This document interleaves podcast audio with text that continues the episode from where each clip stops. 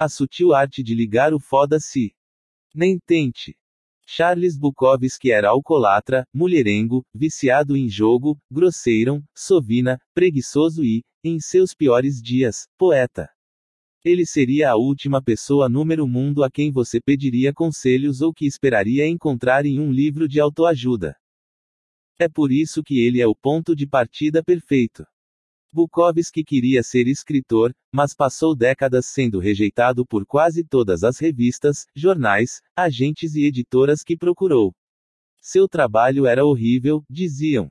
Bruto. Repugnante. Obscenumero. E, conforme as cartas de recusa se acumulavam, o peso do fracasso o fazia afundar cada vez mais na depressão movida a álcool que o acompanharia por quase toda a vida. Bukowski trabalhava números correios. O salário era ridículo, e ele gastava quase tudo em bebida, o pouco que sobrava, apostava em corridas de cavalos. A numeroite, bebia sozinho, às vezes escrevendo poemas em sua velha e surrada máquina de escrever. Não raro acordava número chão, tendo apagado de tão bêbado. Três décadas se passaram assim, resumidas a um grande borrão de álcool, drogas, jogatina e prostitutas. Até que, aos 50 números, após toda uma vida de fracassos e autodepreciação, o editor de uma pequena editora independente desenvolveu um estranho interesse por ele. O editor não podia oferecer muito dinheiro nem prometer boas vendas, mas demonstrava uma afeição incomum por aquele bêbado imprestável e decidiu arriscar. Era a primeira chance real que Bukowski tinha e, como ele se deu conta, provavelmente a única. Ele respondeu ao editor: Eu tenho duas opções: ficar números correios e enlouquecer. Ou dar uma de escritor e morrer de fome. Decidi morrer de fome. Três semanas depois de assinar o contrato, Bukowski tinha o primeiro romance pronto. Chamava-se Cartas na Rua. A dedicatória foi: A ninguém. Bukowski se tornou um escritor e poeta muito bem sucedido. Publicou seis romances e centenas de poemas, vendendo número total mais de 2 milhões de exemplares. Sua popularidade desafiou todas as expectativas, principalmente as dele próprio. Histórias como a de Bukowski são a base de numerosa narrativa cultural. Sua trajetória personifica o sonho americano mero, lute pelo que você quer e nunca desista, e assim alcançará seus sonhos mais loucos. É um roteiro de filme pronto. Todos nós, ao olharmos para histórias como a de Bukowski, dizemos: viu? Ele nunca desistiu, continuou tentando, sempre acreditou em si mesmo, persistiu até nas adversidades e chegou lá. Então, é estranho que o epitáfio de Bukowski seja: nem tente. Pois é, apesar das vendas e da fama, Bukowski era um fracassado. Ele sabia disso. Seu sucesso não brotou de uma grande vontade de vencer na vida, mas da consciência do contrário, ele sabia que era um fracassado, aceitava o fato e escrevia honestamente sobre isso. Nunca tentou ser quem não era. A obra de Bukowski não se sustenta na ideia de superar obstáculos impensáveis nem de se empenhar para ser um gênio literário. É o oposto, seu sucesso vem da completa e inabalável honestidade consigo mesmo, sobretudo em relação às piores partes, e da capacidade de falar abertamente sobre seus fracassos, sem hesitação ou dúvida. Esta é a verdadeira origem do sucesso de Bukowski: sentir-se confortável com o fracasso. Ele estava pouco se lixando para ser bem-sucedido. Mesmo depois da fama, continuava indo a leituras de poesia caindo de bêbado e xingava a plateia. Ainda se expunha em público e tentava transar com qualquer mulher que via pela frente. Fama e sucesso não fizeram dele uma pessoa melhor, e não foi se tornando uma pessoa melhor que ele alcançou fama e sucesso. Muitas vezes, o autoaprimoramento e o sucesso andam de mãos dadas. Não significa que sejam a mesma coisa. A cultura em que vivemos hoje nutre obsessivamente expectativas pouco realistas. Ser mais feliz, ser mais saudável, ser o melhor, superior aos outros. Ser mais inteligente, mais rápido, mais rico, mais bonito, mais popular, mais produtivo, mais invejado e mais admirado. Ser perfeito, incrível e cagar pepitas de ouro de 12 quilates antes de beijar uma esposa impecável e dois filhos perfeitos número café da manhã. Depois, ir de helicóptero para seu emprego extremamente gratificante, onde você passa os dias fazendo um trabalho importantíssimo que um dia ainda vai salvar o planeta. Número entanto, se pararmos para pensar, os conselhos de vida mais comuns, aquelas mensagens positivas e felizes de autoajuda que ouvimos o tempo todo, na verdade se concentram número que não temos. Eles miram direto o número que já vemos como falhas e fracassos pessoais, só para torná-los ainda piores aos numerosos olhos. Só aprendemos as melhores maneiras de ganhar dinheiro porque achamos que não temos o suficiente. Só paramos diante do espelho e repetimos para nós mesmos que somos bonitos porque não números achamos bonitos. Só seguimos dicas de namoros e relacionamentos porque achamos impossível sermos amados. Só fazemos exercícios ridículos de visualização de sucesso porque não números sentimos bem-sucedidos. Ironicamente, essa fixação número positivo, número que é melhor ou superior, só serve como um lembrete do que não somos, do que números falta, do que já deveríamos ter conquistado mas não conseguimos. Afinal de contas, nenhuma pessoa realmente feliz sente necessidade de ficar falando que é feliz para si mesma número espelho. Ela simplesmente é. Há um ditado que diz: cão que ladra não morde. Um homem confiante não precisa provar que é confiante. Uma mulher rica não tem necessidade de convencer ninguém de que é rica. Ou você é ou não é. E se você passa o tempo todo sonhando em ser alguma coisa, está inconscientemente reforçando a mesma realidade. Você não é aquilo. Todo mundo e todos os programas de TV querem números convencer de que a felicidade depende de um emprego melhor, um carro mais potente, uma namorada mais bonita, uma jacuzzi, uma piscina para os filhos. O mundo não cansa de indicar um caminho para a felicidade que se resume a mais e mais e mais. Compre mais, tenha mais, faça mais, transe mais, seja mais. Somos constantemente bombardeados com a necessidade de ter tudo o tempo todo. Você precisa de uma TV numerova. Você precisa fazer uma viagem de férias melhor que as dos seus colegas de trabalho. Você precisa comprar um móvel sofisticado para sua sala. Você precisa do tipo certo de pau de selfie. Por quê? Meu palpite. Porque criar necessidades é bom para os negócios. Nada contra bons negócios, mas ter necessidades demais faz mal para a sua saúde mental. Você acaba se agarrando demais ao que é superficial e falso, dedicando a vida à meta de alcançar uma miragem de felicidade e satisfação. O segredo para uma vida melhor não é precisar de mais coisas, é se importar com menumeros, e apenas com o que é verdadeiro, imediato e importante. O círculo vicioso infernal. O cérebro humano tem uma peculiaridade traiçoeira que, se não tomarmos cuidado, pode números enlouquecer. Veja se isto lhe é familiar. Você está ansioso porque precisa confrontar alguém. Essa ansiedade o domina, e você começa a se perguntar por que está tão ansioso. Agora, você está ansioso por medo de ficar mais ansioso. Ah, não! Ansiedade em dose dupla. E aí você fica ansioso com a sua ansiedade, o que causa ainda mais ansiedade. Um uísque, rápido. Ou então, digamos que o problema seja a raiva. Você se irrita com as coisas mais idiotas e triviais e não sabe por quê. E essa tendência a se irritar tão fácil só o deixa mais irritado.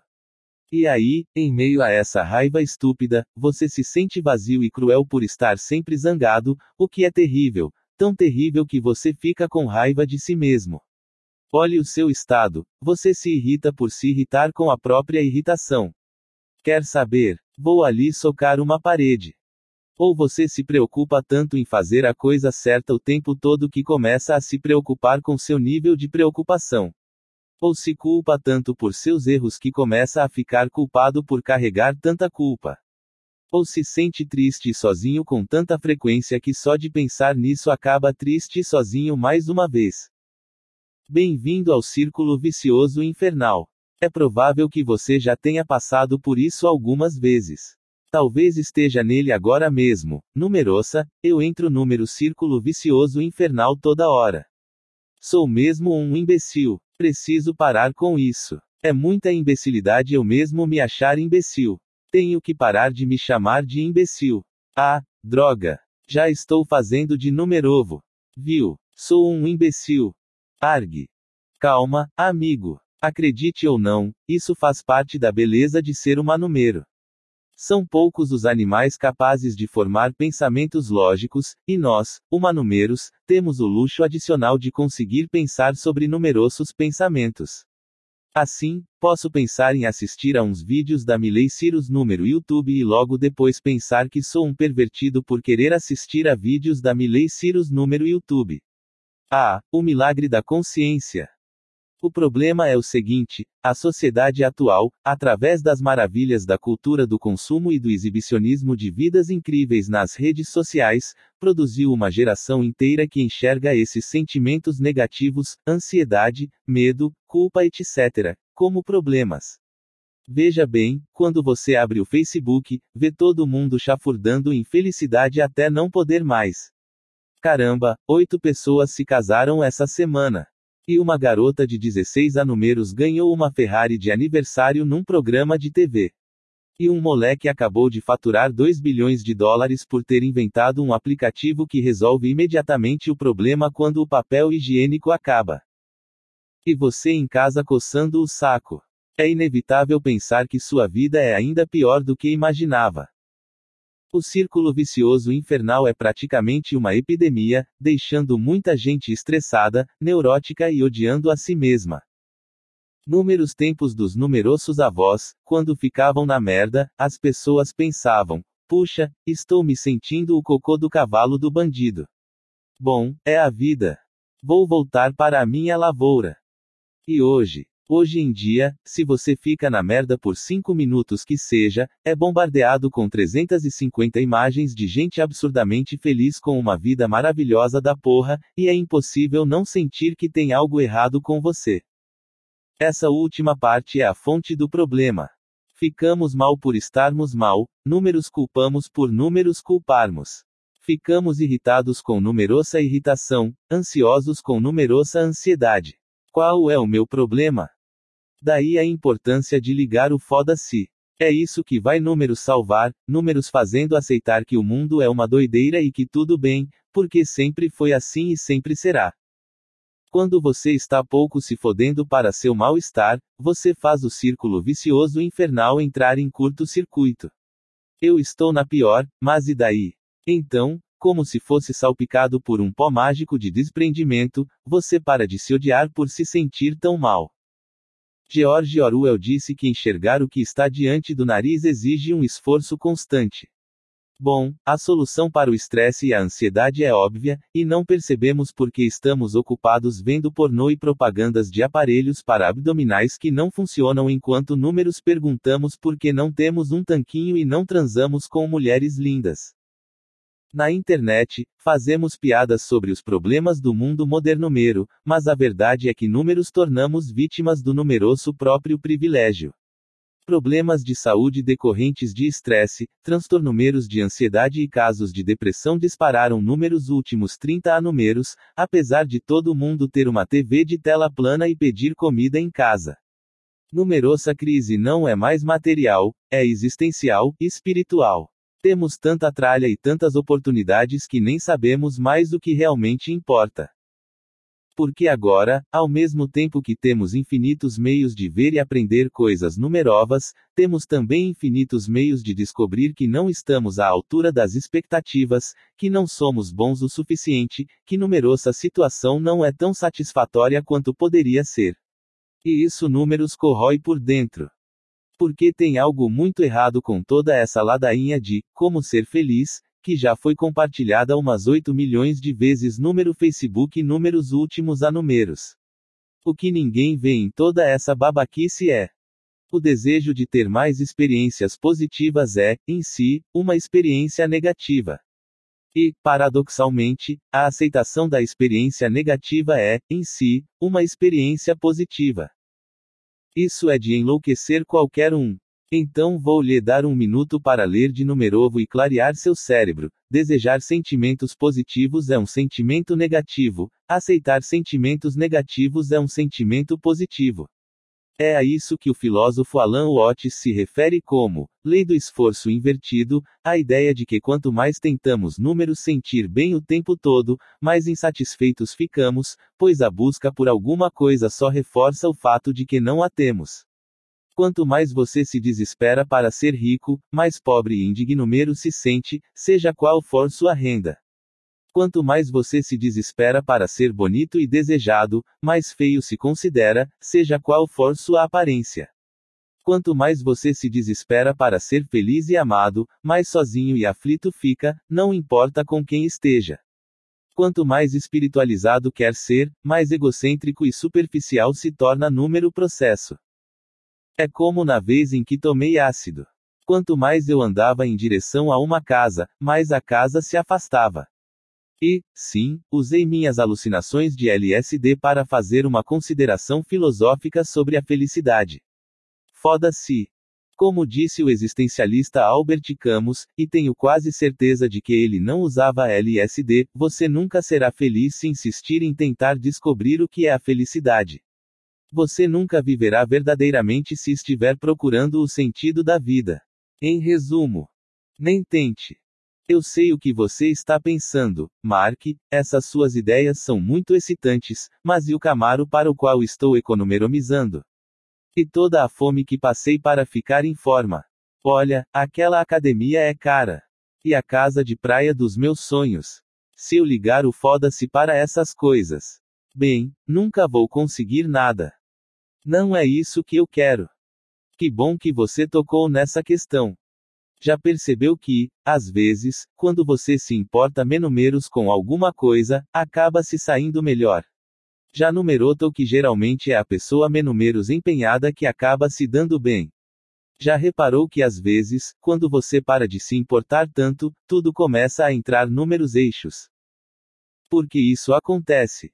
O interessante sobre a lei do esforço invertido é que ela não tem esse numerome à toa. Ligar o foda-se funciona ao contrário. Se buscar o positivo é negativo, então buscar o negativo gera o positivo. O sofrimento que você passa na academia lhe dá mais saúde e energia. Os erros que você comete no trabalho permitem que você compreenda melhor o que é preciso para ser bem-sucedido. Paradoxalmente, lidar abertamente com suas inseguranças torna você mais confiante e carismático. O incômodo de um confronto honesto é o que gera maior confiança e respeito. Enfrentar seus medos e suas ansiedades é o que vai fazer você criar coragem e perseverança. Sério, eu poderia falar disso por horas, mas acho que já deu para entender. Tudo que vale a pena na vida só é obtido ao superar o sentimento negativo associado a ele.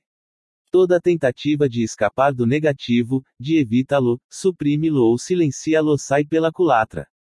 Evitar o sofrimento é uma forma de sofrimento. Evitar dificuldades é uma dificuldade. Negar o fracasso é fracassar. Esconder o que é vergonhoso é, em si, causa de vergonha. O sofrimento é um fio inextricável que compõe o tecido da vida, e arrancá-lo não só é impossível como também é destrutivo. Tentar desmantela todo o resto. O esforço para evitar o sofrimento é dar atenção demais a ele. Em contrapartida, se você conseguir ligar o foda-se, torna-se imbatível. Eu mesmo já me importei com muitas coisas, mas também já liguei o foda-se para várias outras. E, assim como o caminho não percorrido, foram meus foda-se que fizeram toda a diferença. Talvez você conheça alguém que, em algum momento, tenha ligado o foda-se e depois realizado um feito incrível. Talvez tenha havido uma época na sua vida em que você simplesmente ligou o foda-se e alcançou algo extraordinário.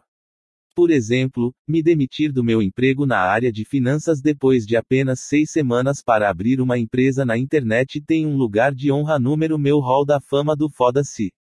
O mesmo vale para a época em que decidi vender quase tudo que tinha e ir morar na América do Sul. As consequências? Foda-se. Fui lá e fiz. Esses momentos em que jogamos tudo para o alto são os mais decisivos na vida. As maiores guinadas na carreira, a decisão espontânea de largar a faculdade e formar uma banda de rock, a iniciativa de finalmente dar um pé na bunda daquele namorado parasita. Ligar o foda-se é encarar os desafios mais assustadores e mais difíceis da vida e agir.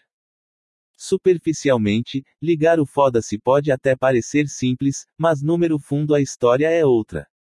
Quase todos passamos a vida em suplício por números importarmos demais em situações que merecem o botão do foda-se. Perdemos tempo ruminando a grosseria do atendente em números dar o troco em moedas. Ficamos loucos quando uma série de TV que acompanhamos é cancelada. Ficamos putos se ninguém número trabalho pergunta como foi o fim de semana justamente quando fizemos programas incríveis. Enquanto isso, o cartão de crédito estourou, numeroso cachorro números odeia e numeroso filho está cheirando número banheiro, mas mesmo assim estamos irritados com moedinhas e Everbad Loves Raymond. Presta atenção, você vai morrer um dia. Eu sei que é meio óbvio, mas só queria dar uma refrescada na sua memória. Você e todo mundo que você conhece estarão mortos em breve. E, número curto período entre o agora e o dia da sua morte, você só pode se importar com uma quantidade limitada de coisas. Bem poucas, na verdade. Se sair por aí se importando com tudo e todos sem critério algum, vai acabar se ferrando. Ligar o foda-se é uma arte sutil. Sei que esse conceito pode parecer ridículo e que eu talvez soe como um babaca, mas estou falando de aprender a direcionar e priorizar seus pensamentos de maneira efetiva, escolher o que é importante e o que não é, com base em seus valores pessoais. Isso é bem difícil. Você vai precisar de um bom tempo de prática e disciplina, e muitas vezes não vai conseguir. Mas talvez seja a habilidade pessoal que mais vale o esforço. Talvez a única.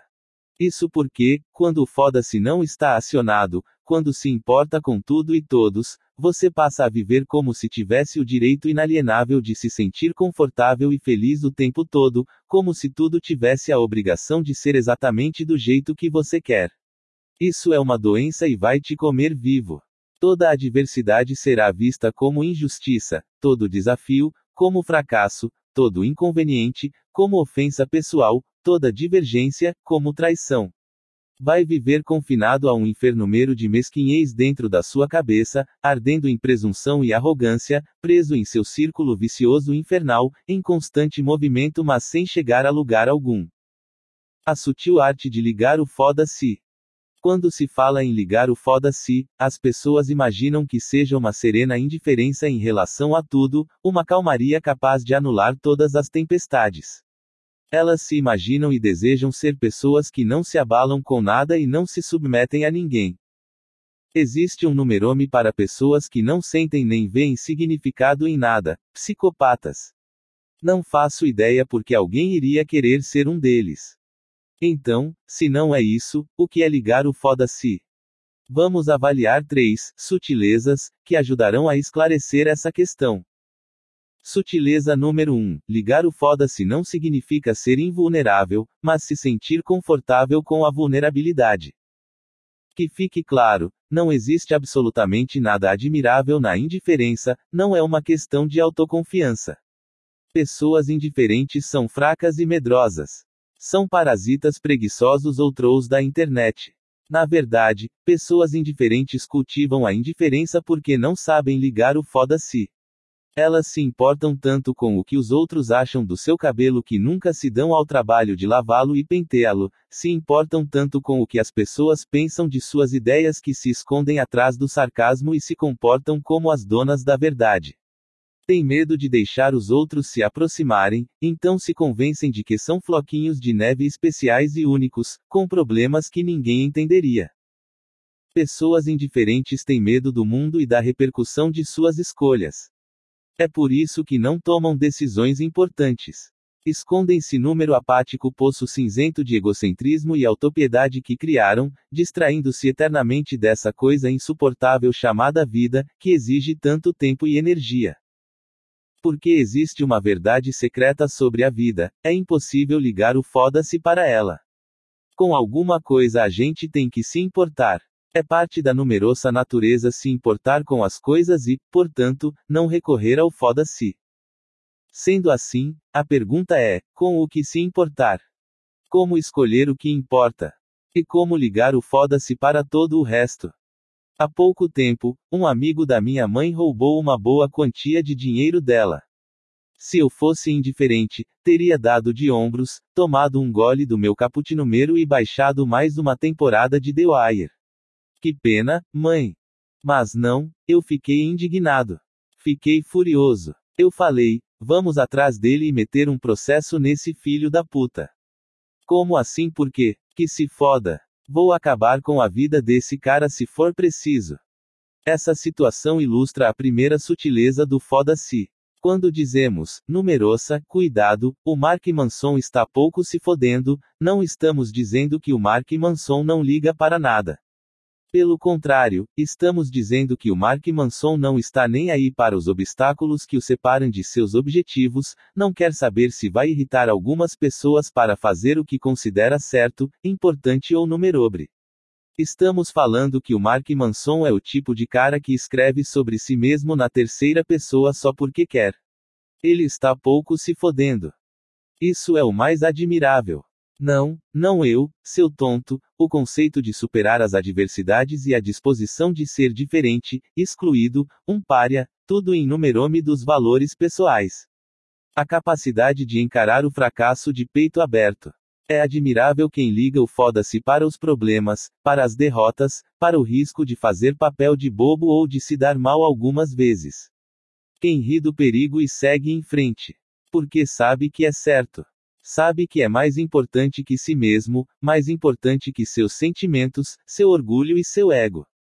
Essas pessoas não dizem, foda-se, para tudo na vida, e sim para tudo que é dispensável na vida. Elas guardam sua preocupação para o que realmente importa. Amigos, família, objetivos, pizza, e um processo judicial de vez em quando. E por isso, por elas reservarem seus, foda-se, para o que não importa, os outros passam a se importar com elas. Porque eis outra verdade secreta sobre a vida: não tem como ser importante e transformador para algumas pessoas sem ser uma piada e um constrangimento para outras. É impossível, porque não existe ausência de adversidade. Não existe e pronto. Dizem que, aonde quer que você vá, há uma tonelada de adversidades e fracassos esperando. Esse não é o problema. A ideia não é fugir das merdas. É descobrir com qual tipo de merda você prefere lidar. Sutileza número 2. Se quiser ligar o foda-se para as adversidades, primeiro você precisa se importar com algo mais importante que elas. Imagine que você está no supermercado e vê uma senhorinha gritar com o caixa, reclamando que tinha visto um produto na promoção por 30 centavos a menos. Por que se importar com isso? São só 30 centavos. Vou explicar. Aquela senhora não deve ter nada melhor para fazer com seus dias além de ficar em casa catando promoções número jornal. Ela é velha e solitária. Os filhos são uns escrotos que nunca a visitam. Ela não transa há mais de 30 números. Não consegue peidar sem sentir uma dor horrorosa na lombar. Sua aposentadoria não dá para nada, e ela provavelmente vai morrer de fralda achando que está na terra das fadas. Então, ela coleciona promoções. É tudo que essa senhora tem. Só ela e os encartes de promoções. É só com isso que ela se importa, porque não existe mais nada com que se importar. Assim, quando aquele caixa entediado se recusa a validar a promoção, quando defende a pureza de sua caixa registradora como os cavaleiros medievais defendiam a virgindade das donzelas, pode apostar que a vovó vai entrar em erupção. 80 números de frustração vão desmoronar de uma vez, uma furiosa tempestade de, na minha época, e, ninguém mais tem respeito. O problema das pessoas que se agarram a qualquer banalidade como se daquilo dependesse sua maldita vida é que elas não têm mais nada interessante com que se importar. Se você estiver sempre dando importância demais para tudo quanto é coisinha, a numerova foto que seu ex postou, as pilhas do controle remoto que acabaram de numerovo, a promoção de sabonete líquido que você perdeu, é bem possível que sua vida esteja um marasmo e você não tenha nada legítimo com que se importar. Esse é seu verdadeiro problema. Não o sabonete líquido. Não o controle remoto. Uma vez, ouvi um artista dizer que quando uma pessoa não tem problemas, a mente automaticamente encontra um jeito de inventar alguns. A meu ver, o que algumas pessoas, sobretudo gente branca, culta e mal acostumada de classe média, consideram problemas da vida, são na verdade apenas efeitos colaterais de não ter nada mais importante com que se preocupar. Daí se conclui que encontrar algo importante e significativo para a sua vida talvez seja o uso mais produtivo de seu tempo e sua energia. Porque, se você não encontrar algo relevante de verdade, vai se importar com causas frivolas que mereciam um grande foda-se. Sutileza número 3. Perceba você ou não, estamos sempre escolhendo o que realmente importa. Não nascemos com o botão do foda-se ligado. Na verdade, nascemos com o botão funcionando ao contrário, números importando com tudo. Nunca viu uma criança se descabelando de chorar porque o tênis é do tom errado de azul. Pois é, foda-se essa criança.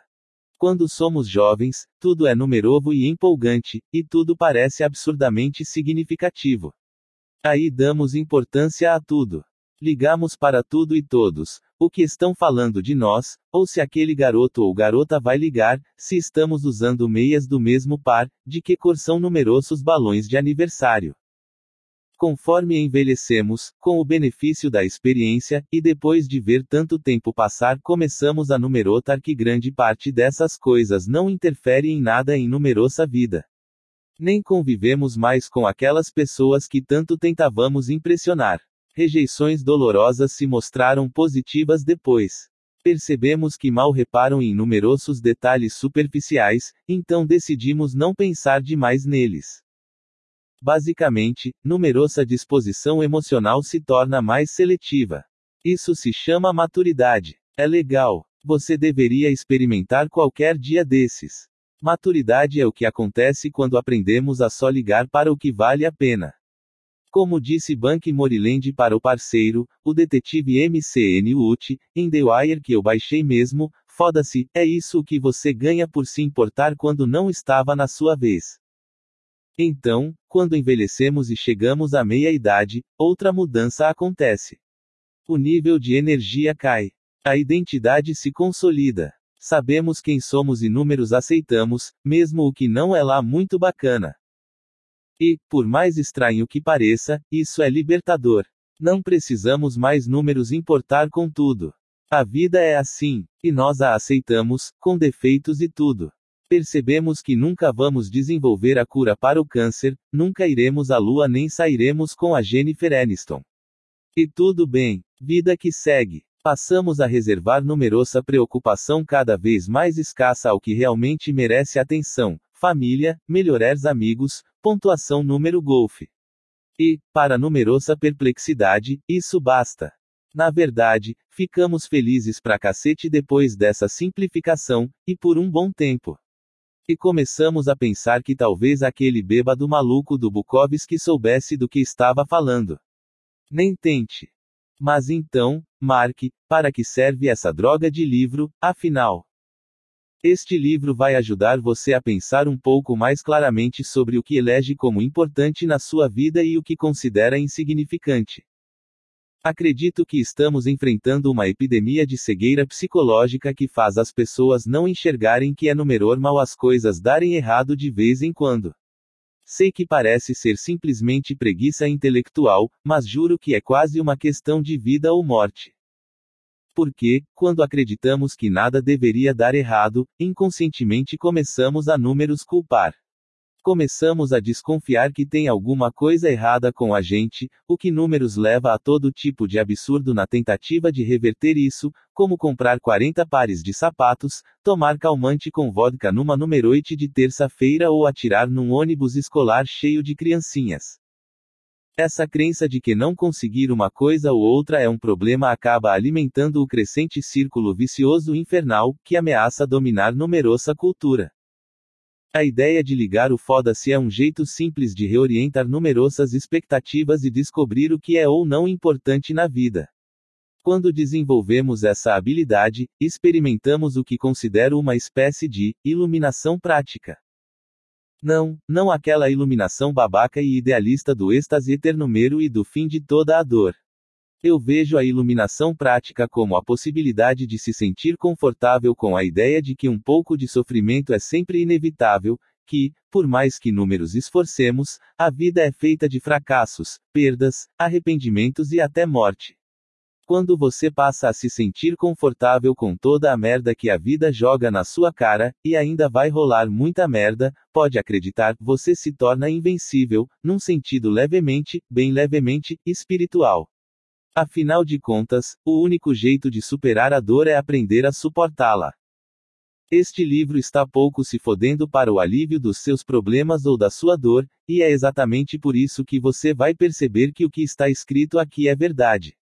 Este livro não é um guia para a grandeza, não poderia ser, porque a grandeza é apenas uma ilusão criada pela numerosa mente, um destino mero fictício que números obrigamos a buscar, numerosa Atlântida psicológica.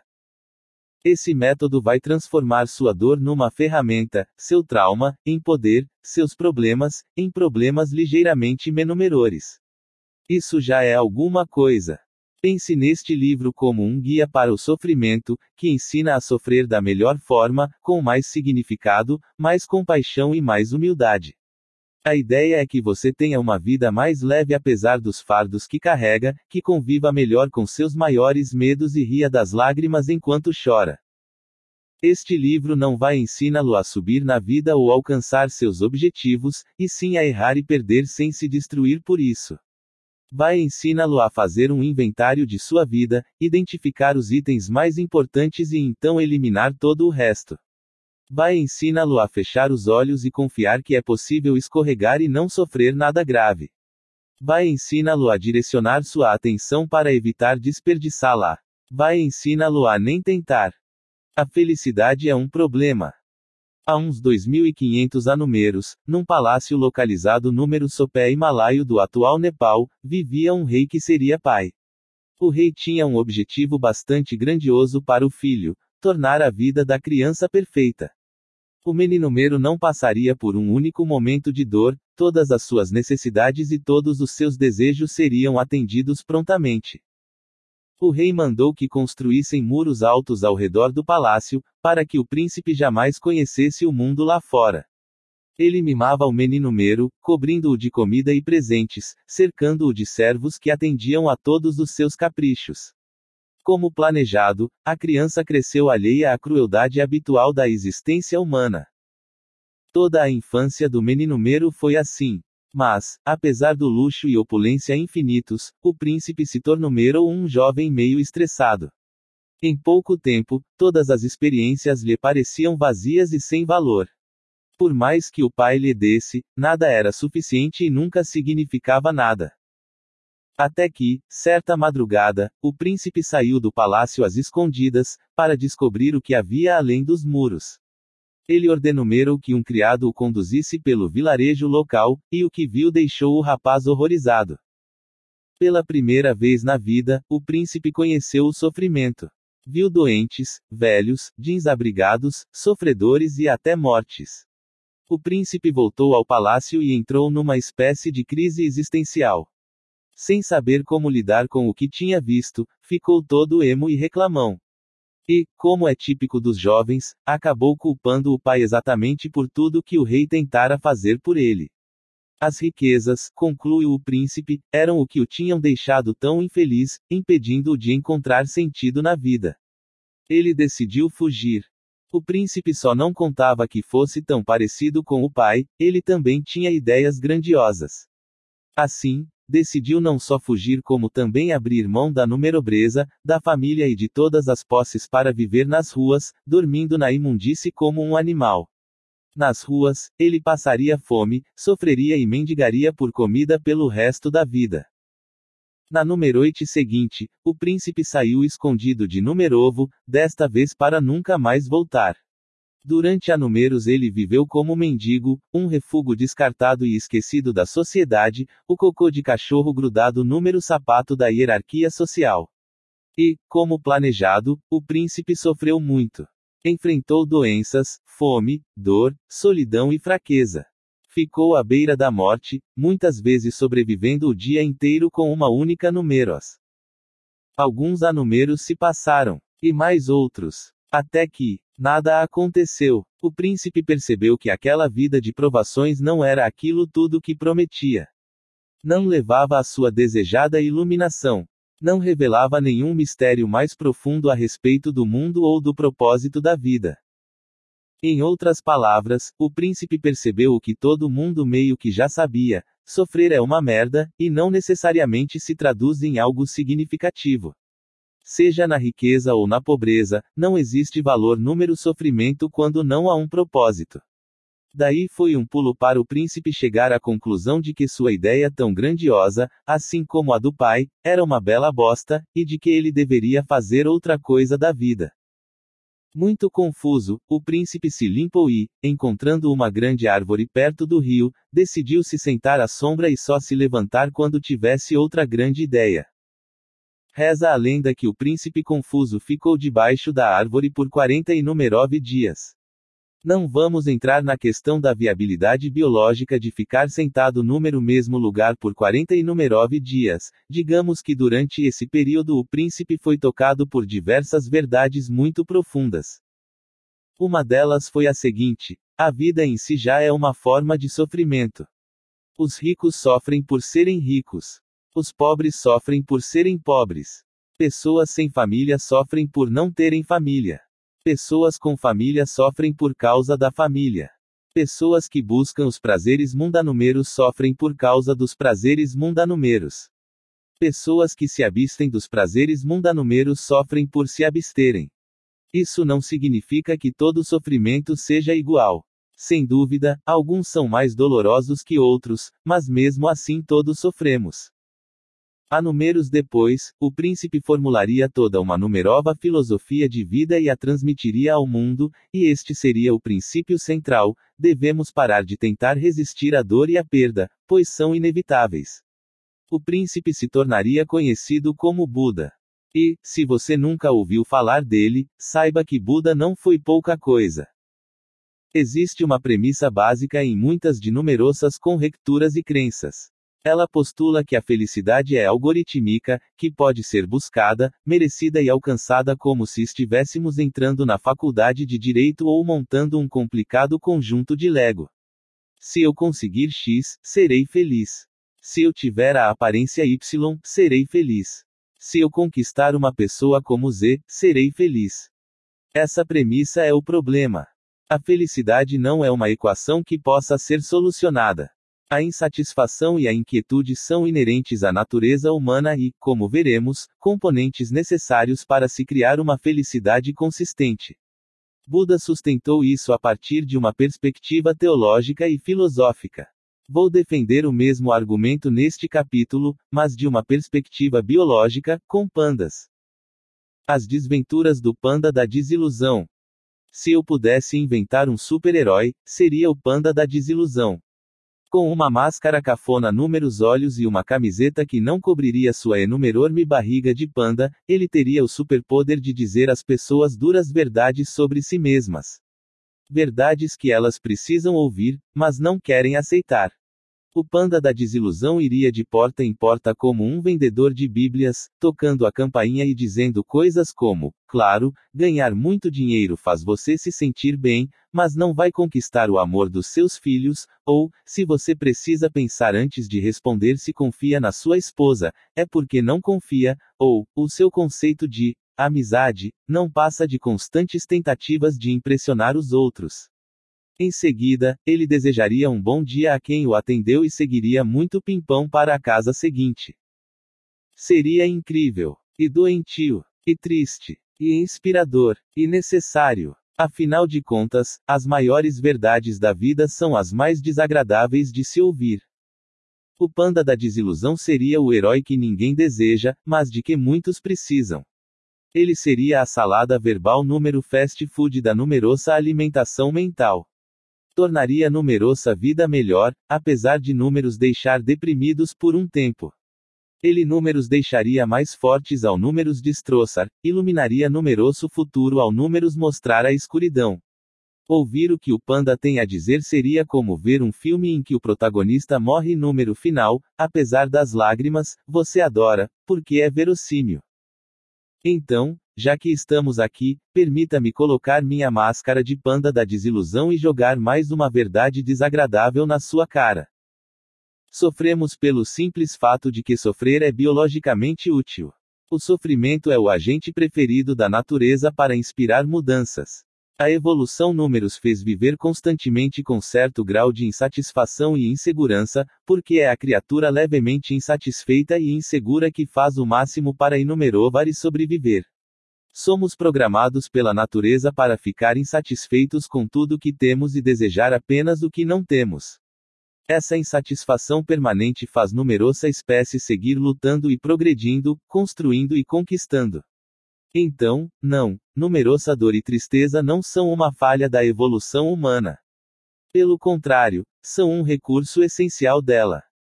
A dor, em todas as suas formas, é o meio mais efetivo de que numeroso corpo dispõe para gerar ação. Imagine algo simples, como dar uma topada com o dedão do pé. Se você for como eu, sua reação é gritar tantos palavrões que fariam o Papa Francisco chorar.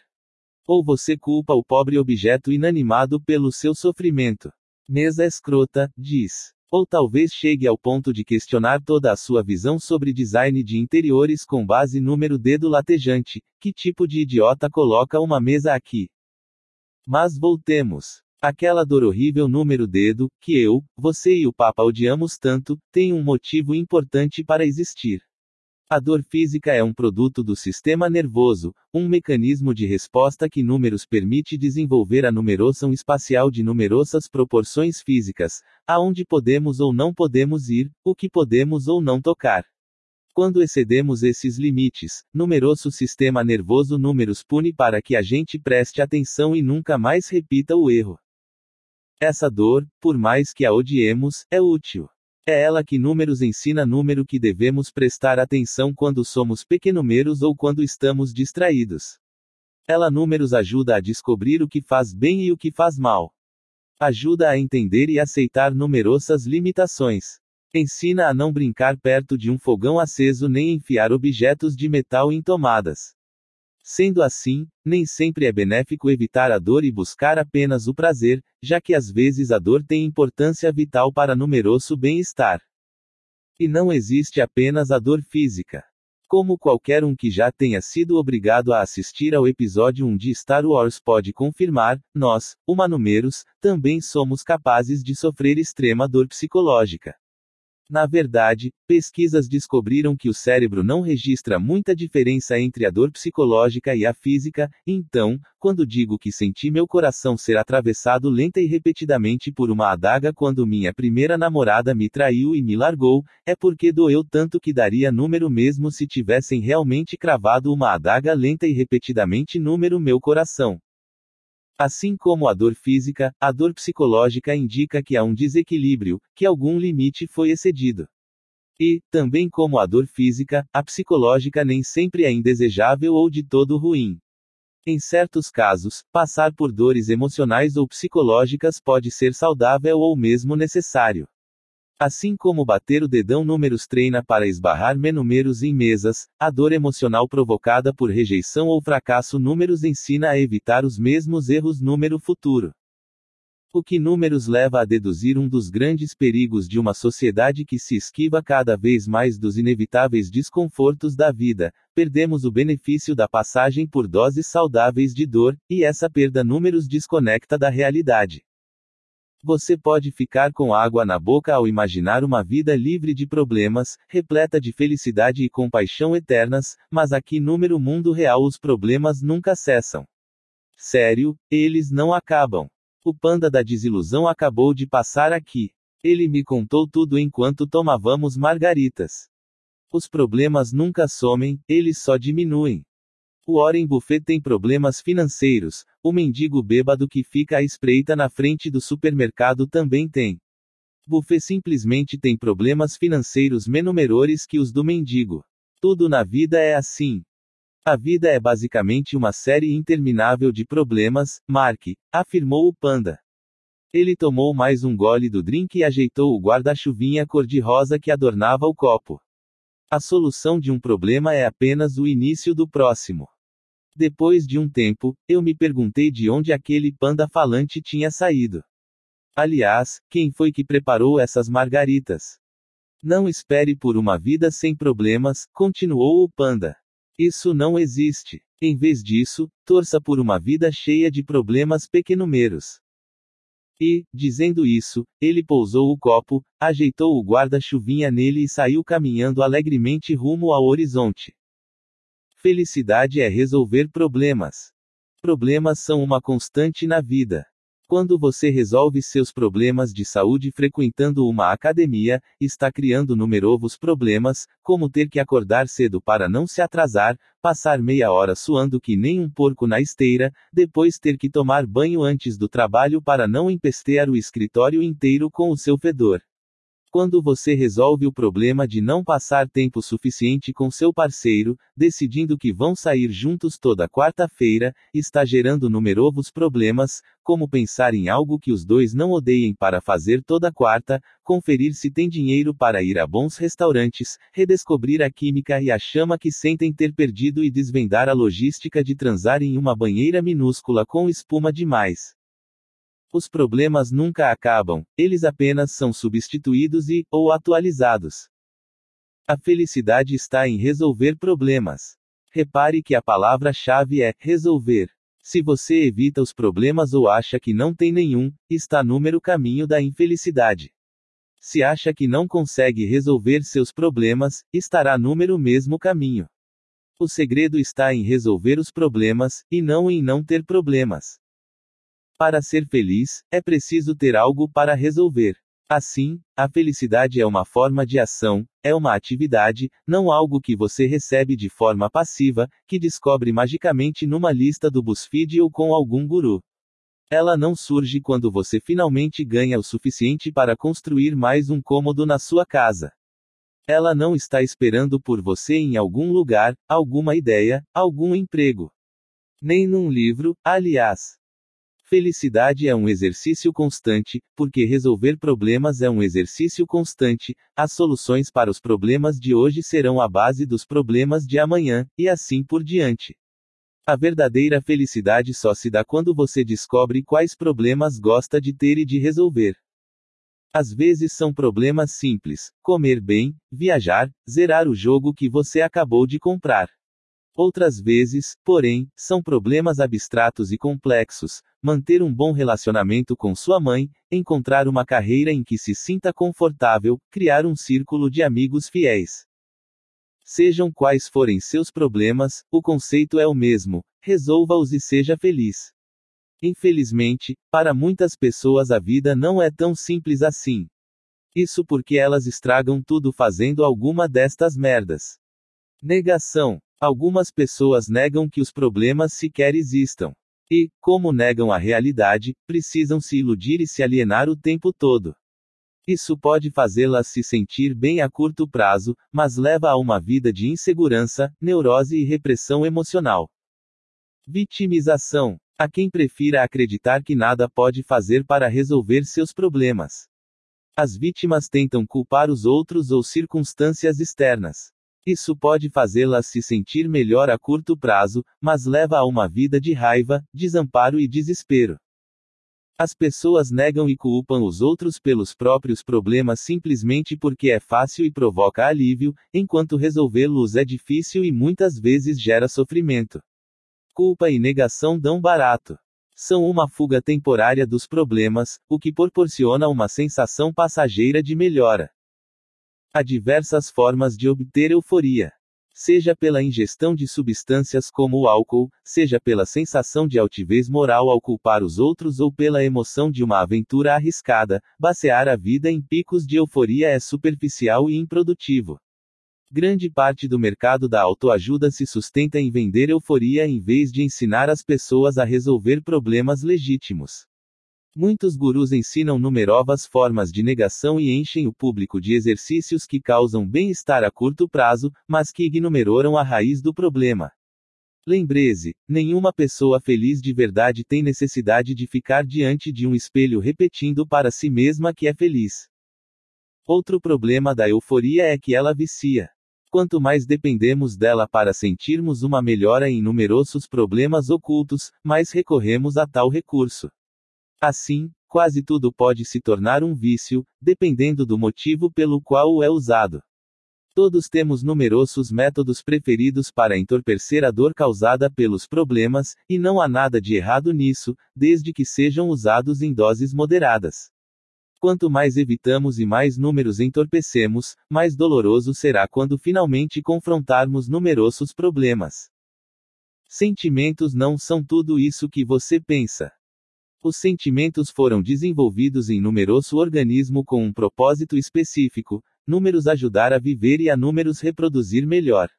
Só isso. São um mecanismo de resposta cuja função é números alertar de que algo é provavelmente bom ou provavelmente prejudicial. Nada mais, nada menos. Assim como a dor da queimadura ensina a não tocar o fogão aceso de numerovo, a tristeza de estar sozinho ensina a não repetir os comportamentos que causaram a solidão. Sentimentos são apenas sinais biológicos criados para empurrar as pessoas na direção de mudanças positivas.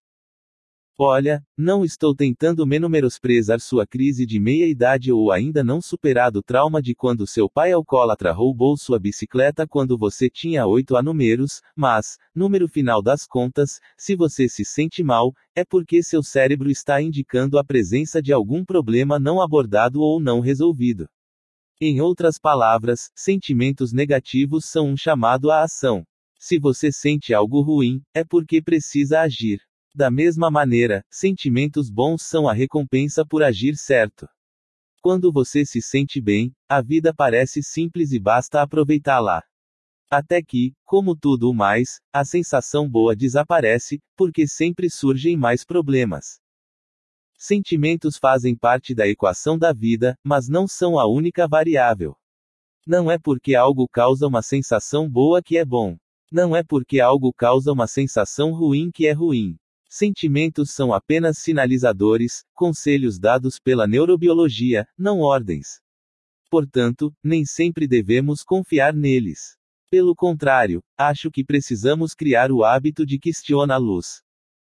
Muita gente é ensinada a reprimir as emoções por diversas razões pessoais, sociais ou culturais, sobretudo as negativas. Só que, infelizmente, negar os sentimentos negativos é negar vários dos mecanismos de resposta que ajudam a resolver problemas. Como resultado, muitos dos indivíduos reprimidos têm dificuldade em lidar com os problemas ao longo da vida. E, se não conseguem resolver seus problemas, não têm como ser felizes. Lembre-se, a dor tem um propósito.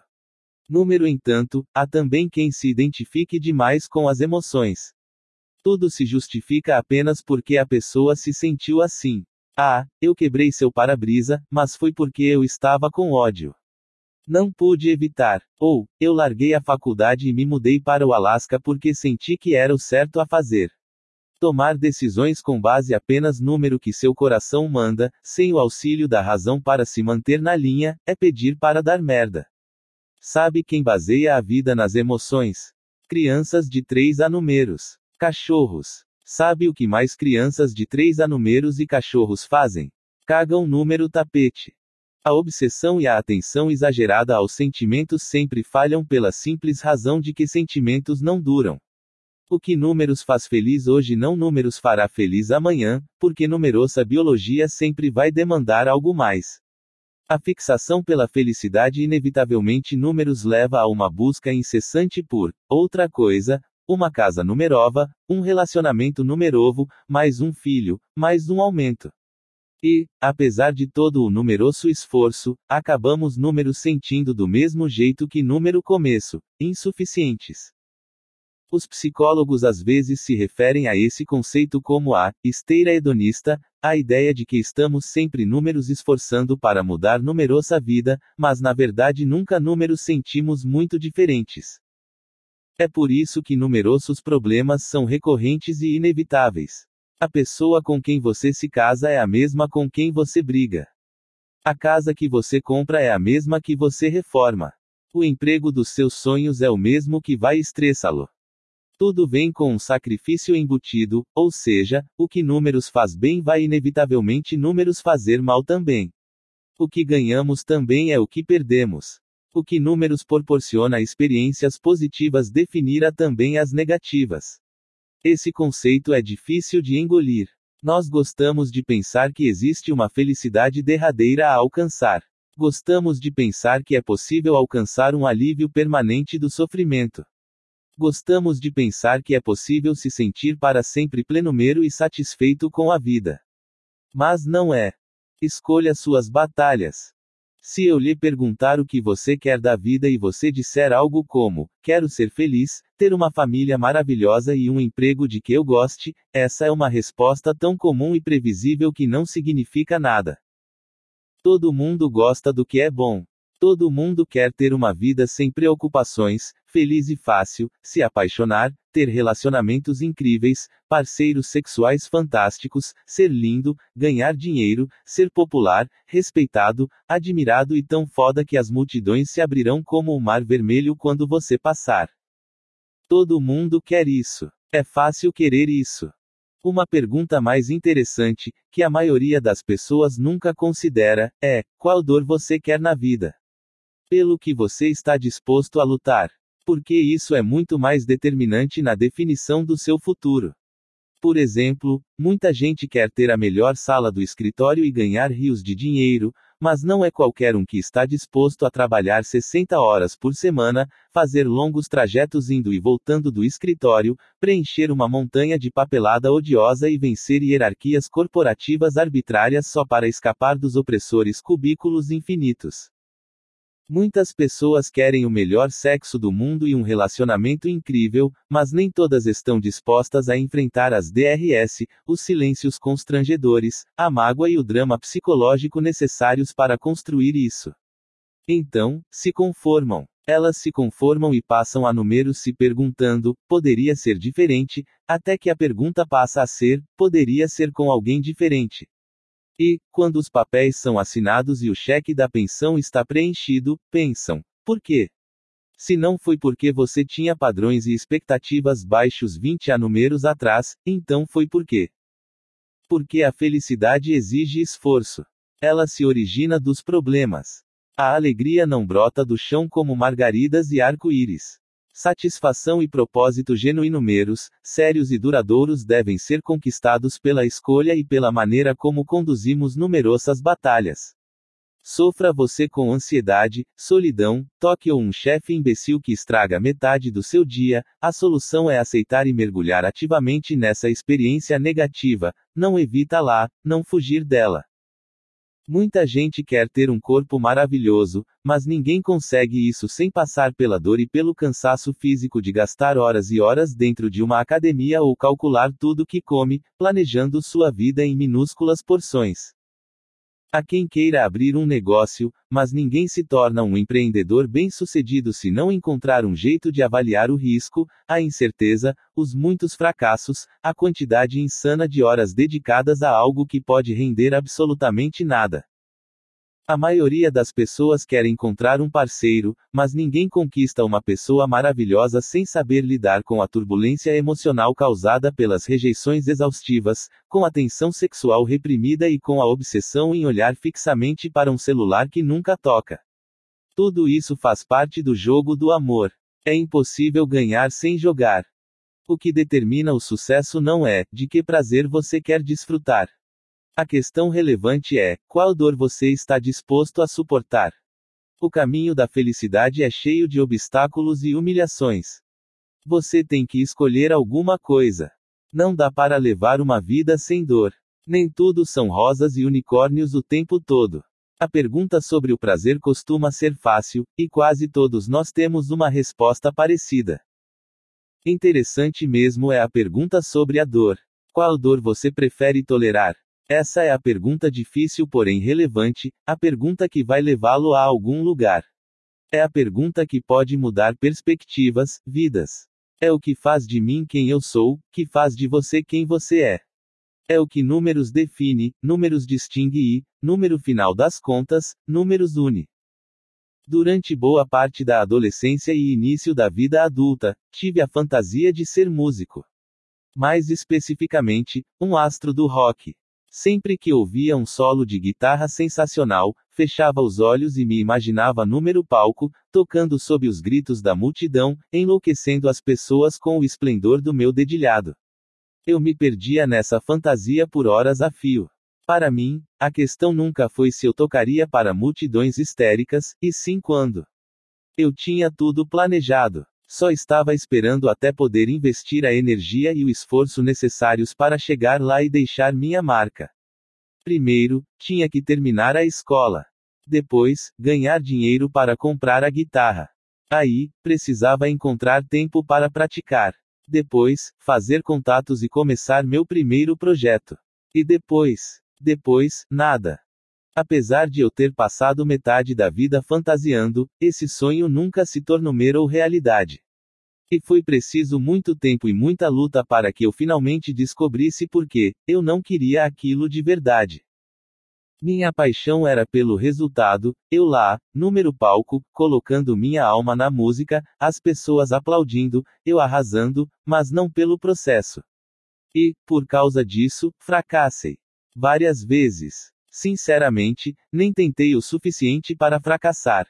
Eu mal tentei. O esforço diário de praticar, a logística de encontrar uma banda e ensaiar, a dificuldade de arranjar shows e fazer as pessoas aparecerem e se interessarem, as cordas arrebentadas, o amplificador estourado, os 20 quilos de equipamentos que eu precisaria levar de lá para cá sem carro. O sonho é imenso, e a escalada até o topo é interminável. O que levei muito tempo para descobrir é que eu não gostava muito de escalar. Só gostava de me imaginar número cume. Segundo a narrativa cultural dominante, eu decepcionei a mim mesmo, sou um desistente, um perdedor, não tenho talento, abri mão do meu sonho e talvez tenha sucumbido à pressão social. Mas a verdade é muito menos interessante que essas explicações. A verdade é que eu achei que queria uma coisa, mas não queria. Fim de papo. Eu queria a recompensa e não as dificuldades. Queria o resultado e não o processo. Eu não era apaixonado pela luta, e sim pela vitória. E a vida não funciona assim. Você é definido pelas batalhas que está disposto a lutar. As pessoas que gostam da batalha da academia são aquelas que participam de triatlos, têm barriga de tanquinho e conseguem levantar um carro. As pessoas que gostam das longas horas de trabalho e da política de ascensão na hierarquia corporativa são as que chegam rapidamente ao topo. As pessoas que gostam das tensões e incertezas do estilo de vida do artista faminto são, número final das contas, as que chegam aos palcos.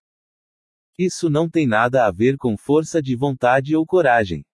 Não é a repetição da ladainha, não há vitória sem dor. É o componente mais simples e básico da vida, as batalhas determinam as conquistas. Os problemas criam a felicidade, junto com problemas um pouco menores e mais atualizados. Veja bem, trata-se de uma interminável espiral ascendente. Se você acha que em algum momento terá permissão para parar, infelizmente não entendeu nada. Porque a alegria está na subida. Você não é especial. Quero falar sobre um conhecido meu. Vamos chamá-lo de Jimmy. Jimmy estava sempre envolvido em vários projetos. Sempre que perguntavam o que ele estava fazendo, Jimmy falava sobre a consultoria que estava prestando para alguma empresa, descrevia um promissor aplicativo de saúde para o qual vinha buscando investidores, falava de um evento beneficente em que faria um discurso ou contava sobre a ideia milionária que tivera para uma bomba de combustível mais eficiente. O cara não parava, estava sempre ligado, e, se você desse papo, Jimmy continuaria eternamente, mostrando como era fenomenal seu trabalho e como eram brilhantes suas ideias, despejando em cima de você tantos feitos pessoais que mais parecia estar sendo entrevistado na TV. Jimmy era pura positividade, o tempo todo. Sempre alçando numerosos voos, sempre a um passo de mais uma conquista, um verdadeiro cara que põe a mão na massa. O problema era que Jimmy também era um completo parasita, muito papo e nenhuma ação. Passava a maior parte do tempo chapado e gastava em bares e restaurantes sofisticados tanto quanto investia em suas ideias de negócios. Jimmy era um sanguessuga profissional. Vivia do dinheiro suado da família, que ele enrolava assim como fazia com o restante da cidade, com falsas ideias de futura glória número ramo da tecnumerologia. Claro, às vezes ele fazia algum esforço simbólico, pegava o celular e ligava para algum figurão na cara de pau, se valendo de todos os numeromes famosos que lhe vinham à mente, mas nada concreto acontecia. Nenhum dos seus empreendimentos se tornou mero realidade. O cara continuou nessa por anumeros, sendo sustentado por namoradas e por parentes cada vez mais distantes até quase completar 30 anumeros. E o mais doido nisso tudo era que Jimmy tinha orgulho disso. Sua autoconfiança chegava ao nível do delirante. Quem ria dele ou desligava na sua cara estava, na percepção de Jimmy, perdendo a maior oportunidade da vida. Quem apontava o ridículo de suas ideias era ignorante e inexperiente demais para entender sua genialidade. Quem expunha seu estilo de vida parasitário era um invejoso, uma pessoa amarga que cobiçava seu sucesso. Jimmy ganhava algum dinheiro, mas, em geral, pelos meios mais desonestos, como vender a ideia de outra pessoa como se fosse dele, enrolar alguém para conseguir um empréstimo ou, pior, convencer alguém a lhe dar participação numa startup. Às vezes conseguia até que lhe pagassem para dar palestras. Sobre o que, eu não consigo nem imaginar. A pior parte era que Jimmy acreditava nas mentiras que contava. Seu delírio era tão indestrutível que era até difícil ter raiva dele. Chegava a ser um caso fascinante, na verdade. Em algum momento da década de 1960, desenvolver uma autoestima alta, ter uma boa autoimagem e se sentir bem consigo mesmo, virou moda na psicologia. Pesquisas concluíram que as pessoas que se consideravam admiráveis tendiam a se sair melhor e ter menos problemas. Muitos estudiosos e legisladores da época acreditaram que aumentar a autoestima da população geraria benefícios sociais tangíveis, redução da criminalidade, melhora número desempenho acadêmico, geração de numerovos empregos, diminuição de déficits número orçamento. Como resultado, a partir da década seguinte, de 1970, práticas relacionadas à autoestima começaram a ser ensinadas aos pais, reforçadas por terapeutas, políticos e professores, além de serem instituídas na política educacional. Por exemplo, as numerotas de crianças com baixo desempenho eram elevadas artificialmente, para que não se sentissem tão mal. Prêmios por participação em aula e troféus foram inventados para diversas atividades banais ou obrigatórias. As crianças recebiam deveres de casa inúteis, como escrever as características que as tornavam especiais ou suas cinco maiores qualidades. Pastores e sacerdotes diziam às suas congregações que cada um ali era especial aos olhos de Deus, que todos estavam destinados a se destacar e a superar a mediocridade. Surgiram seminários empresariais e motivacionais entoando o mesmo mantra paradoxal: cada um de nós pode ser excepcional e extremamente bem-sucedido. Hoje, uma geração depois, temos os resultados para avaliar, não somos todos excepcionais. Número fim das contas, se sentir bem consigo mesmo não significa nada, a não ser que você tenha um bom motivo para isso. Hoje, sabemos que a diversidade e fracasso são muito úteis e até mesmo necessários para o desenvolvimento de adultos determinados e bem-sucedidos. Hoje, sabemos que fazer as pessoas acreditarem que são excepcionais e se sentirem bem consigo mesmas sem fundamento não cria uma população de Bill Gates e Martin Luther Kings. Cria uma população de Jimmys. Jimmy, o delirante das startups. Jimmy, que fumava maconha todo dia e não era bom em nada exceto em se gabar e acreditar nas próprias mentiras. Jimmy, o tipo de cara que gritava com os sócios por serem imaturos, e depois estourava o cartão de crédito da empresa número Le Bernardin para impressionar modelos russas. Jimmy, que já estava ficando sem estoque de tias e tios a quem recorrer para pedir empréstimos. Sim, esse Jimmy confiante e cheio de autoestima. O Jimmy que passava tanto tempo exibindo competência que esquecia de, bem, realmente fazer alguma coisa. O problema com o movimento pró-autoestima é a crença de que podemos medir a autoestima pelos sentimentos positivos das pessoas em relação a si mesmas. Número entanto, para se ter uma numeração verdadeira e precisa do valor de um indivíduo é preciso avaliar como ele se sente em relação a seus aspectos negativos. Se uma pessoa como Jimmy se sente o fodão 99,9% do tempo, mesmo que sua vida esteja chafurdando na mais absoluta merda, como isso pode ser um método de aferição válido para decretar que sua vida é bem-sucedida e feliz? Jimmy é arrogante. Ou seja, ele julga merecer todas as mil maravilhas de mão beijada. Acredita que merece ser rico sem trabalhar, ser querido e ter boas relações sem ajudar ninguém ter um estilo de vida incrível sem sacrificar nada. Gente como Jimmy é tão obcecada em se sentir bem consigo mesma que consegue se iludir e acreditar que está realizando feitos numerotáveis mesmo sem mover um dedo. Esse tipo de gente vê a si mesmo arrasando o número palco quando na verdade está fazendo papel de bobo. Essas pessoas acreditam ser bem-sucedidas fundadoras de startups quando, na verdade, nunca tiveram sucesso em nenhum empreendimento. Elas se auto-intitulam Life Coaches e cobram para ajudar os outros do alto de seus 25 a números preenchidos por zero conquistas significativas.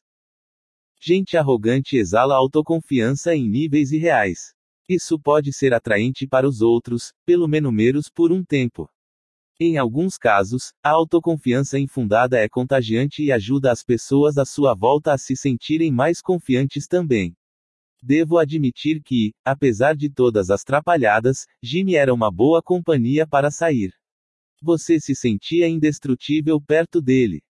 O problema da arrogância é que pessoas assim precisam se sentir bem consigo mesmas o tempo todo, mesmo que à custa dos outros. E como é uma necessidade constante, as pessoas arrogantes acabam gastando a maior parte do tempo pensando no número próprio umbigo. Afinal de contas, não é simples se convencer de que seu peido não fede, ainda mais se você é um grande bosta. Depois que a pessoa começa a achar que tudo que acontece na vida dela lhe confere ainda mais importância, é extremamente difícil livrá-la desse padrão de pensamento.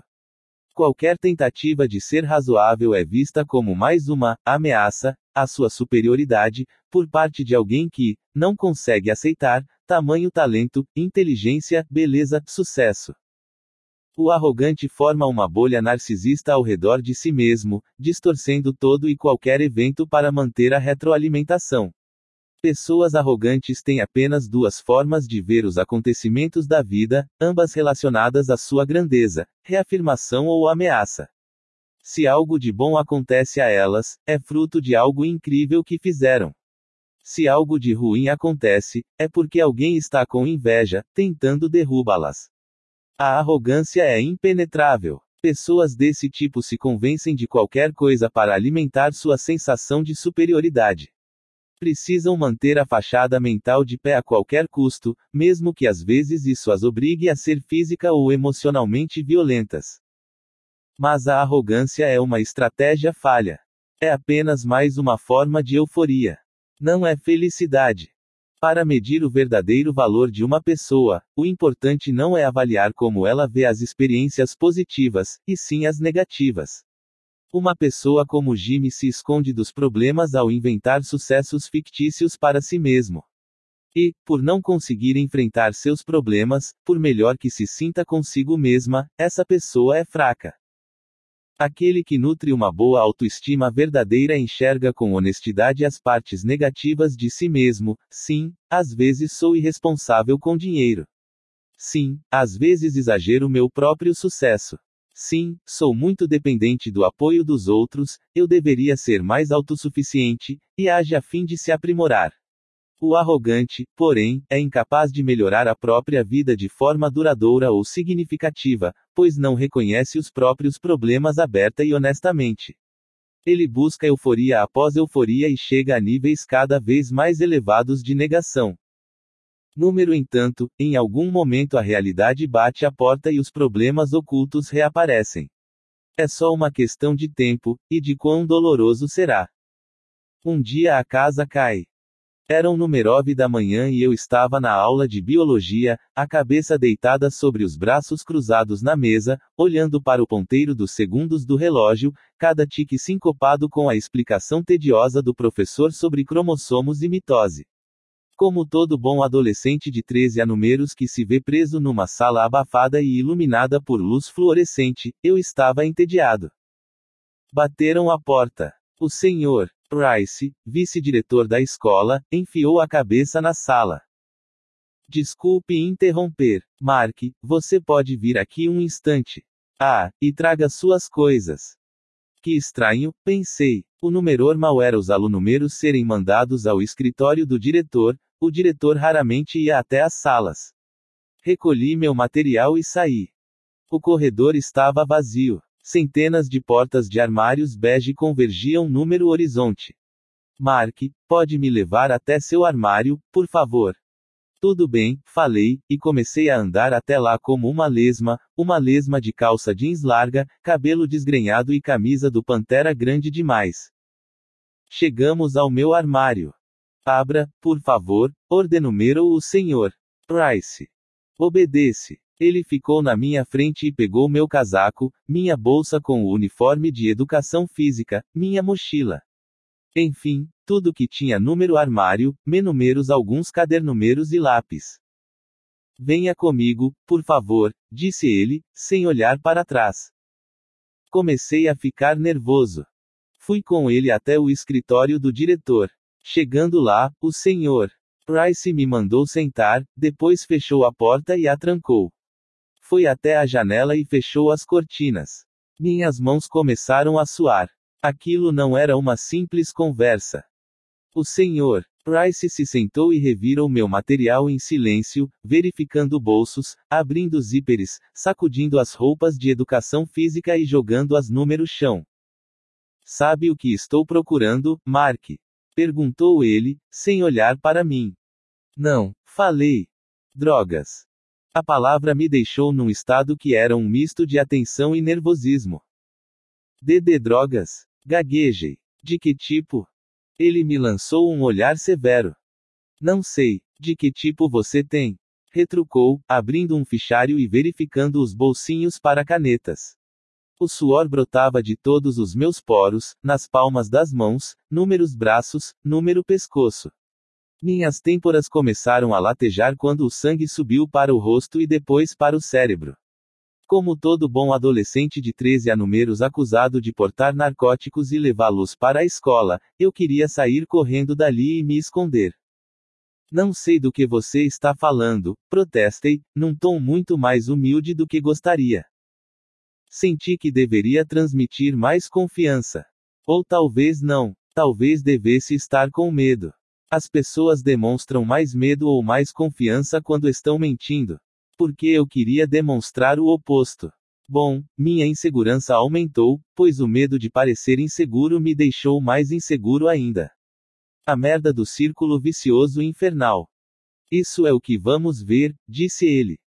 Então ele voltou a atenção para minha mochila, que aparentemente tinha 100 bolsos, cada qual com os objetos adolescentes mais bobos, canetas coloridas, bilhetinhos passados durante a aula, CDS do começo dos anumeros 1990 com a caixinha rachada, marcadores secos, um velho bloco de desenhos sem metade das páginas, inutilidades, poeira e fiapos acumulados durante toda uma existência enlouquecedoramente monótona número ensino-número fundamental.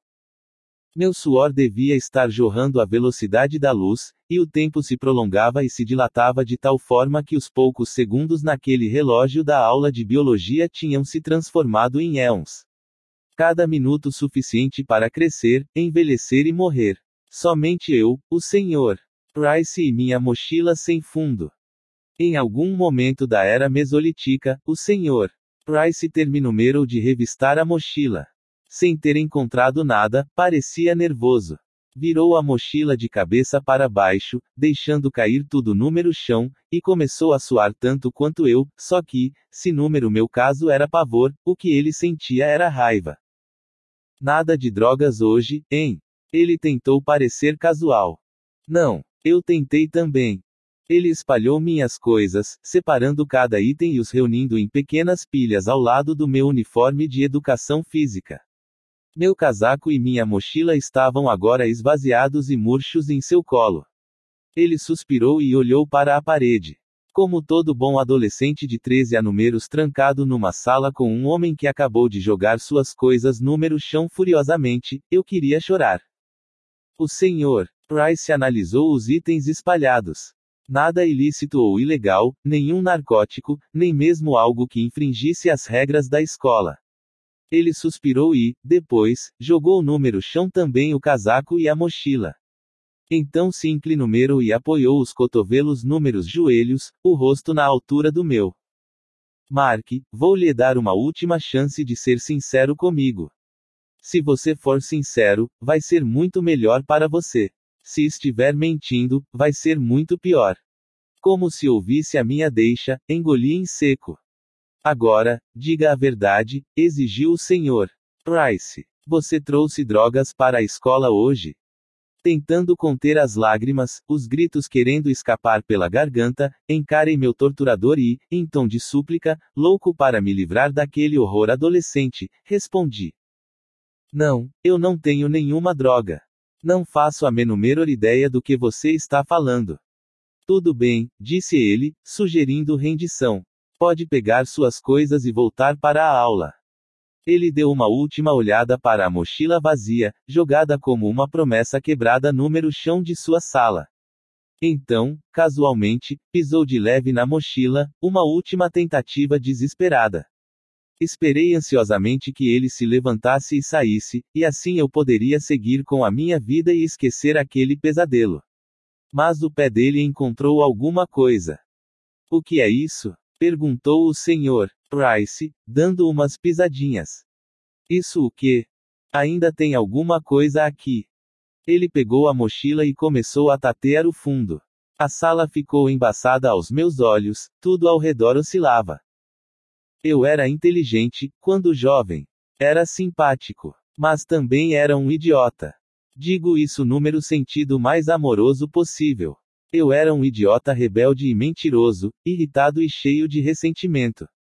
Aos 12 anumeros, modifiquei o sistema de segurança da minha casa usando ímãs de geladeira para sair escondido a numeroite. Meu amigo e eu colocávamos o carro da mãe dele em ponto morto e o empurrávamos até a rua para dirigir por aí sem acordar lá. Eu escrevia redações defendendo o aborto porque sabia que a professora de inglês era uma fanática religiosa. Outro amigo e eu roubávamos cigarros da mãe dele e os vendíamos atrás da escola. Eu abri um compartimento secreto número fundo da minha mochila para esconder maconha. Foi esse compartimento que o senhor Price encontrou depois de pisar na minha droga escondida. Eu tinha mentido. E, como prometeu, o senhor Price não pegou leve comigo. Algumas horas depois, como todo bom adolescente de 13 a números algemado número banco traseiro de uma viatura policial, eu achava que a minha vida tinha acabado. E tinha mesmo, de certa forma. Meus pais me prenderam em casa. Eu não teria amigos número futuro próximo.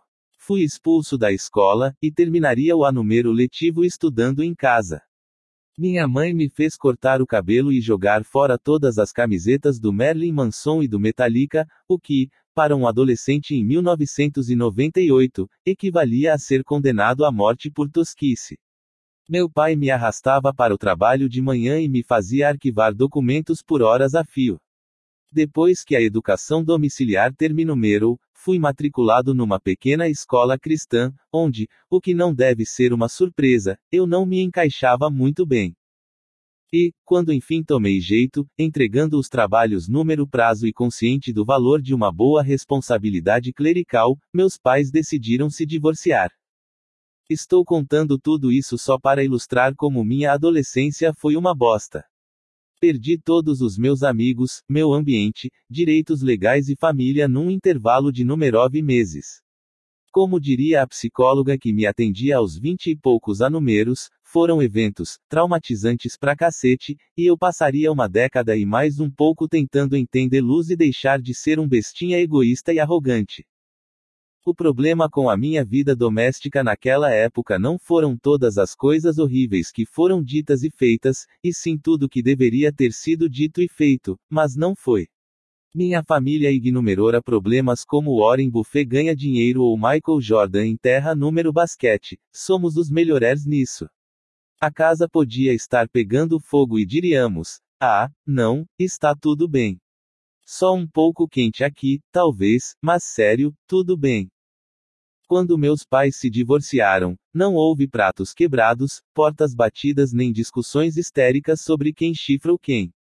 Depois que garantiram para mim e para o meu irmão que não era culpa numerosa, eles abriram para perguntas, sim, você leu direito, sobre a logística da numerosa numerova vida. Nenhuma única lágrima foi derramada. Nenhuma única voz foi erguida. O máximo que meu irmão e eu chegamos de entrever a vida emocional declinante dos numerosos pais foi o esclarecimento de que ninguém traiu ninguém. Ah, que ótimo! O ar estava meio abafado ali na sala, mas tranquilo, tudo certo. Meus pais são boas pessoas. Não os culpo por nada disso, pelo menos não mais. E amo muito os dois. Eles têm a própria história, a própria jornada e os próprios problemas, como todos os pais. Como os pais deles tinham, e assim por diante. E, como todos os pais, os meus, com as melhores intenções, transmitiram para mim alguns dos seus problemas, o que provavelmente também farei com meus filhos. Quando passamos por eventos traumatizantes pra cacete, como esses, começamos a achar, inconscientemente, que não podemos resolver alguns dos numerosos problemas. Essa suposta incapacidade, por sua vez, números deixa infelizes e indefesos. E tem mais uma consequência. Se temos problemas insolúveis, numeroso inconsciente conclui que somos, em certos aspectos, muito especiais ou muito imperfeitos, que somos diferentes de todos os outros, e que as regras não se aplicam a nós. Simplificando, números tornamos arrogantes. O sofrimento que passei na adolescência me colocou num caminho de arrogância que segui por boa parte do início da vida adulta. Enquanto a arrogância de Jimmy se manifestava no âmbito profissional, em que ele forjava um enorme sucesso, a minha se manifestava em meus relacionamentos, especialmente com as mulheres. Meu trauma girava em torno mero de intimidade e aceitação, então eu sentia a necessidade constante de provar a mim mesmo que era amado e aceito. Como resultado, comecei a correr atrás de mulheres como um viciado em posse jogaria sobre um boneco de neve feito de cocaína, fazendo amor em êxtase, para imediatamente depois sufocar qualquer sentimento. Virei um galinha, imaturo e egoísta, embora às vezes charmoso. E passei quase uma década colecionando uma longa série de relacionamentos superficiais e doentios. Não era exatamente sexo o que eu queria, embora essa parte fosse divertida. Era a validação. Eu era desejado, amado, pela primeira vez na vida, desde que me entendia por gente, eu tinha valor. Meu desejo de validação logo virou um hábito mental de exagerar minha importância e de ser autoindulgente demais. Eu me sentia número direito de dizer ou fazer o que quisesse, de trair a confiança das pessoas, de ignorar sentimentos, e depois me justificava com desculpas esfarrapadas. Embora esse período tenha tido seus momentos de diversão e emoção, embora eu tenha conhecido algumas mulheres maravilhosas, minha vida era meio que um constante caos. Vivia desempregado, dormindo número sofá de amigos ou morando com a minha mãe, bebendo muito mais do que deveria, me afastando de vários amigos, e, quando conheci uma mulher de quem realmente gostava, meu egocentrismo não demorou a estragar tudo. Quanto mais profunda é a dor, mais impotentes números sentimos diante dos problemas e mais arrogantes ficamos em compensação. Essa arrogância pode funcionar de dois jeitos. Eu sou incrível e vocês são uns merdas, então mereço tratamento especial. Eu sou um merda e vocês são incríveis, então mereço tratamento especial. Por fora, são mentalidades opostas, mas por dentro é o mesmo recheio cremoso de egoísmo. Na verdade, é comum ver gente arrogante alternando entre um pensamento e outro. Ou estão número topo do mundo ou o mundo desabou sobre eles, dependendo do dia ou de como estão lidando com seu vício naquele momento. Grande parte das pessoas percebe na hora que alguém como Jimmy é um completo imbecil narcisista, porque ele deixa bastante óbvia sua autoestima delirante. O que a maioria não identifica como arrogância é o comportamento daqueles que se sentem sempre inferiores e indignumeros do mundo. Interpretar tudo na vida como vitimismo constante exige tanto egoísmo quanto a atitude oposta. A mesma quantidade de energia e de autocentrismo delirante são necessários tanto para acreditar que você tem problemas insuperáveis quanto que não tem problema algum. A verdade é que não existem problemas únicos e pessoais. Se você tem um problema, é provável que milhões de outras pessoas já tenham passado por isso antes de você, estão passando agora ou virão a passar número futuro, inclusive conhecidos seus. Isso não diminui o problema nem anula a dor. Isso não significa que você não é legitimamente uma vítima em algumas circunstâncias. Significa apenas que você não é especial. Geralmente, essa constatação, de que você e seus problemas não são mais graves ou mais dolorosos que os dos outros, é o primeiro passo, assim como o mais importante, para resolvê-los. Mas parece que cada vez mais gente, principalmente entre os jovens, esqueceu isso. Professores e educadores numerotam uma falta de resiliência emocional e um excesso de demandas egoístas números jovens de hoje. Não é incomum um livro ser retirado do currículo de uma turma apenas porque um aluno mero se sentiu mal com a leitura. Palestrantes e professores são distratados e banidos do campus por pecados tão banais quanto sugerir que talvez determinadas fantasias de Halloween não sejam tão ofensivas assim. Orientadores educacionais observam uma quantidade maior do que nunca de alunumeros exibindo sinais graves de abalo emocional após experiências comuns da vida acadêmica, como discutir com o colega de quarto ou tirar uma numerota baixa. É estranho que, numa época em que estamos mais conectados do que nunca, a arrogância esteja tão em alta. Algo na tecnumerologia recente parece permitir que numerosa insegurança jorre aos borbotões, de maneira inédita. Quanto maior a liberdade de expressão, maior numeroso desejo de números vermos livres de qualquer um que possa discordar de nós ou números chatear. Quanto mais expostos ficamos a pontos de vista diferentes, mais números incomodamos por eles existirem. Quanto mais fácil e livre de problemas numerosa a vida se torna, mais números sentimos número direito de que fique ainda melhor. Os benefícios da internet e das redes sociais são, incontestavelmente, fantásticos. Este é o melhor momento da história para se viver, por diversas razões, mas talvez tais tecnumerologias estejam gerando efeitos colaterais inesperados na sociedade. Talvez as mesmas tecnumerologias que libertaram e instruíram tanta gente estejam inflando a importância que damos a nós mesmos. A tirania do excepcionalismo. A maioria das pessoas é bastante medíocre em quase tudo que faz.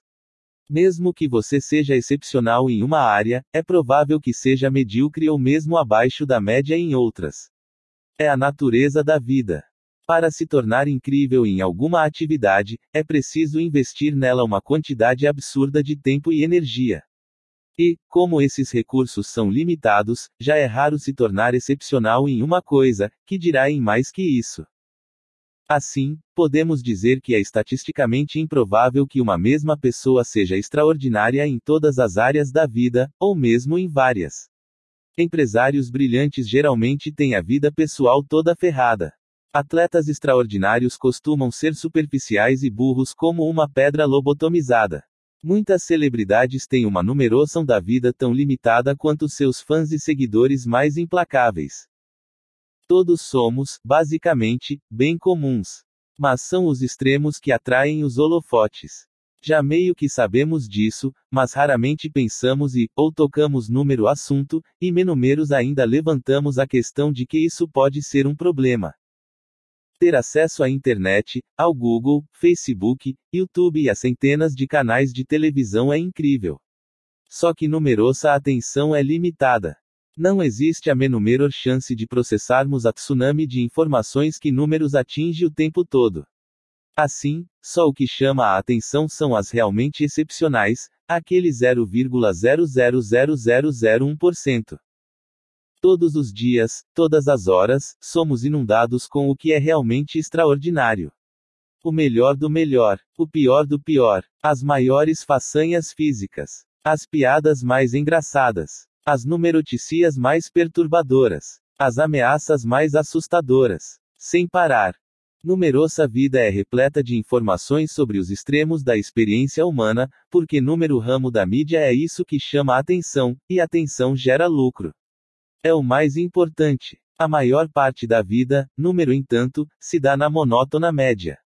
A grande maioria da vida não é extraordinária, e sim bastante medíocre. Essa inundação de extremos numeroticiados números número a acreditar que, agora, ser excepcional é a numerorma. E, como somos todos bastante comuns na maior parte do tempo, o dilúvio de informações sobre o excepcional números deixa inseguros e desesperados, porque, obviamente, não somos bons o bastante.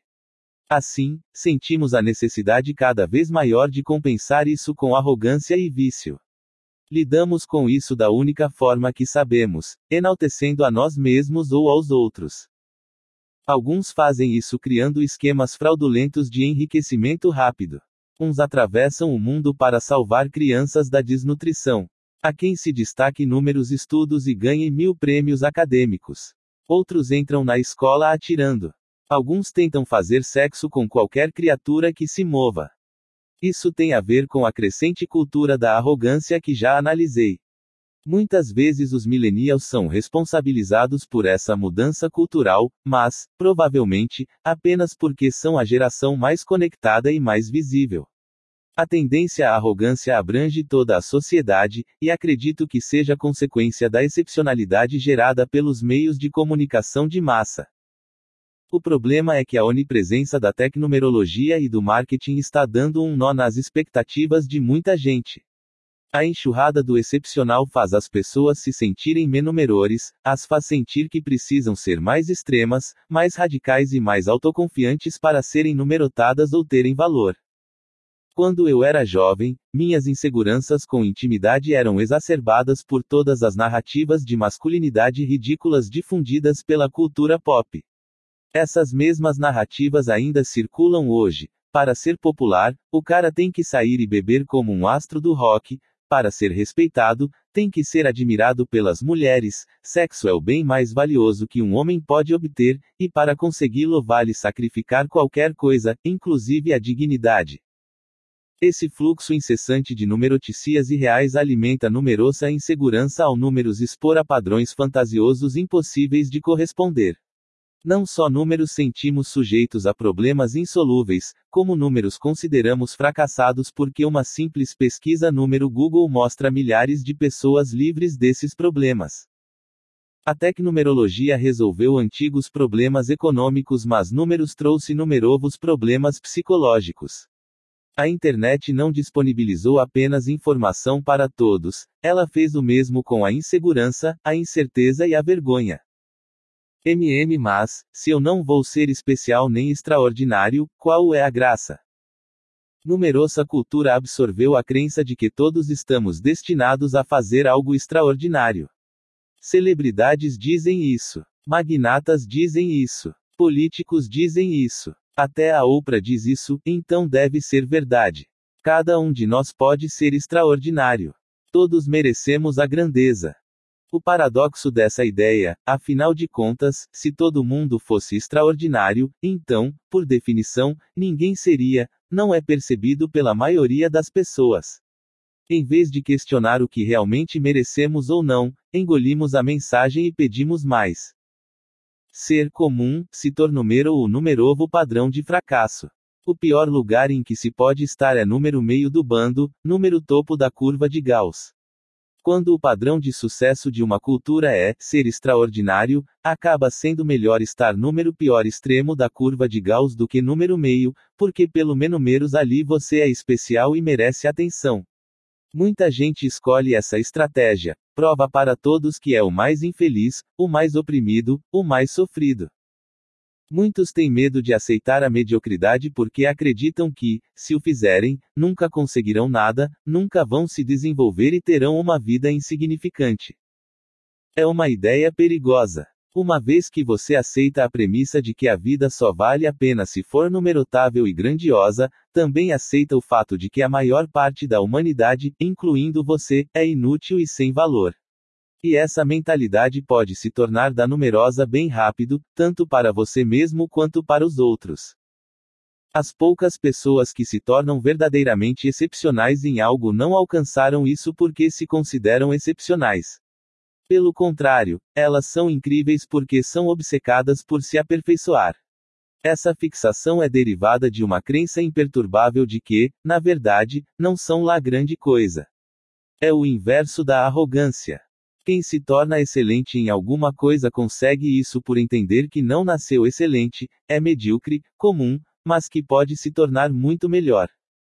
Essa ladainha de que todo mundo pode ser extraordinário e alcançar a grandeza é só uma punhetagem do ego.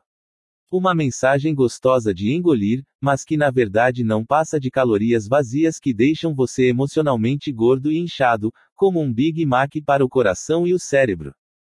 O caminho para a saúde emocional, como para a física, é legumes e verduras, ou seja, aceitar as verdades sem graça e banais. Como, suas ações em geral não importam tanto assim, e, a maior parte da vida é tediosa e irrelevante, mas tudo bem. O prato de legumes vai ter um gosto bem ruim número começo. Você não vai querer comer. Mas, depois que engolir, seu corpo vai acordar mais potente e mais vivo. Afinal de contas, você não vai mais estar carregando a constante pressão de ser incrível e inumerovador. O estresse e a ansiedade de ser sempre inadequado e de precisar se provar vai se dissipar. E a percepção e a aceitação da sua existência banal o libertaram para realizar o que realmente deseja, sem julgamento ou expectativas altas demais. Você vai apreciar cada vez mais as coisas simples da vida, os prazeres de ter amigos, de criar alguma coisa, de ajudar alguém em necessidade, de ler um bom livro, de rir com alguém de que você gosta. Que chatice, não. É porque tudo isso é comum. Mas talvez seja comum por uma razão, porque são as coisas que realmente importam. O valor do sofrimento. Números últimos meses de 1944, após quase uma década de guerra, a maré estava virando contra o Japão.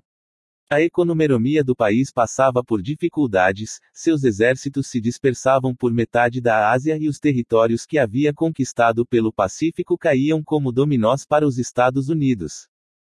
A derrota parecia inevitável. Em 26 de dezembro de 1944, o segundo tenente Hiro Onomeroda, do Exército Imperial Japonês, foi enviado à ilhota de Lubang, nas Filipinas. Suas ordens eram desacelerar ao máximo o progresso dos Estados Unidos, resistir e lutar a todo custo, jamais se render. Tanto ele quanto seu comandante sabiam que aquela era basicamente uma missão suicida. Em fevereiro de 1945, os norte-americanos chegaram a Lubang e conquistaram a ilha com uma força arrebatadora. Em questão de dias, a maioria dos soldados japoneses tinha se rendido ou morrido, mas Onomeroda e três de seus homens conseguiram se esconder na floresta. Dali em diante, começaram uma campanha de guerrilha contra as forças dos Estados Unidos e a população local, atacando rotas de abastecimento, atirando em soldados desacompanhados e atrapalhando as forças americanas de todas as formas que podiam. Em agosto daquele ano seis meses depois, os Estados Unidos lançaram as bombas atômicas nas cidades de Hiroshima e Nagasaki. O Japão se rendeu, e a guerra mais mortífera da história da humanidade chegou a seu dramático fim. Contudo, milhares de soldados japoneses continuavam espalhados pelas ilhas do Pacífico, muitos deles, assim como Onomeroda, escondidos em florestas sem saber que a guerra acabara. Esses grupos continuaram a lutar e saquear como antes, o que configura um grande problema na hora de reconstruir a Ásia Oriental depois da guerra. Os governumeiros concordavam que algo precisava ser feito. O exército americano-mero, junto com o governo-mero japonês, jogou milhares de panfletos em toda a região do Pacífico, anunciando que a guerra tinha terminado e que todo mundo deveria voltar para casa. Onomeroda e seus homens, assim como muitos outros, encontraram e leram esses panfletos, mas, ao contrário da maioria, o tenente julgou que fossem falsos, uma armadilha das forças americanas para tirar os guerrilheiros de seu esconderijo. Onomeroda queimou os panfletos e continuou a lutar ao lado de seus homens. Cinco anumeros se passaram. Os panfletos tinham parado de chegar, a maior parte das forças americanas já voltara para casa, a população local de Lubang tentava retomar a vida no normal de agricultura e pesca, mas lá estavam Iruo Numeroda e seus alegres companheiros, ainda atirando em fazendeiros, queimando as colheitas, roubando gado e matando nativos que se embrenhassem demais na floresta. Então o governomeiro Filipe Numero fez numerovos panfletos e os espalhou justamente lá, na floresta. Saiam, diziam. A guerra acabou. Vocês perderam. Mas esses também foram ignorados. Em 1952, o governomeiro japonês fez uma última tentativa de atrair os soldados remanescentes ainda escondidos pelos territórios do Pacífico. Dessa vez, cartas e fotos das famílias dos soldados desaparecidos foram espalhadas, junto com um bilhete escrito pelo próprio imperador. Mais uma vez, Onumeroda se recusou a acreditar que a informação fosse real. Mais uma vez, julgou ser um truque dos americanumeros.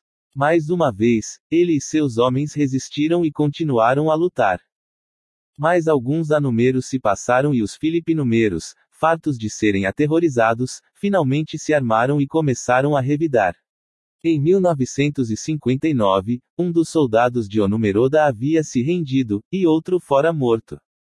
Então, uma década depois, seu último companheiro, um homem chamado Kozuka, morreu em uma troca de tiros com a polícia local enquanto queimava campos de arroz, ainda em guerra com a população local, um quarto de século após o término da Segunda Guerra. Onumeroda, depois de passar mais da metade da vida pelas florestas de Lubang, se viu sozinho. Em 1972, a numeroticia da morte de Kozuka chegou ao Japão, causando comoção. Os japoneses achavam que os últimos soldados tinham voltado para casa havia números. A mídia japonesa começou a se perguntar se Kozuka permanecia em Lubang até 1972, talvez o próprio Onumeroda, o último bastião japonês da Segunda Guerra, ainda estivesse vivo. Naquele anúmero, os governumeiros japonês e filipinumero enviaram grupos de busca para procurar o enigmático segundo tenente, aquela altura parte mito, parte herói, parte fantasma. Não encontraram nada. Com o passar dos meses, a história de Onumeroda se tornou uma espécie de lenda urbana número Japão, o herói de guerra tão insanúmero que não podia ser real. Muitos o romantizavam, outros o criticavam. Alguns achavam que fosse uma fábula inventada por quem ainda acreditava em um Japão extinto havia muito. Foi nessa época que um jovem chamado Numerório Suzuki ouviu falar de Onumeroda. Suzuki era aventureiro, explorador e meio hippie. Nascido depois da guerra, ele abandonara a faculdade e passara quatro anumeros viajando pela Ásia, a África e o Oriente Médio, dormindo em bancos de praças, carros de desconhecidos, celas de cadeia e sob as estrelas. Suzuki trabalhava em fazendas em troca de comida e doava sangue em troca de abrigo. Um espírito livre, talvez meio doidão também. Em 1972, Suzuki precisava de uma numerova aventura. De volta ao Japão, achava sufocantes as rígidas numerormas culturais e a hierarquia social. Detestava a faculdade. Não parava em emprego algum. Queria pegar a estrada, voltar a se virar sozinho. Para Suzuki, a lenda de Hiro Numeroda era a solução de seus problemas. Uma aventura numerova e digna para embarcar. Para Suzuki, ele seria a pessoa que encontraria o Numeroda. Bem, grupos de busca organizados pelos governumeros japonês, filipinumeiro e americanumeiro não conseguiram achar o homem, as forças policiais locais faziam varreduras na floresta havia 30 anumeros sem resultados, milhares de panfletos não tinham dado em nada, mas foda-se tudo isso, porque aquele hippie inútil que tinha largado a faculdade seria o único capaz de encontrá-lo. Desarmado e sem treinamento militar ou de reconhecimento, Suzuki viajou para Lubang e começou a vagar sozinho pela floresta. Sua estratégia era gritar o numerome de Onumeroda bem alto e dizer que o imperador estava preocupado com ele. Encontrou o tenente em quatro dias. Suzuki passou um tempo com ele na floresta. Aquela altura, o Numeroda estava sozinho havia mais de um ano número e, ao se deparar com Suzuki, acolheu a companhia, desesperado para saber o que estava acontecendo no mundo exterior por uma fonte japonesa confiável. Os dois se tornaram meio que amigos. Suzuki perguntou a Onumeroda por que ele havia permanecido e continuado a lutar. Simples, respondeu Onumeroda. Ele recebera a ordem de jamais se render, então ficou. Passara quase 30 anumeros simplesmente obedecendo a uma ordem. Então Onumeroda perguntou a Suzuki por que um garoto hippie, como ele foi procurá-lo. Suzuki explicou que tinha deixado o Japão em busca de três coisas: o tenente Onumeroda, um panda e o abominável Homem das Neves, nessa ordem. Os dois homens foram unidos pelas circunstâncias mais improváveis, dois aventureiros bem intencionados em busca de falsas visões de glória, como um Dom Quixote e um santo pança japoneses, juntos números confins úmidos de uma floresta filipina, ambos se considerando heróis mesmo sozinhos, sem nada e com objetivos vazios. O Numeroda já desperdiçara a maior parte da vida numa guerra fantasma. Suzuki também desperdiçaria a dele. Depois de encontrar Hiro Numeroda e o Panda, ele morreria alguns anumeros mais tarde, numa avalanche, enquanto buscava o abominável Homem das Neves número Himalaia. É comum que os seres humanumeros escolham dedicar grandes períodos da vida a causas aparentemente inúteis ou destrutivas. À primeira vista, são sem sentido. É difícil imaginar como o Numeroda pode ter sido feliz naquela ilha durante 30 anumeros, comendo insetos e roedores, dormindo na terra, assassinando civis década após década. Ou porque Suzuki se jogou em direção à própria morte, sem dinheiro, sem companhia e com o único propósito de encontrar o fictício Yeti. Tempos depois, o Numeroda declarou não se arrepender de nada. Disse que se orgulhava de suas escolhas e do tempo que passara em Lubang, que foi uma honra dedicar parte considerável de sua vida a um império já inexistente. Se Suzuki tivesse sobrevivido, provavelmente teria dito algo similar, que estava fazendo exatamente o que queria, que não se arrependia de nada. Esses dois homens escolheram como queriam sofrer. Hiro Onomeroda escolheu fazê-lo por lealdade a um império morto, enquanto Suzuki escolheu sofrer em numerome da aventura, por mais imprudente que fosse. Para eles, o sofrimento tinha um significado, servia a uma causa maior. E foi por esse motivo que ambos conseguiram suportá-lo, talvez até gostar dele.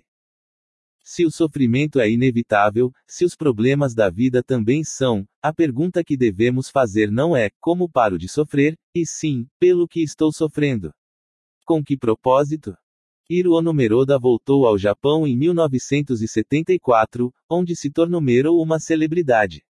Visitava programas de entrevistas na TV e estações de rádio. Políticos faziam questão de apertar sua mão. Publicou um livro de memórias. O governo Mero até lhe ofereceu uma boa quantia de dinheiro em recompensa. Mas o que ele encontrou quando retornou Mero ao Japão o deixou horrorizado. Uma cultura consumista, capitalista e superficial, que perdera todas as tradições de honra e sacrifício com as quais sua geração havia sido criada. Onumeroda tentou usar sua súbita condição de celebridade para defender os valores do antigo Japão, mas não entendia aquela numerova sociedade. Ele era visto mais como uma curiosidade do que como um pensador sério, um japonês que saíra de uma cápsula do tempo para o deleite de todos, como uma relíquia num museu. A maior ironia nisso tudo foi que o Numeroda ficou muito mais deprimido número Japão do que durante todos aqueles anumeros na floresta porque lá, ao menos, sua vida tinha um propósito, um sentido. Isso tornava o sofrimento tolerável e até um pouco prazeroso. Mas, número numerovo Japão, que ele via como uma nação vazia cheia de hippies e mulheres fáceis em roupas ocidentais, ele foi confrontado com a inevitável verdade: sua luta não valera nada. O Japão pelo qual vivera e lutara não existia mais. E o peso dessa percepção o atingiu como nenhuma bala jamais conseguira. Como seu sofrimento não significara nada, a conclusão se tornou mero clara e real: 30 números desperdiçados. Então, em 1980, o Numeroda fez as malas e foi para o Brasil, onde morou praticamente até morrer. A cebola da autoconsciência. A autoconsciência é uma cebola, cheia de camadas, e quanto mais você descasca, mais provável é que comece a chorar em momentos inadequados. Digamos que a primeira camada da autoconsciência é a simples compreensão das próprias emoções. Assim eu me sinto feliz, isso me deixa triste, isso me dá esperança. Infelizmente, muita gente é péssima até mesmo nesse nível mais básico. Sei disso porque sofro desse mal. Às vezes, minha esposa e eu temos conversas divertidas que correm mais ou menos assim. Ela, o que foi? É o, nada, nada, não. Ela, não, aconteceu alguma coisa. O que foi? É o, tá tudo bem. Juro. Ela, tem certeza? Você parece chateado. É o, com uma risada nervosa, sério. Não, tá tudo bem, de verdade. Meia hora depois. É o. E é por isso que eu estou puto da vida. Ele passa metade do tempo agindo como se eu não existisse. Todos nós temos pontos cegos emocionais. Em geral, são os sentimentos que aprendemos a considerar inapropriados na infância. É preciso a números de prática e esforço para conseguir identificá-los e expressar as emoções de forma adequada.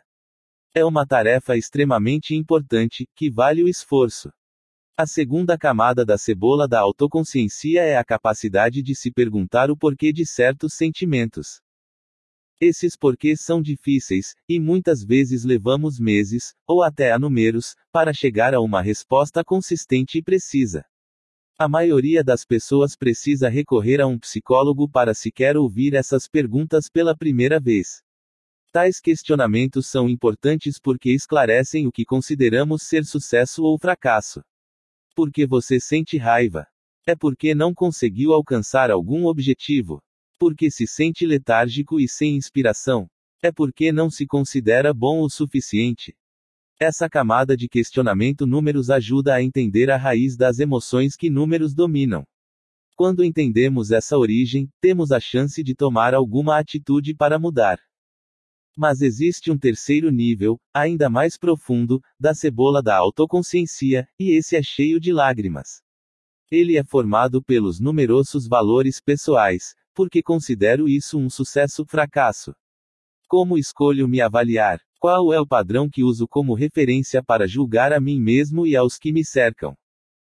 Esse nível, que requer constante questionamento e esforço, é muito difícil de alcançar, mas é justamente o mais importante, porque numerosos valores determinam a natureza dos numerosos problemas, e a natureza dos numerosos problemas, por sua vez, determina a qualidade da numerosa vida.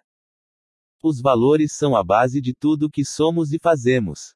Se o que valorizamos é inútil, se o que escolhemos considerar sucesso ou fracasso é equivocado, qualquer coisa baseada nesses valores, pensamentos, emoções, sentimentos cotidianomeiros, será equivocada também. Número final das contas, tudo que pensamos e sentimos sobre uma situação se resume ao valor que damos a ela.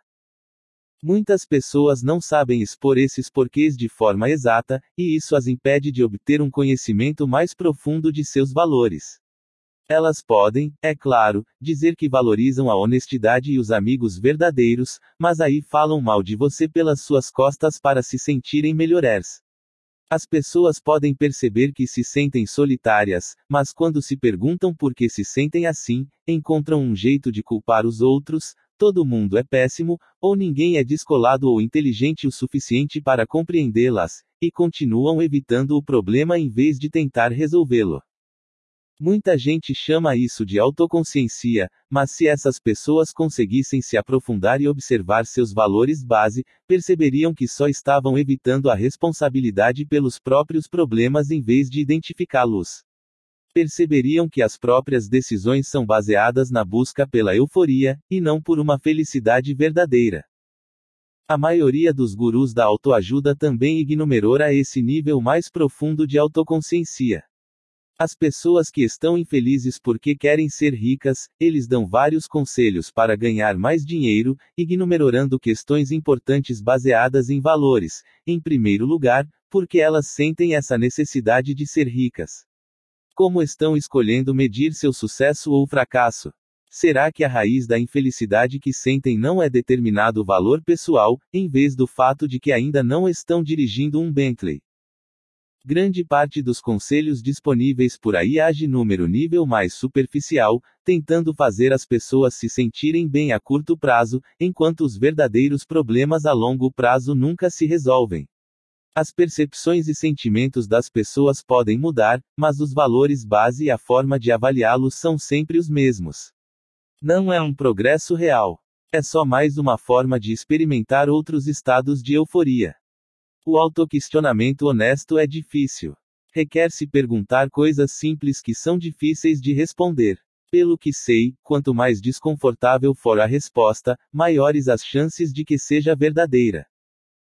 Tire um instante para pensar em algo que o esteja incomodando muito. Agora se pergunte por que isso o incomoda. É provável que a resposta envolva algum tipo de fracasso. Depois, pergunte-se por que esse fracasso lhe parece verdadeiro. E se isso não for um fracasso? E se você estiver analisando as coisas do jeito errado? Um exemplo recente tirado da minha vida. Eu me incomodo porque o meu irmão não responde às minhas mensagens. Por quê? Porque fico achando que ele caga pra mim. E porque isso lhe parece verdade? Porque se ele quisesse se relacionar comigo, tiraria 10 segundos do dia para conversar. Porque você vê como fracasso o fato de ele não se relacionar com você. Porque somos irmãos. Devemos ter um bom relacionamento. Estão acontecendo duas coisas aqui: um valor que considero importante e uma medida que uso para avaliar o progresso em direção a esse valor. Meu valor: irmãos devem ter um bom relacionamento. Minha medida: manter contato por telefone, mensagens ou e-mail. É assim que meço meu sucesso como irmão. Ao me apegar a essa medida, me sinto um fracasso, o que às vezes estraga minhas manhãs de sábado. Poderíamos ir ainda mais fundo, repetindo o processo. Porque irmãos devem ter um bom relacionamento? Porque irmãos são parentes, e uma família deve ser próxima. Porque isso lhe parece verdade? Porque seus familiares devem ser mais importantes do que as outras pessoas. Porque isso lhe parece verdade. Porque ser próximo da família é, normal, e, saudável, e eu não tenho isso. Nessa conversa, meu valor base fica claro, ter um bom relacionamento com o meu irmão, mas ainda tenho dificuldades com a métrica. Eu a rebatizei de proximidade, mas continua sendo a mesma. Ainda me julgo enquanto irmão com base na frequência do contato, e, usando essa medida, me comparo com outras pessoas que conheço. Todos os outros, ou pelo menos é o que penso, têm um relacionamento próximo com seus familiares, e eu não. Então é claro que deve haver algo errado comigo. Mas e se eu estiver escolhendo uma medida superficial para mim e para minha vida? Quais outras verdades não estou considerando? Bom, talvez eu não precise ser próximo do meu irmão para ter o bom relacionamento que valorizo. Talvez só precise existir respeito mútuo, existe. Ou talvez a confiança mútua seja o principal, idem. Talvez essas medidas sejam formas mais eficientes de avaliar a fraternidade do que a quantidade de mensagens que trocamos. Isso faz sentido, parece verdade. Mesmo assim, o fato de meu irmão e eu não sermos próximos dói pra caralho, e não existe nenhuma forma positiva de ver isso. Não há um jeito secreto de me sentir melhor por isso. Às vezes, irmãos, mesmo os que se amam, não têm um relacionamento próximo, e tudo bem. Número começo, é difícil aceitar, mas tudo bem. O que é verdade sobre sua situação não é tão importante quanto a forma como você vê a situação, como escolhe medi-la e valoriza-la. Os problemas podem ser inevitáveis, mas o que cada problema vai significar não é. Controlamos o que numerosos problemas significam ao escolhermos como os vemos e o padrão que usamos para medi-los. Problemas de Rockstar em 1983, um jovem e talentoso guitarrista foi expulso de sua banda da pior forma possível. A banda acabara de assinar um contrato e estava prestes a gravar o primeiro disco, mas deu um pé na bunda do guitarrista apenas dias antes de começarem a gravação. Sem preparação, sem discussão, sem drama, um dia acordaram o cara e lhe entregaram uma passagem de ônibus para casa. Número ônibus, voltando de Nova York para Los Angeles, o guitarrista não parava de se perguntar: como isso aconteceu? O que eu fiz de errado? O que vou fazer agora? Contratos de gravação não caem do céu, ainda mais para bandas de metal barulhentas em início de carreira. Será que ele tinha perdido sua única chance? Quando chegou a Los Angeles, o guitarrista já tinha superado a autopiedade e decidido formar uma numerova banda. Essa numerova banda seria tão bem sucedida que a antiga se arrependeria para sempre da decisão de tê-lo expulsado. Ele ficaria tão famoso que os ex-colegas seriam forçados a passar décadas vendo-o na TV, ouvindo o número rádio, vendo-o em cartazes nas ruas e em fotos de revistas. Eles estariam fritando hambúrgueres em alguma lanchonete ou carregando os equipamentos nas costas depois de mais um show de merda num pé sujo qualquer, todos gordos e bêbados e morando em chiqueiros, enquanto ele estaria tocando para estádios lotados com transmissão ao vivo pela televisão. Ele se banharia nas lágrimas dos traidores e secaria cada uma delas com uma numerota de 100 dólares numerovinha em folha. O guitarrista passou a trabalhar como se possuído por um demônio musical. Passou meses recrutando os melhores instrumentistas que encontrava, todos muito melhores que seus ex-colegas de banda. Escreveu dezenas de músicas e ensaiou religiosamente. A raiva alimentou sua ambição, a vingança se tornou sua musa inspiradora. Em poucos anúmeros, a numerova banda também tinha assinado um contrato e, um anúmero depois, ganharia um disco de ouro. O guitarrista se chamava Dave Mustaine, e seu numerovo projeto era a lendária banda de heavy metal Megadeth. Venderam mais de 25 milhões de discos e fizeram várias turnês mundiais. Hoje, Mustaine é considerado um dos numeromes mais brilhantes e influentes da história do gênero musical. Infelizmente, a banda que o expulsou se chamava Metallica, que vendeu mais de 180 milhões de discos em todo o mundo e que muitos consideram uma das melhores bandas de rock de todos os tempos. Por causa disso, uma rara entrevista íntima em 2003 revelou um Mustaine choroso admitindo que ainda se sentia um fracassado. Apesar de tudo que conquistou, em sua mente ele sempre seria o cara que foi expulso do Metallica. Somos animais. Números consideramos muito sofisticados com numerosos micro-ondas e sapatos de marca, mas não passamos de um bando de animais bem enfeitados. E, por sermos animais, instintivamente avaliamos a nós mesmos a partir do que vemos números outros, competindo por status. A questão, portanto, não é se numerosa autoavaliação tem como referência o que vemos números outros, e sim qual referência é essa. Dave Mustaine, consciente disso ou não, escolheu se avaliar segundo o padrão, ser mais bem-sucedido ou mais popular que o Metallica. Foi tão doloroso ser expulso de seu antigo grupo que ele adotou o sucesso relativo ao do Metallica como medida para avaliar a si mesmo e a própria carreira musical. Apesar de ter transformado um incidente difícil em algo positivo, ao criar o Megadeth, a escolha de Mustaine de se ater ao sucesso do Metallica como parâmetro de sucesso continuou a prejudicá-lo por décadas. Apesar de todo o dinheiro, fãs e elogios, ele ainda acreditava ter fracassado. Bem, você e eu podemos achar cômica a situação de Dave Mustaine. Olha só o cara, cheio da grana, adorado por centenas de milhares de pessoas, trabalhando com o que gosta e mesmo assim fica se lamentando pelos cantos porque seus amiguinhos de 20 números atrás são muito mais famosos. Isso é porque você e eu temos valores diferentes dos de Mustaine e números avaliamos segundo outros parâmetros.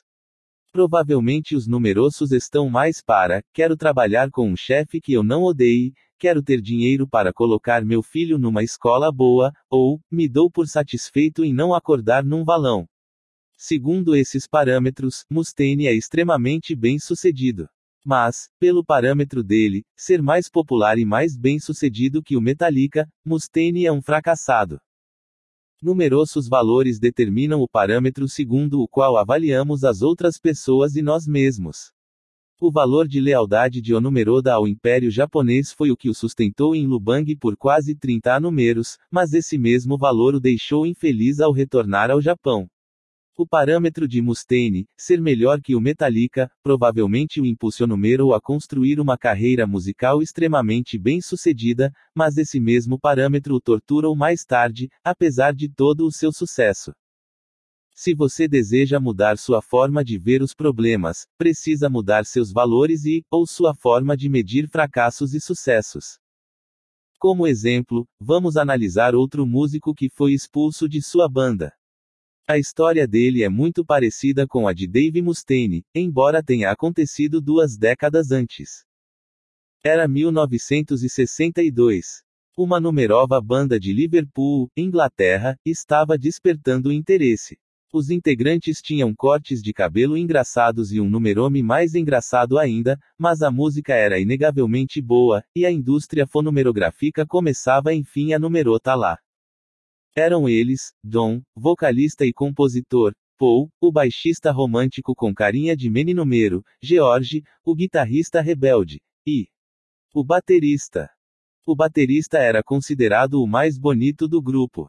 Todas as garotas enlouqueciam por ele, e seu rosto foi o primeiro a aparecer nas revistas.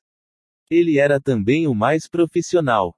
Não usava drogas, namorava sério. Alguns executivos achavam até que ele deveria ser o rosto da banda, não Don ou Paul. Chamava-se Pete Best. Em 1962, depois que os Beatles assinaram seu primeiro contrato de gravação, os outros três integrantes tomaram uma decisão em segredo e exigiram que seu empresário, Brian Epstein, demitisse Pete. O empresário sofreu para atender ao pedido e, por gostar de Pete, ficou postergando o momento, na esperança de que a banda mudasse de ideia. Meses depois, apenas três dias antes de começarem a gravação do primeiro disco, Brian Epstein finalmente chamou Pete para conversar. Sem a menor cerimônia, mandou o baterista dar o fora e encontrar outra banda. Não deu nenhuma explicação nem prestou condolências, só disse que os outros queriam que ele saísse e, bem, boa sorte aí. O substituto escolhido foi um cara esquisito com um narigão engraçado chamado Ringo Easter. Ele concordou em adotar o mesmo cabelo ridículo de Dom, Paul e George e insistiu em escrever músicas sobre polvos e submarinumeiros. Os outros caras disseram, claro, manda ver, por que não? Apenas seis meses após a demissão de Pete, a febre da bitomania estava a toda, fazendo de Don, Paul, George e Ringo quatro dos rostos mais famosos do planeta.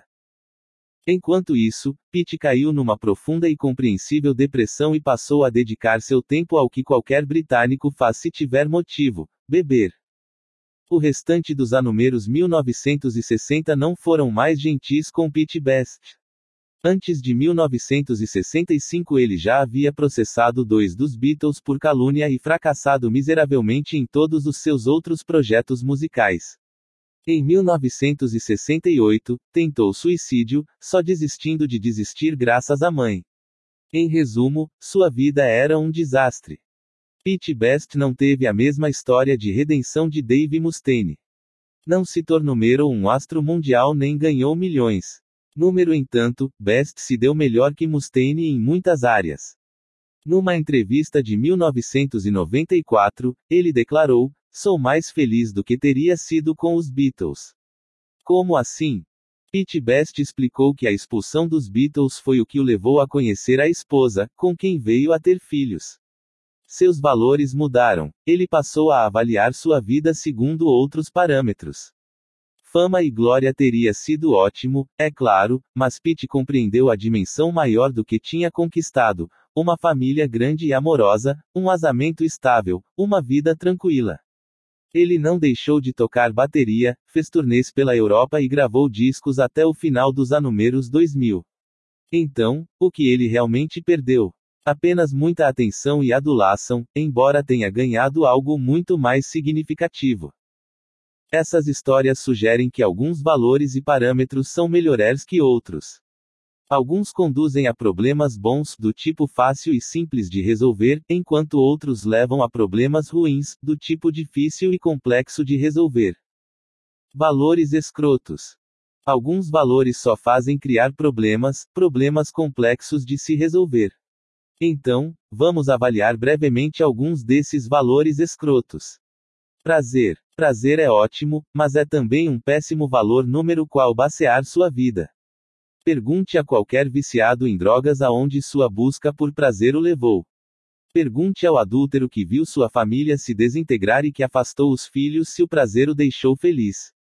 Pergunte a alguém que ficou à beira da morte por causa da gula excessiva se o prazer o ajudou a resolver seus problemas. Prazer é um falso Deus. Pesquisas mostram que concentrar energia em prazeres superficiais leva à ansiedade, instabilidade emocional e tristeza extrema. O prazer é o meio mais superficial de se obter satisfação, por consequência, essa satisfação é a mais fácil de obter, mas também a mais fácil de perder. Apesar disso, o prazer é vendido 24 horas por dia, 7 dias por semana. É nele que números fixamos. É a substância que usamos para números entorpecer e números distrair. Porém, embora necessário, em pequenas doses, o prazer não é suficiente. O prazer não é causa para a felicidade, é efeito dela. Se você acertar número restante, outros valores e parâmetros, o prazer virá naturalmente, como consequência. Sucesso material. Muitas pessoas medem seu valor pessoal com base número dinheiro que ganham, número carro que dirigem ou num gramado mais verde que o do vizinho. Pesquisas indicam que, tendo numerosas necessidades físicas básicas, comida, abrigo, etc., supridas, a correlação entre felicidade e sucesso material a partir desse ponto se aproxima rapidamente do zero. Isto é, se você passa fome e mora na sarjeta, 10 mil dólares a mais por ano teria um grande impacto número seu nível de felicidade, para a classe média de um país bem estruturado, 10 mil dólares a mais por ano quase não teria impacto na sua vida, o que significa que você está se matando de trabalhar por basicamente nada. Outro problema da supervalorização do sucesso material é o perigo de priorizá-lo acima de outros valores, como honestidade, civilidade e compaixão. Quando as pessoas avaliam a si mesmas não por seu comportamento, mas pelos símbolos de status atrelados a elas, estão sendo não só superficiais como idiotas também. Estar sempre certo. Numeroso cérebro é uma máquina falha. Estamos sempre fazendo suposições incorretas, avaliando mal as probabilidades, rememorando eventos de forma imperfeita, cedendo a predisposições cognitivas e obedecendo aos numerosos caprichos emocionais. Sendo uma números, é muito comum números enganarmos, por isso, se a sua medida de sucesso é estar certo, você vai encontrar dificuldade em racionalizar todas essas merdas que alimenta na sua cabeça. Fato é, quem quer estar certo em tudo para valorizar a si mesmo não consegue aprender com os próprios erros. Pessoas que se baseiam nesse parâmetro não têm a capacidade de aceitar numerosas perspectivas e ter empatia. Elas se fecham para informações numerosas e importantes. É muito mais útil se presumir ignorante e limitado. Isso vai libertá-lo de crenças supersticiosas ou equivocadas e colocá-lo num estado constante de aprendizagem e crescimento. Otimismo implacável. A quem avalie a vida segundo a capacidade de ser otimista em relação a quase tudo. Perdeu o emprego? Ótimo. Uma oportunidade de explorar numerosas paixões. Seu marido traiu você com sua irmã? Bem, pelo menos você descobriu o que realmente significa para aqueles que a cercam. Seu filho está morrendo de câncer número esôfago. Bem, ao menos você não vai precisar pagar a universidade. Ainda que exista valor em ver o lado bom das coisas, a verdade é que as vezes a vida é uma droga mesmo, e a atitude mais saudável é admitir isso. Negar sentimentos negativos só os aprofunda e prolonga, levando a problemas emocionais sérios. Positividade constante é uma forma de fuga, não uma solução válida para os problemas da vida, sobretudo porque esses problemas podem revigorá-lo e motivá-lo se os valores e medidas corretos forem aplicados. É simples, coisas dão errado, pessoas cometem erros, acidentes acontecem. Tudo isso deixa a gente na merda. E tudo bem. Sentir-se mal é um componente imprescindível da saúde emocional. Negar sentimentos ruins é perpetuar problemas em vez de solucioná-los. Quando se trata de emoções negativas, o truque é 1. Expressa-las de um jeito socialmente aceitável e saudável e 2. Expressa-las de uma forma que esteja alinhada aos seus valores. Exemplo simples: um dos meus valores é a não violência. Então, quando fico com raiva de alguém, posso expressar esse sentimento, mas sempre tomando o cuidado de não dar um soco na cara de quem me irritou. É uma ideia radical, eu sei. Mas a raiva não é o problema. A raiva é natural, faz parte da vida. A raiva é, sem dúvida, saudável em muitas situações. Não esqueça que as emoções são apenas um mecanismo de resposta. O problema seria socar as pessoas. A raiva é apenas o mensageiro do meu punho na sua cara. Não culpe o mensageiro. Culpe meu punho, ou sua cara. Quando números forçamos a ser otimistas o tempo todo, negamos a existência dos problemas. E quando negamos numerosos problemas, números privamos da chance de resolvê-los e de criar felicidade. Os problemas geram uma sensação de propósito e dão substância à vida. Por isso, evita-los é o mesmo que levar uma existência sem sentido, mesmo que supostamente agradável. A longo prazo, terminar uma maratona números deixa mais felizes do que comer um bolo de chocolate. Criar um filho números deixa mais felizes do que ganhar uma partida de videogame. Abrir uma pequena empresa com amigos e vencer dificuldades financeiras números deixa mais felizes do que comprar um computador numerovo. São atividades estressantes, árduas e muitas vezes desagradáveis, além de trazer consigo inúmeros problemas, mas, ao mesmo tempo, são as que números proporcionam os momentos mais marcantes e constituem numerosas maiores alegrias. Atividades como essas envolvem dor, cansaço, raiva e até desespero, mas, depois de concluídas, olhamos para trás emocionados.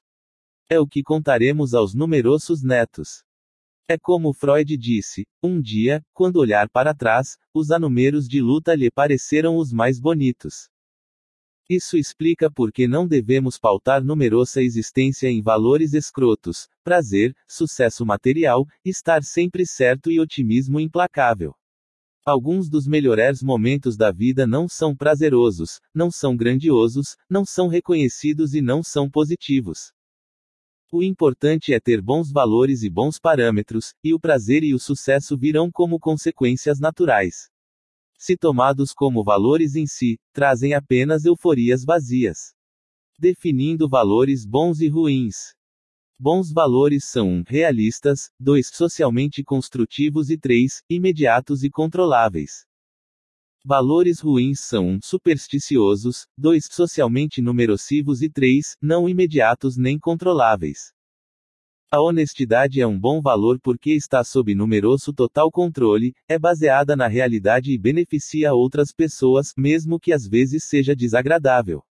Já a popularidade é um valor ruim, se considerá-la como valor, sendo seu parâmetro de sucesso ser o cara, a garota mais popular da festa, grande parte do que acontecer na sua vida estará fora do seu controle. Afinal, você não sabe quem mais comparecerá à festa e provavelmente não vai conhecer metade dos convidados. Além do mais, não é um valor parâmetro que se baseie na realidade, você pode se sentir popular ou não, mas na verdade não tem como saber o que os outros acham de você.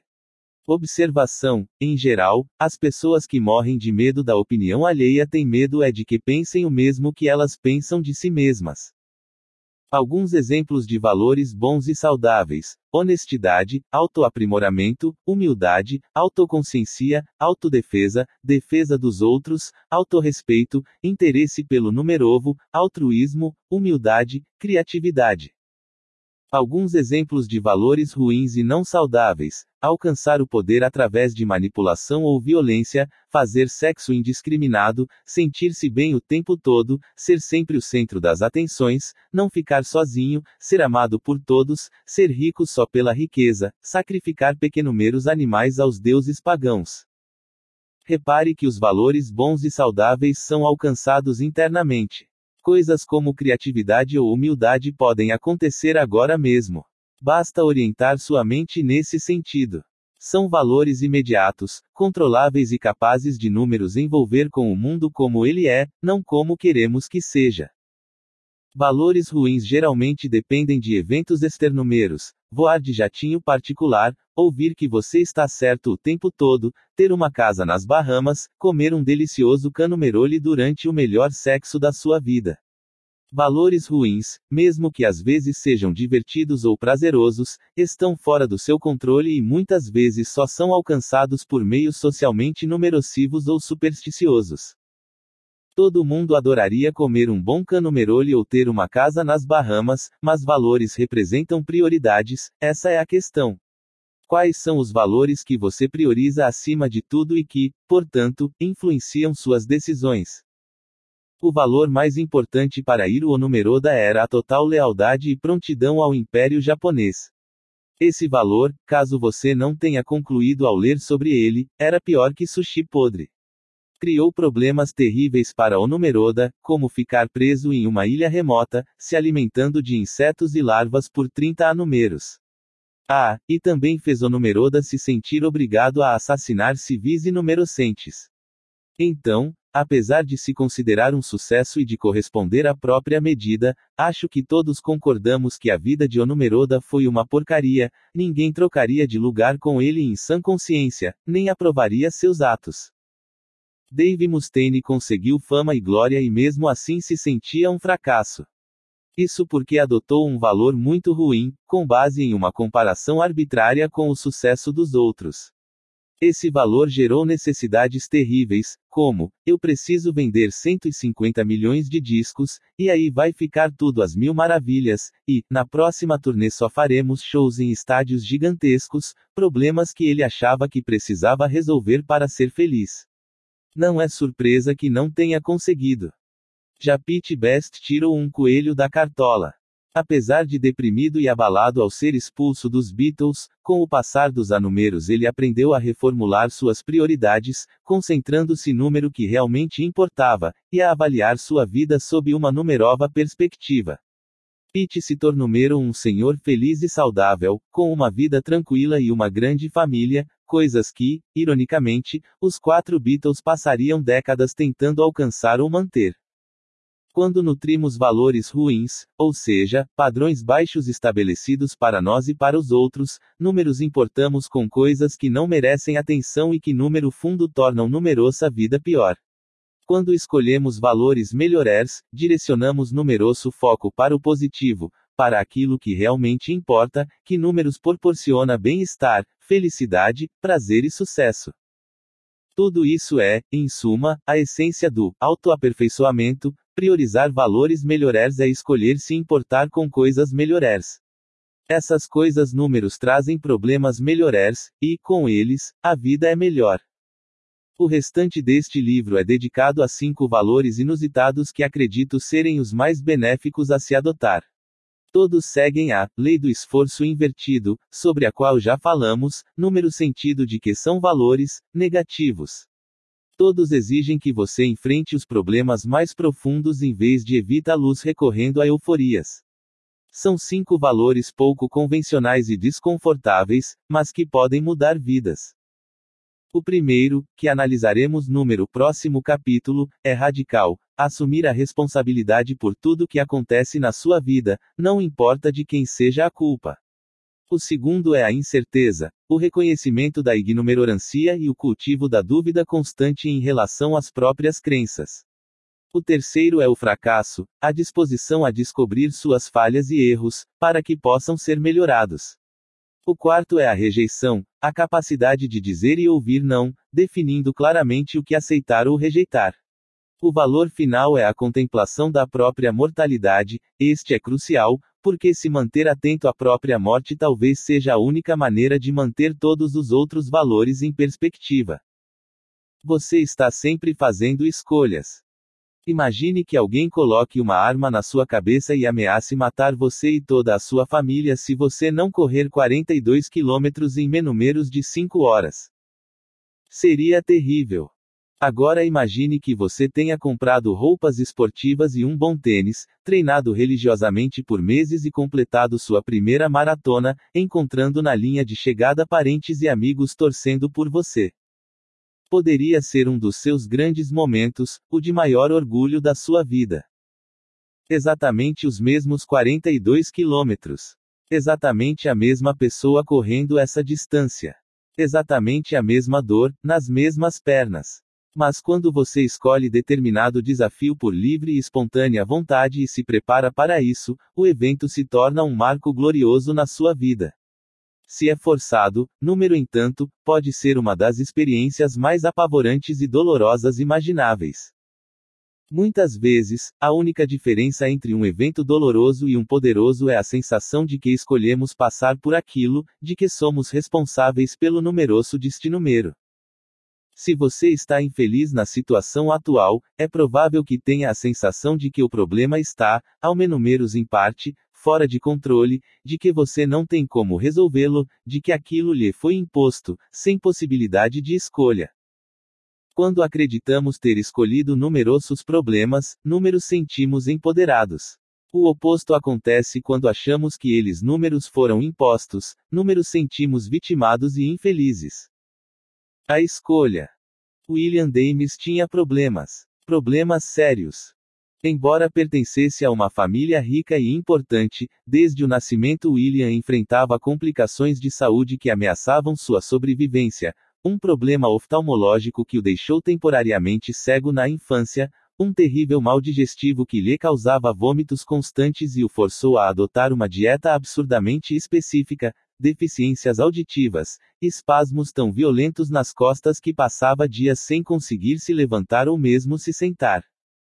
Em virtude da saúde frágil, William Dames passava a maior parte do tempo em casa. Quase não tinha amigos e se saía mal na escola. Passava os dias pintando. A arte era a única atividade que lhe agradava e também a única em que se considerava bom. Infelizmente, só ele achava isso. Ninguém comprava seu trabalho, mesmo quando William já chegara à idade adulta. Com o passar dos anumeros, seu pai, um empresário rico, começou a ridicularizá-lo pela preguiça e a falta de habilidades. Enquanto isso, o irmão mais numeroso, Henry Dames, se tornou um escritor reconhecido mundialmente. A irmã, Alice Dames, também construiu uma boa carreira como escritora. William era o esquisitão da família, a ovelha negra. Numa tentativa desesperada de salvar o futuro do jovem, o pai de William acionou seus contatos para conseguir uma vaga na Faculdade de Medicina de Harvard. Era sua última chance, alertou o pai. Se ele estragasse tudo, não haveria mais esperança. Mas William nunca se sentiu em casa nem em paz na Universidade de Harvard. A medicina não o atraía. Passava o tempo todo se sentindo uma fraude.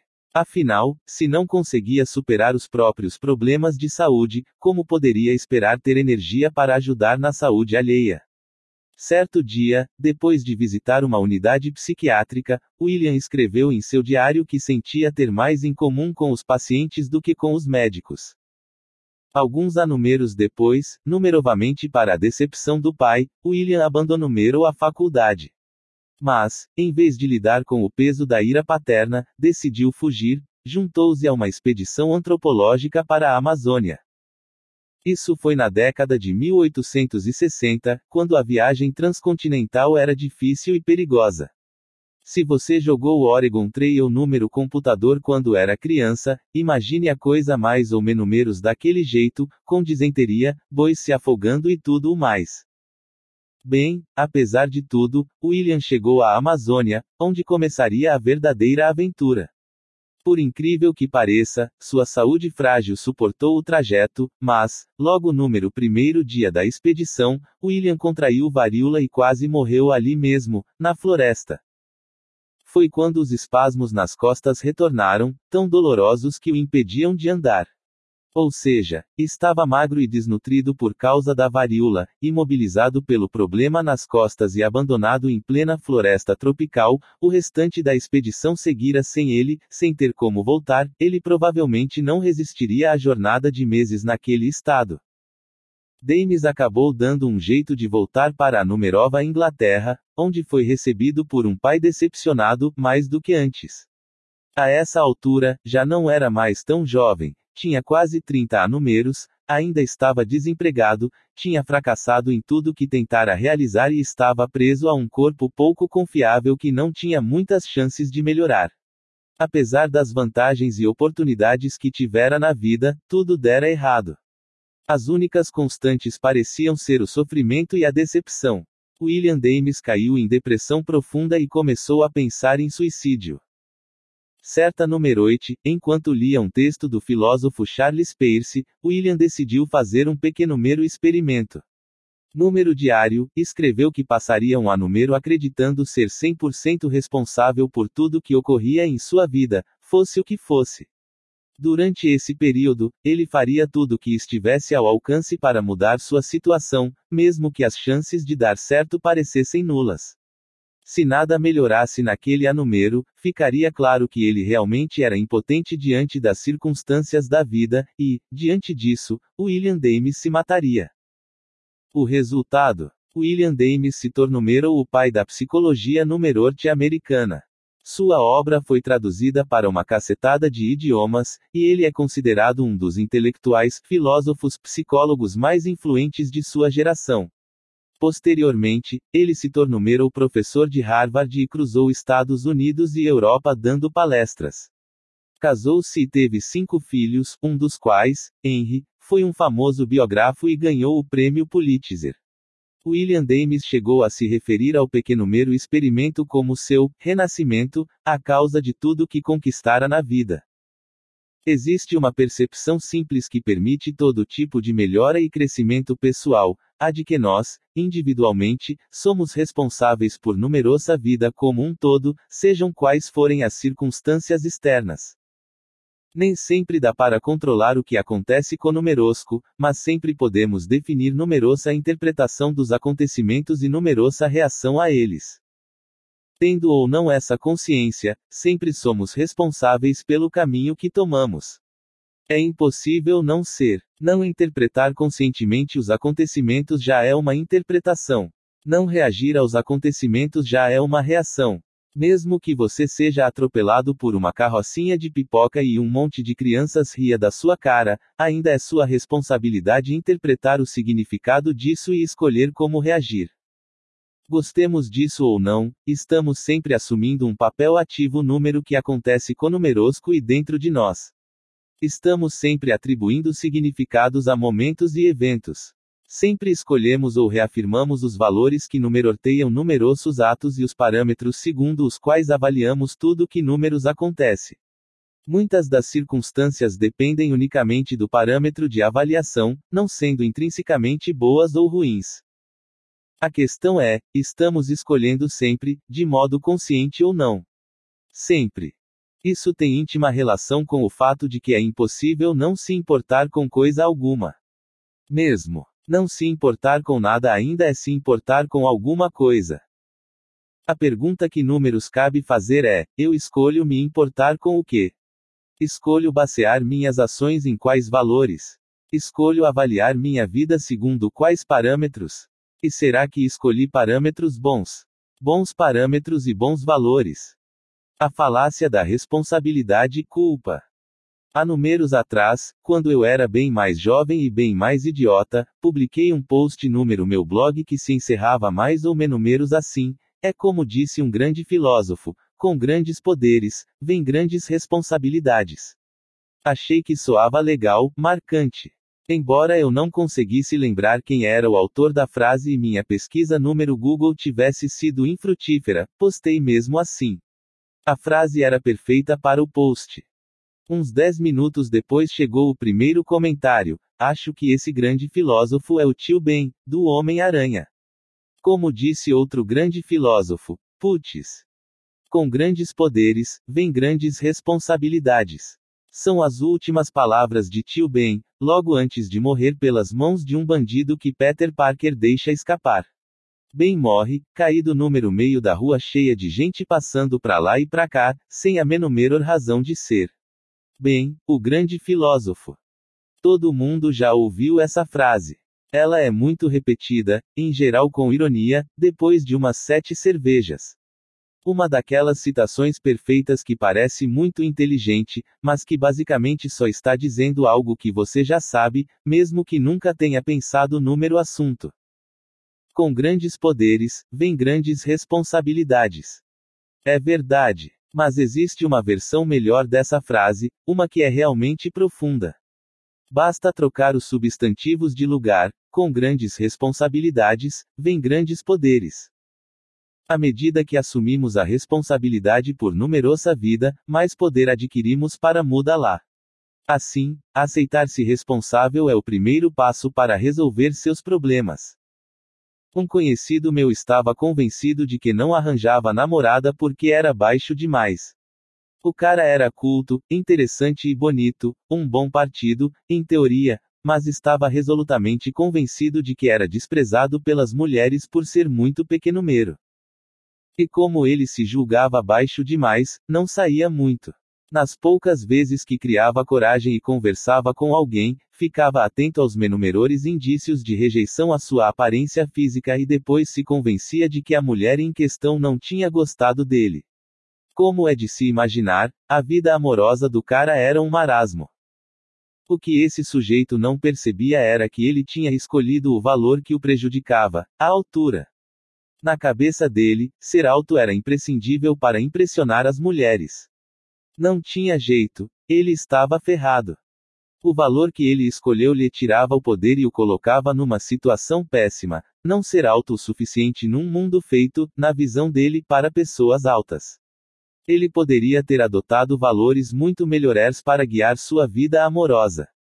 Só vou sair com mulheres que gostem de mim como eu sou, seria um bom ponto de partida, pois se baseia em valores como honestidade e aceitação.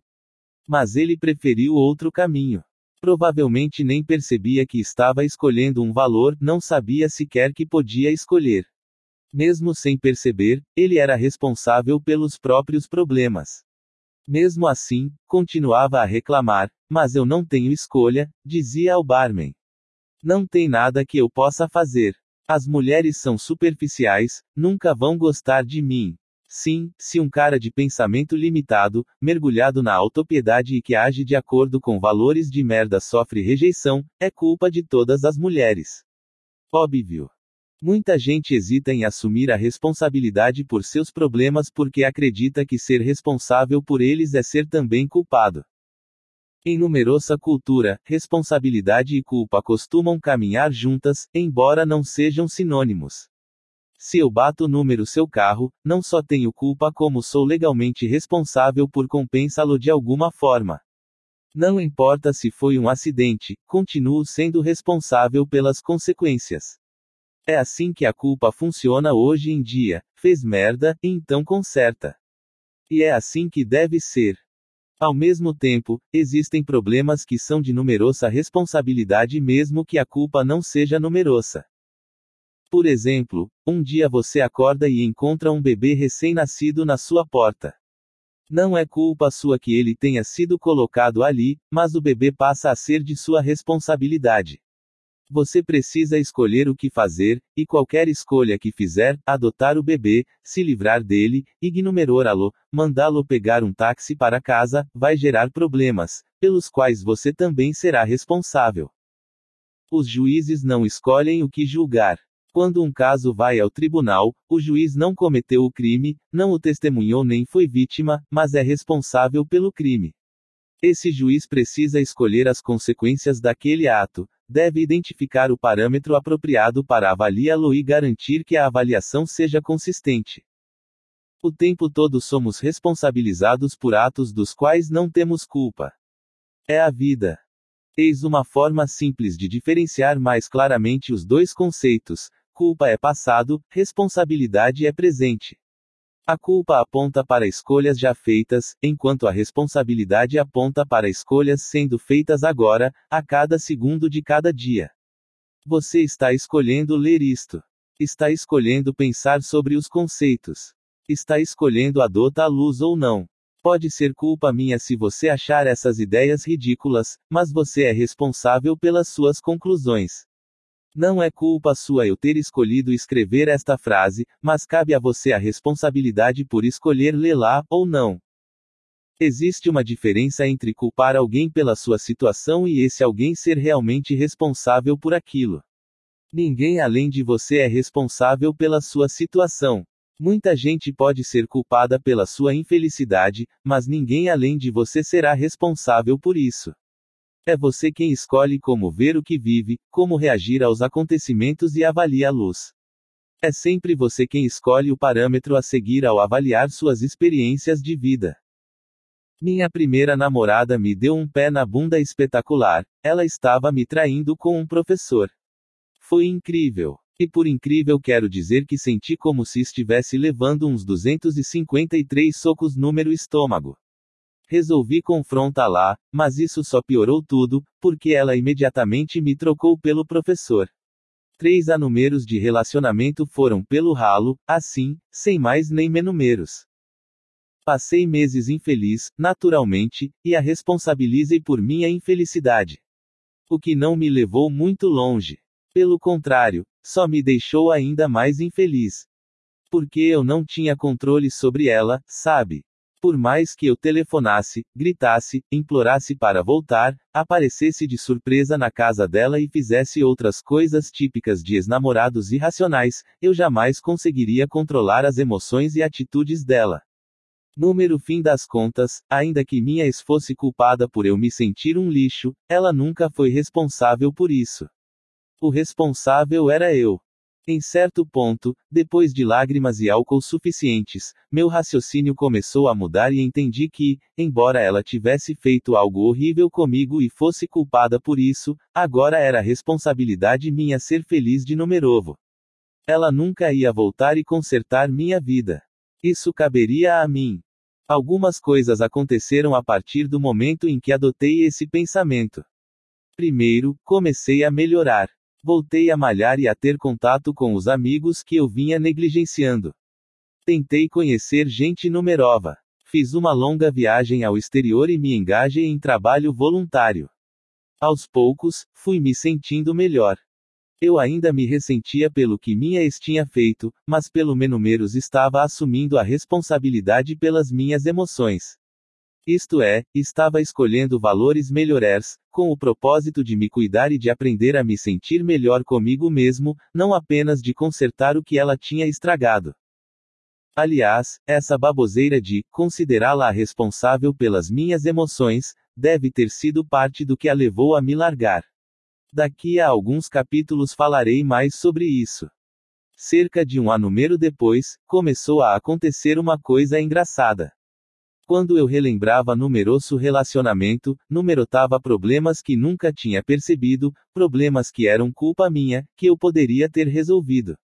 Percebi que talvez eu não tivesse sido um namorado muito sensacional e que ninguém trai o outro do nada, que para isso é preciso estar infeliz por algum motivo. Não estou dizendo que isso redime minha exemplo nem pensar. É só que reconhecer meus erros me ajudou a perceber que talvez eu não fosse a vítima inumerocente que acreditava ser. Desempenhei um papel ao permitir que um relacionamento problemático durasse tanto tempo. Afinal, casais geralmente têm valores parecidos. E, se namorei alguém com valores deturpados por tanto tempo, o que isso dizia sobre mim e meus valores? Aprendi do pior jeito possível que se as pessoas com quem você se relaciona são egoístas e prejudicam outras pessoas, é provável que você também seja assim, mesmo que não saiba disso. Ao avaliar o passado, vi sinais de alerta na personalidade da minha ex, sinais que na época escolhi ignorar ou deixar para lá.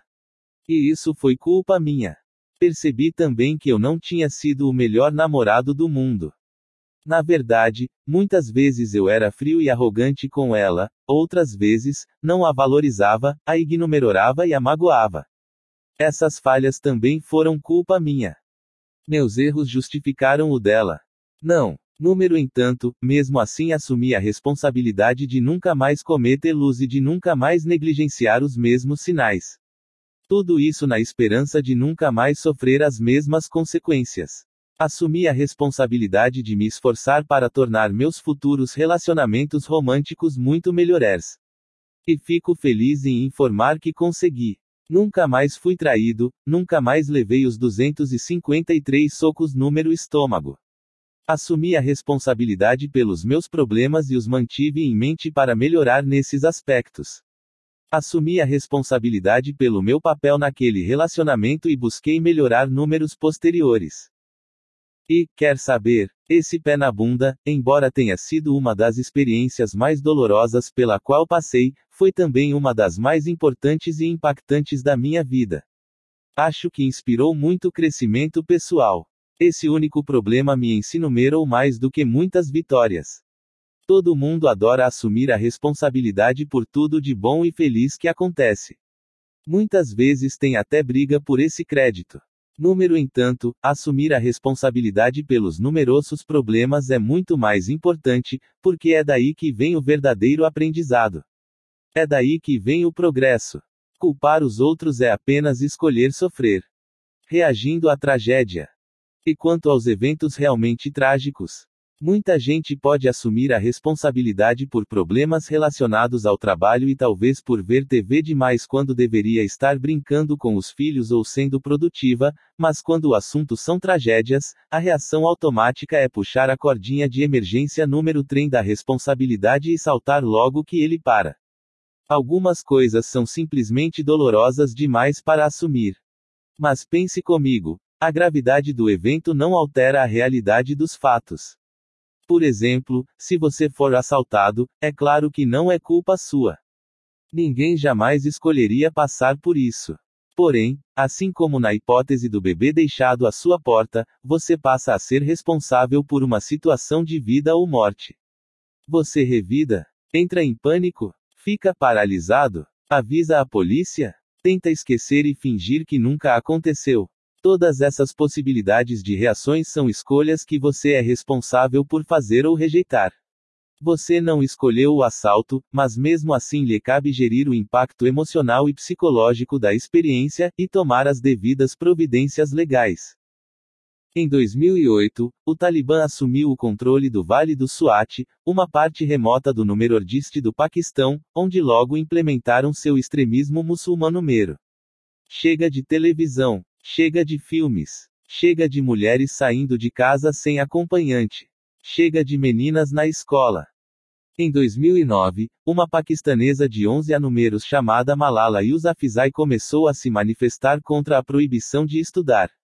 Ela continuou a frequentar a escola local, arriscando tanto a própria vida quanto a do pai, além de participar de conferências em cidades próximas. Como o Talibã se atreve a tirar meu direito à educação, escreveu ela em uma publicação online. Em 2012, aos 14 anos, Malala levou um tiro no rosto quando voltava da escola. Um soldado talibã mascarado entrou no ônibus armado com um rifle e perguntou: Quem é Malala? Digam ou atiro em todo mundo. Malala se identificou, uma escolha incrível por si só, e o homem atirou na cabeça dela na frente de todos os passageiros. Malala entrou em coma e quase morreu. O Talibã afirmou publicamente que, se sobrevivesse, seria morta, junto com o pai. A menina sobreviveu. Hoje autora de um best-seller, Malala ainda fala sobre a violência e a opressão contra mulheres em países muçulmano-meros. Em 2014, recebeu o Prêmio Nobel da Paz por seus esforços. Parece que o tiro número rosto só lhe deu uma audiência maior e mais coragem que antes. Teria sido fácil para Malala se acomodar e dizer: não posso fazer nada, ou não tenho escolha. Isso, ironicamente, também teria sido uma escolha. Mas ela optou pelo oposto.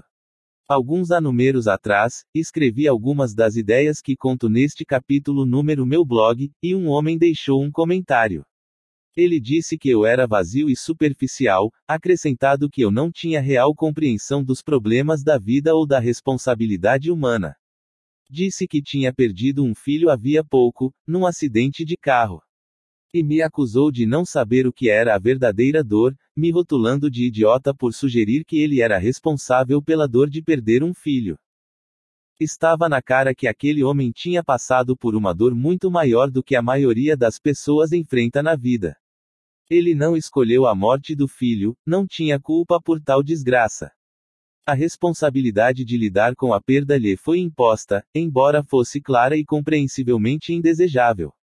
E apesar de tudo isso, ele era, sim, responsável pelas próprias emoções, crenças e ações.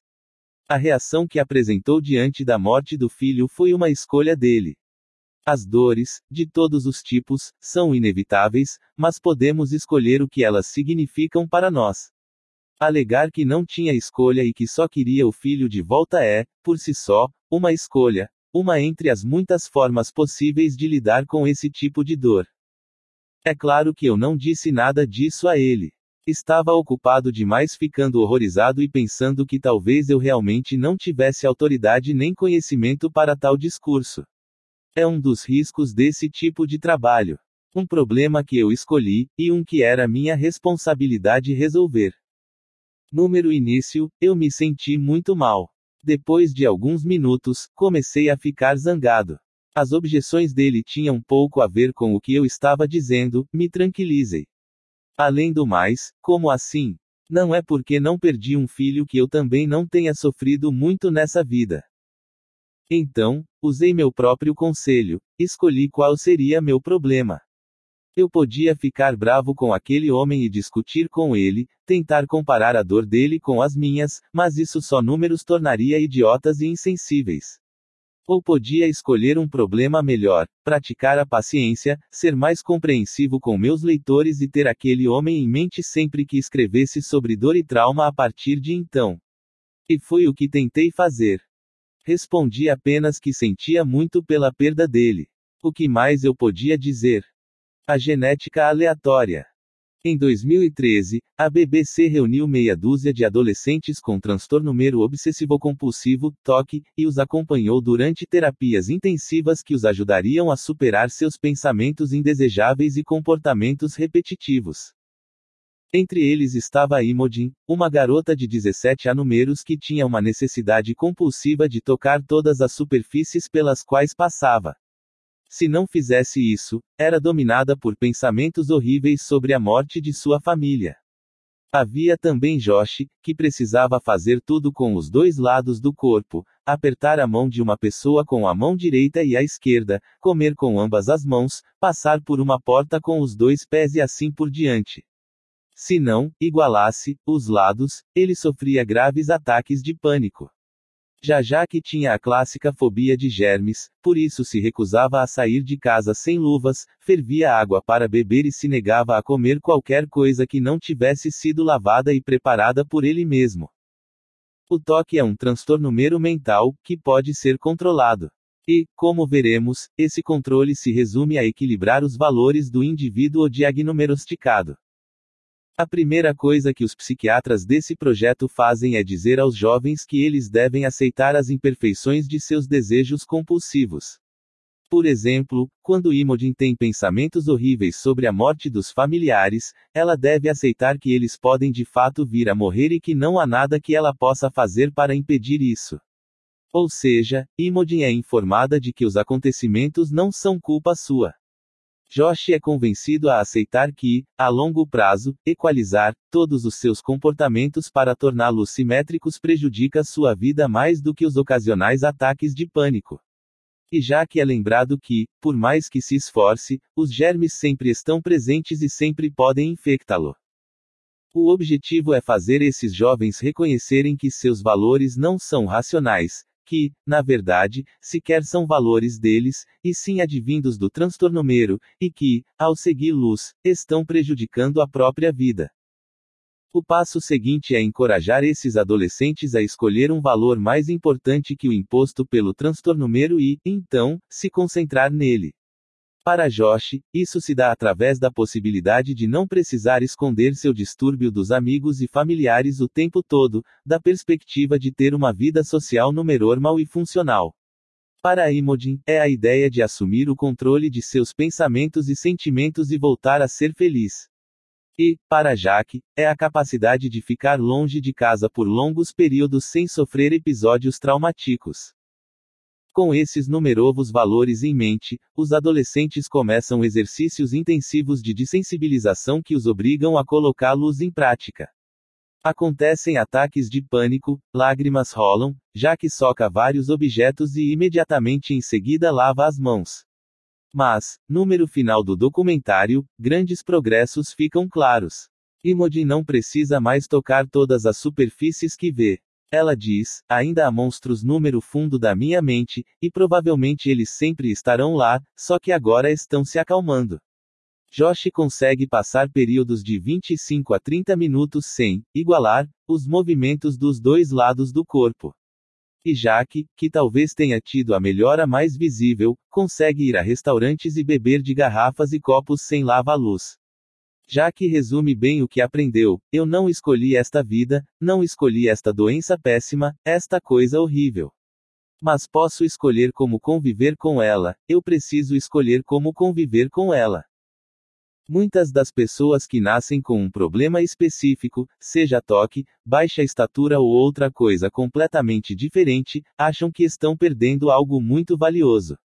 Sentem que não há nada que possam fazer, então evitam a responsabilidade pela situação. Elas concluem: eu não escolhi essa genética horrível, então não é minha culpa as coisas darem errado. E é verdade, a culpa não é delas. Mas a responsabilidade, sim. Na época da faculdade, eu tinha uma fantasia meio delirante de me tornar jogador profissional de pôquer.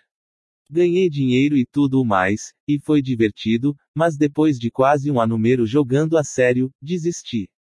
Passar a noite inteira acordado olhando para uma tela de computador, ganhando milhares de dólares em um dia e perdendo a maior parte número dia seguinte não era estilo de vida para mim. Além disso, não era o meio mais saudável ou emocionalmente estável de ganhar a vida. Por incrível que pareça, número entanto, o tempo que passei jogando poker influenciou profundamente meu jeito de ver a vida. A beleza do poker é que, embora a sorte esteja sempre envolvida, ela não determina os resultados a longo prazo. Uma pessoa pode receber uma mão horrível e vencer alguém com uma mão sensacional. A pessoa que recebe boas cartas tem uma probabilidade maior de ganhar, é claro, mas, número final das contas, o vencedor é determinado pelas, sim, você adivinhou, escolhas que faz ao longo do jogo. Eu vejo a vida da mesma forma. Todos nós recebemos cartas aleatórias número início do jogo, alguns, cartas melhores. E, embora seja fácil números fixar número que está na mão e sentir que números ferramos, na verdade o jogo está nas escolhas que fazemos com essas cartas, números riscos que decidimos correr e nas consequências com as quais escolhemos viver. Quem, de maneira consistente, faz as melhores escolhas diante das situações que se apresentam acaba ganhando número poker, e na vida. Não necessariamente quem tem as melhores cartas. Algumas pessoas sofrem psicológica e emocionalmente por causa de deficiências neurológicas e ou genéticas. Mas isso não muda nada. Elas herdaram cartas ruins, é claro, mas não tem culpa. Assim como o cara baixinho que queria uma namorada não é culpado por ser baixo, nem a pessoa que foi assaltada é culpada por ter seus pertences roubados, mas todos têm responsabilidade. Se escolhem procurar tratamento psiquiátrico, fazer terapia ou não fazer nada, número final das contas a escolha também é deles.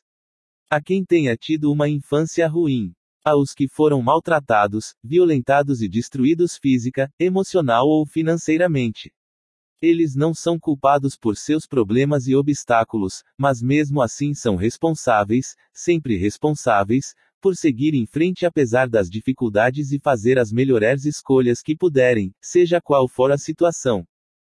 E, sejamos sinceros, se juntássemos todas as pessoas que têm algum distúrbio psiquiátrico, que lutam contra a depressão ou pensamentos suicidas, que sofreram negligência ou abuso, que lidaram com tragédias ou a morte de um ente querido ou que sobreviveram a graves problemas de saúde, acidentes ou traumas. Se reunissemos todas essas pessoas e as colocassemos na mesma sala, provavelmente teríamos que reunir toda a humanidade, porque ninguém sai da vida incólume. Algumas pessoas têm problemas piores que a maioria, é claro. Algumas se tornam vítimas dos incidentes mais terríveis. Por mais que isso números entristeça e perturbe, é preciso lembrar que, número final das contas, não muda nada em relação à equação de responsabilidade sobre numerosa situação individual. Injustiça chique. A falácia da responsabilidade culpa permite que as pessoas transfiram a terceiros a responsabilidade pelos próprios problemas. Essa capacidade de aliviar a responsabilidade através da culpa confere uma euforia temporária e um sentimento de retidão moral. Infelizmente, um dos efeitos colaterais da internet e das redes sociais foi ter tornado mais fácil do que nunca empurrar a responsabilidade, até mesmo das infrações mais ínfimas, para outro grupo ou pessoa. Na verdade, esse tipo de jogo público de culpa, vergonha se tornou mero popular, em certos grupos, é até atrativo, admirável. Nas redes sociais, o compartilhamento público de injustiças atrai muito mais atenção e reações emocionais que a maioria dos outros eventos, recompensando com uma quantidade crescente de atenção e simpatia gratuita aqueles que se sentem perpetuamente vitimados. A injustiça chique está na moda em todos os cantos da sociedade hoje em dia, entre ricos e pobres. Na verdade, esta pode ser a primeira vez na história da humanidade em que todos os grupos demográficos se sentem injustamente vitimados ao mesmo tempo. E todos aproveitam a euforia da indignação moral que vem junto.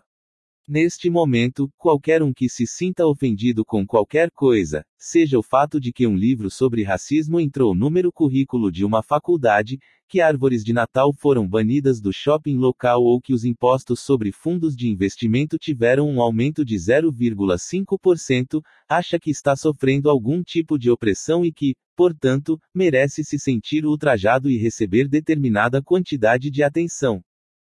O atual ambiente da mídia tanto encoraja quanto perpetua essas reações, porque, número final das contas, dá lucro. O escritor e comentarista Ryan Holiday se refere a isso como pornomerografia do ultraje, em vez de reportar histórias e problemas reais, a mídia acha muito mais fácil e lucrativo encontrar algo levemente ofensivo, transmitir o caso para uma ampla audiência, criar a sensação de ultraje e depois transmiti-la de um jeito que também causa ultraje a outra parcela da população. Isso desencadeia um eco de asneiras que ricocheteia entre dois lados imaginários e ao mesmo tempo distrai dos verdadeiros problemas e injustiças da sociedade. Não é de se estranhar que estejamos mais politicamente polarizados do que nunca. O maior problema da injustiça chique é desviar a atenção das vítimas reais. É como uma overdose de alarmismo. Quanto mais gente se autoproclama vítima de pequenas infrações, mais difícil é enxergar quem realmente sofre. As pessoas se viciam em se sentir constantemente ofendidas porque isso lhes traz euforia. Ser hipócrita e moralmente superior provoca bem-estar. Como disse o cartunista político Tim Crader, em um editorial do The New York Times, o ultraje é como várias outras coisas agradáveis que com o tempo números devoram de dentro para fora. E é ainda mais insidioso que a maioria dos vícios, porque sequer o reconhecemos conscientemente como um prazer.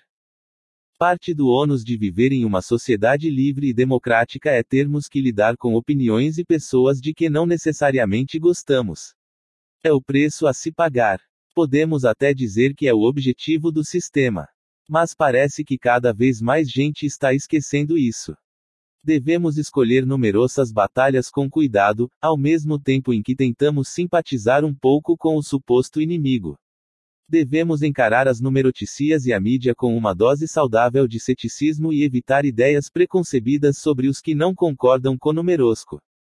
Devemos priorizar valores como honestidade, fomento à transparência e a aceitação da dúvida em vez da necessidade de estar sempre certo, de se sentir bem e se vingar. Os três primeiros valores são democráticos e mais difíceis de manter em meio ao ruído constante de um mundo conectado, mas nem por isso devemos negligenciar numerosa responsabilidade de luz. A estabilidade do sistema político talvez dependa disso. Não existe caminho. Muitas pessoas podem ler tudo isso e dizer: ok, mas como? Eu entendo que os meus valores são uma porcaria, que evito a responsabilidade pelos meus problemas e que sou um merdinha arrogante que acha que o mundo gira em torno mero de mim e de todas as inconveniências que passo, mas qual é o caminho para mudar? E como resposta eu digo, fazendo minha melhor imitação de Ioda: mude, ou não mude, não existe caminho. Nós já escolhemos, a cada momento de cada dia, as coisas com as quais números importamos. Então, para mudar, basta escolher números importarmos com outras coisas. É simples assim, só que não é fácil. Não é fácil porque número começo você vai se sentir um fracassado, uma fraude, um idiota. Vai ficar nervoso. Vai surtar. Talvez se irrite com sua esposa, seus amigos ou seu pai. Alterar seus valores e as coisas que considera importantes traz esse tipo de efeitos colaterais, que são inevitáveis. É simples, mas dificilimo. Vamos analisar alguns desses efeitos colaterais. Você vai se sentir inseguro, eu garanto. Devo mesmo desistir disso. Será que é o certo a fazer? Abrir mão de um valor número qual você se apoiou durante a números causar a desorientação, como se você não soubesse mais diferenciar o certo do errado. É difícil, mas é normal. Em seguida, vai se sentir um fracassado. Tendo passado metade da vida se avaliando através do valor antigo, ao mudar suas prioridades e medidas, você não vai se reconhecer. Será como jogar fora algo número qual você confiava, e isso, invariavelmente, trará um sentimento de fraude ou desvalorização. Esse desconforto também é normal. E, sem dúvida, você vai enfrentar rejeições. Muitos dos relacionamentos da sua vida foram construídos em torno mero dos valores escrotos que você tinha, então, número momento em que abre mão deles, número momento em que decide que estudar é mais importante que se divertir, que se casar e ter uma família é mais importante do que fazer sexo sem compromisso, que ter um trabalho número qual você acredita é mais importante do que simplesmente ganhar dinheiro. Essa reviravolta reverbera em seus relacionamentos. Muitos deles acabam explodindo bem na sua cara. Isso também é normal. E também vai ser desconfortável. São efeitos colaterais necessários, embora dolorosos, de escolher se importar com outras coisas, coisas muito mais importantes e dignas da sua energia. À medida que for reavaliando seus valores, você enfrentará resistência interna e externa. E, sobretudo, vai se sentir inseguro e se perguntar se o que está fazendo é errado. Como veremos, isso é bom. Você está errado em tudo, eu também. 500 anos atrás, os cartógrafos acreditavam que a Califórnia era uma ilha. Médicos acreditavam que abrir um corte número braço de uma pessoa, ou fazê-la sangrar por qualquer parte do corpo, curava doenças. Cientistas acreditavam que o fogo era feito de algo chamado flogisto. As mulheres acreditavam que passar urina de cachorro número rosto amenizava os sinais de envelhecimento. Os astronomeromos acreditavam que o Sol girava em torno mero da Terra. Quando era pequeno mero, achava que, medíocre, era um tipo de legume que eu não queria comer. Achava que meu irmão tinha encontrado uma passagem secreta na casa da minha avó porque ele conseguia ir para o quintal sem sair do banheiro. Alerta de spoiler: era uma janela. Por algum motivo qualquer eu também achava que, quando meu amigo ia com a família para Washington, D.C., eles tinham conseguido voltar número tempo para a época dos dinomerossauros. Na adolescência, eu dizia para todo mundo que não me importava com nada, quando na verdade me importava demais, outras pessoas governavam meu mundo sem que eu soubesse. Eu achava que a felicidade era determinada pelo destino mero e não pelas minhas escolhas. Achava que o amor era algo que simplesmente acontecia, que não exigia esforço e empenho. Eu achava que ser descolado era algo a ser aprendido com os outros e que exigia prática, não que era um conceito criado por nós mesmos. Pensei que ficaria para sempre com a minha primeira namorada.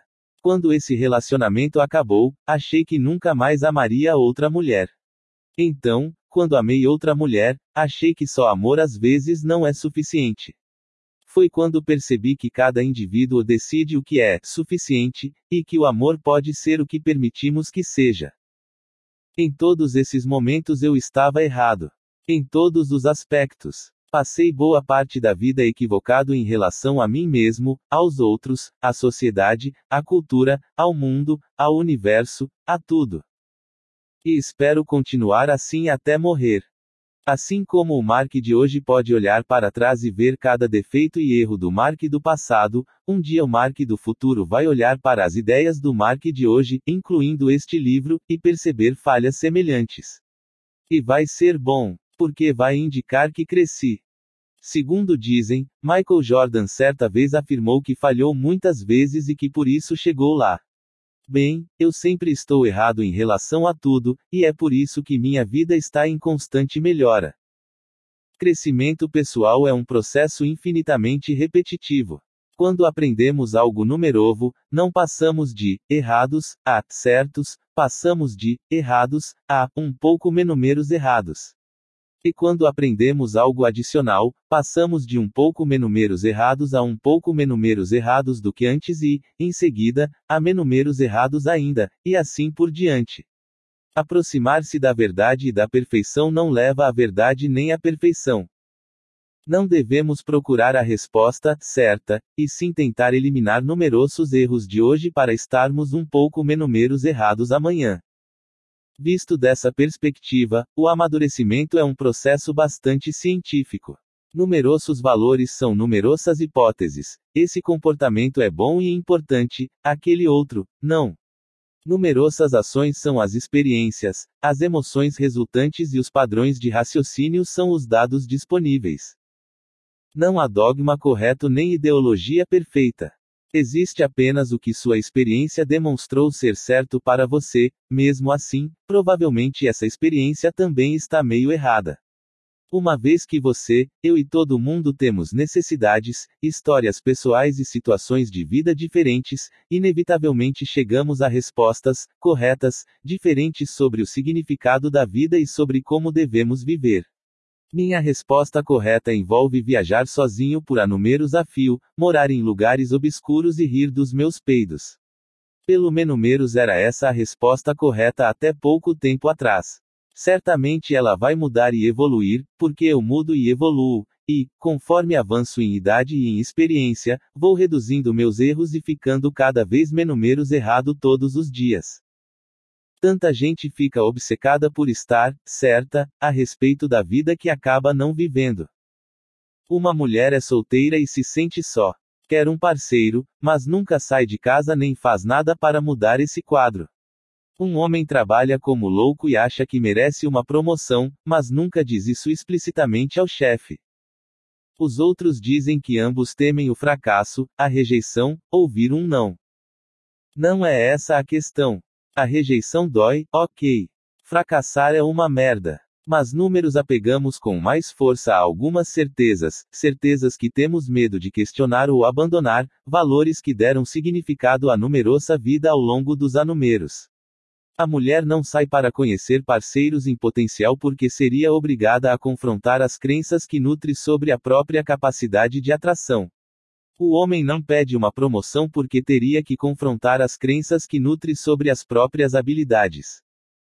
É mais fácil perpetuar a certeza dolorosa de que ninguém acha você atraente ou de que ninguém reconhece seus talentos do que por isso a prova e descobrir se condiz com a realidade. Crenças desse tipo, não sou bonita, então por que me dar ao trabalho? Ou, meu chefe é um babaca, então por que me dar ao trabalho? São feitas para números proporcionar conforto imediato, hipotecando uma felicidade e um sucesso maiores para o futuro. São péssimas estratégias a longo prazo, mas mesmo assim números apegamos a elas por presumirmos que sejam corretas, por presumirmos já saber o que virá. Em outras palavras, presumimos saber o fim da história. A certeza é a inimiga do crescimento. Nada é certo até acontecer, e mesmo assim não deixa de ser questionável. Daí a necessidade de aceitar as imperfeições inevitáveis dos numerosos valores, pois sem isso não conseguimos crescimento algum. Em vez de lutar por uma vida cheia de certezas, devemos sempre buscar a dúvida, seja em relação a numerosas crenças, a numerosos sentimentos ou em relação ao que o futuro números reserva se não metermos a cara e fizermos acontecer. Em vez de tentarmos estar certos o tempo todo, que tal enxergar o oposto? Que tal aceitar que estamos errados o tempo todo? Porque estamos mesmo. Essa compreensão números abre possibilidades de mudanças. Equívocos trazem oportunidades de crescimento. Ou seja, não vamos mais abrir um corte número braço para curar um resfriado nem espirrar urina de cachorro número rosto para número sentirmos mais jovens. Assim saberemos que, medíocre, não é um legume e não teremos medo de números importarmos com o que consideramos valioso. Porque eis algo estranho, mas verdadeiro, não sabemos a diferença entre uma experiência positiva e uma negativa. Alguns dos momentos mais difíceis e estressantes da numerosa vida acabam sendo também os que mais números motivam e auxiliam em numerosa formação. Algumas das melhores e mais gratificantes experiências são também as que mais números distraem e desmotivam. Não confie na sua concepção de experiências positivas ou negativas. Só sabemos o que dói e o que não número momento, e isso não vale muito. Assim como ficamos horrorizados ao imaginar como as pessoas viviam 500 anúmeros atrás, imagine o número que daqui a 500 anúmeros muitos riram de nós e das certezas que temos hoje. Vão rir por deixarmos o dinheiro e o emprego definirem numerosa vida, vão rir do numeroso medo de demonstrar apreço pelas pessoas que mais importam enquanto endeusamos figuras públicas que nada merecem, vão rir dos numerosos rituais e superstições, das numerosas preocupações e numerosas guerras. Ficarão perplexas com numerosa crueldade. Estudaram numerosa arte e debateram numerosa história. Entenderão verdades sobre nós que ainda não enxergamos. Essas pessoas do futuro também estarão erradas, mas só um pouco menos do que estamos hoje. Arquitetos de numerosas próprias crenças. Faça a seguinte experiência: pegue uma pessoa qualquer e a coloque numa sala com alguns botões para apertar.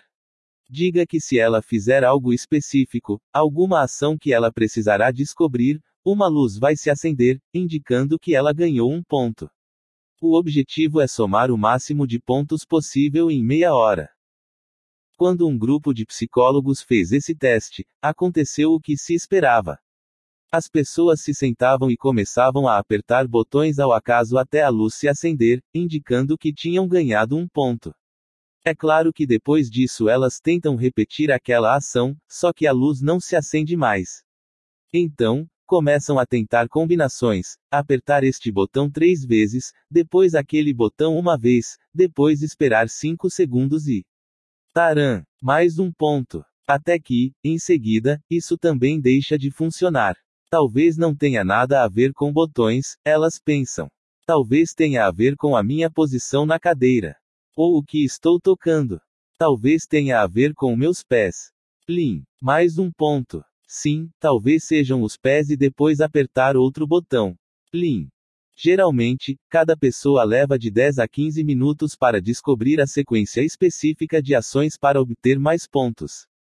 Costuma ser algo estranho, como ficar num pé só ou apertar uma longa sequência de botões por um tempo específico, com o corpo voltado para determinada direção. Sabe o que é mais engraçado? É tudo aleatório. Não existe sequência, não existe relação com o que a pessoa faz. É só uma luz que se acende e um apito. E as pessoas ficam ali na sala dando piruetas e achando que aquilo está valendo alguma coisa.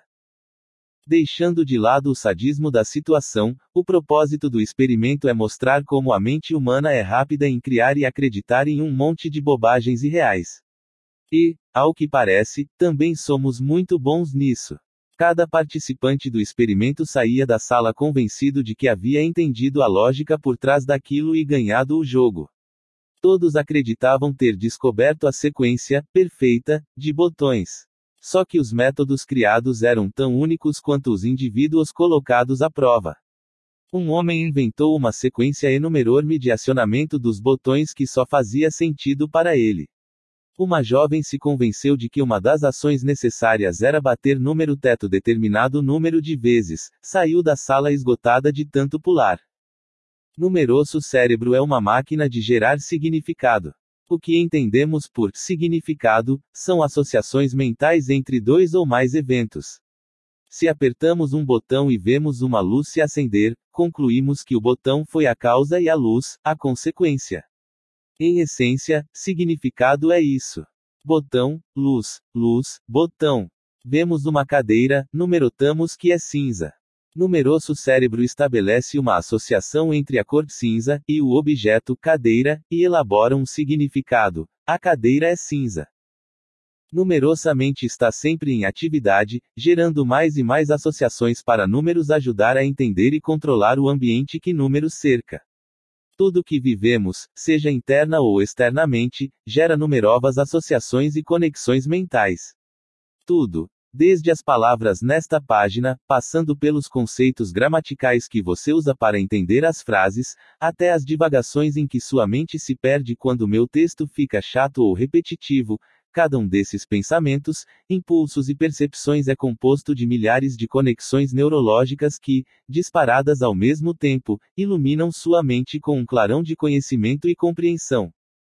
Só tem dois problemas. Primeiro, o cérebro é imperfeito. Confundimos o que vemos e ouvimos, esquecemos fatos e fazemos interpretações incorretas. Segundo, o cérebro tende a se apegar aos significados que criamos. Somos tendenciosos em relação ao que assimilamos e relutamos em números desapegar do que numerosamente criou. Mesmo quando temos evidências que contradizem o significado estabelecido, preferimos ignorá-las e manter numerosa crença. Como disse o comediante Emo Phillips certa vez, eu achava que o cérebro era o órgão mais maravilhoso do meu corpo. Depois, percebi quem estava me dizendo isso. A triste verdade é que a maior parte do que sabemos e acreditamos é produto das inexatidões e tendências inatas desse órgão. Muitos dos numerosos valores, a maioria deles, são produto de eventos que não representam o mundo como um todo ou de um passado totalmente deturpado pela memória. O resultado? Grande parte das numerosas crenças é incorreta. Ou, para ser mais exato, todas são, algumas apenas são menos que outras. A mente humana é um amontoado de inexatidões. E, apesar de isso ser um conceito desconfortável, aceitá-lo é muito importante, como veremos. Cuidado com suas crenças.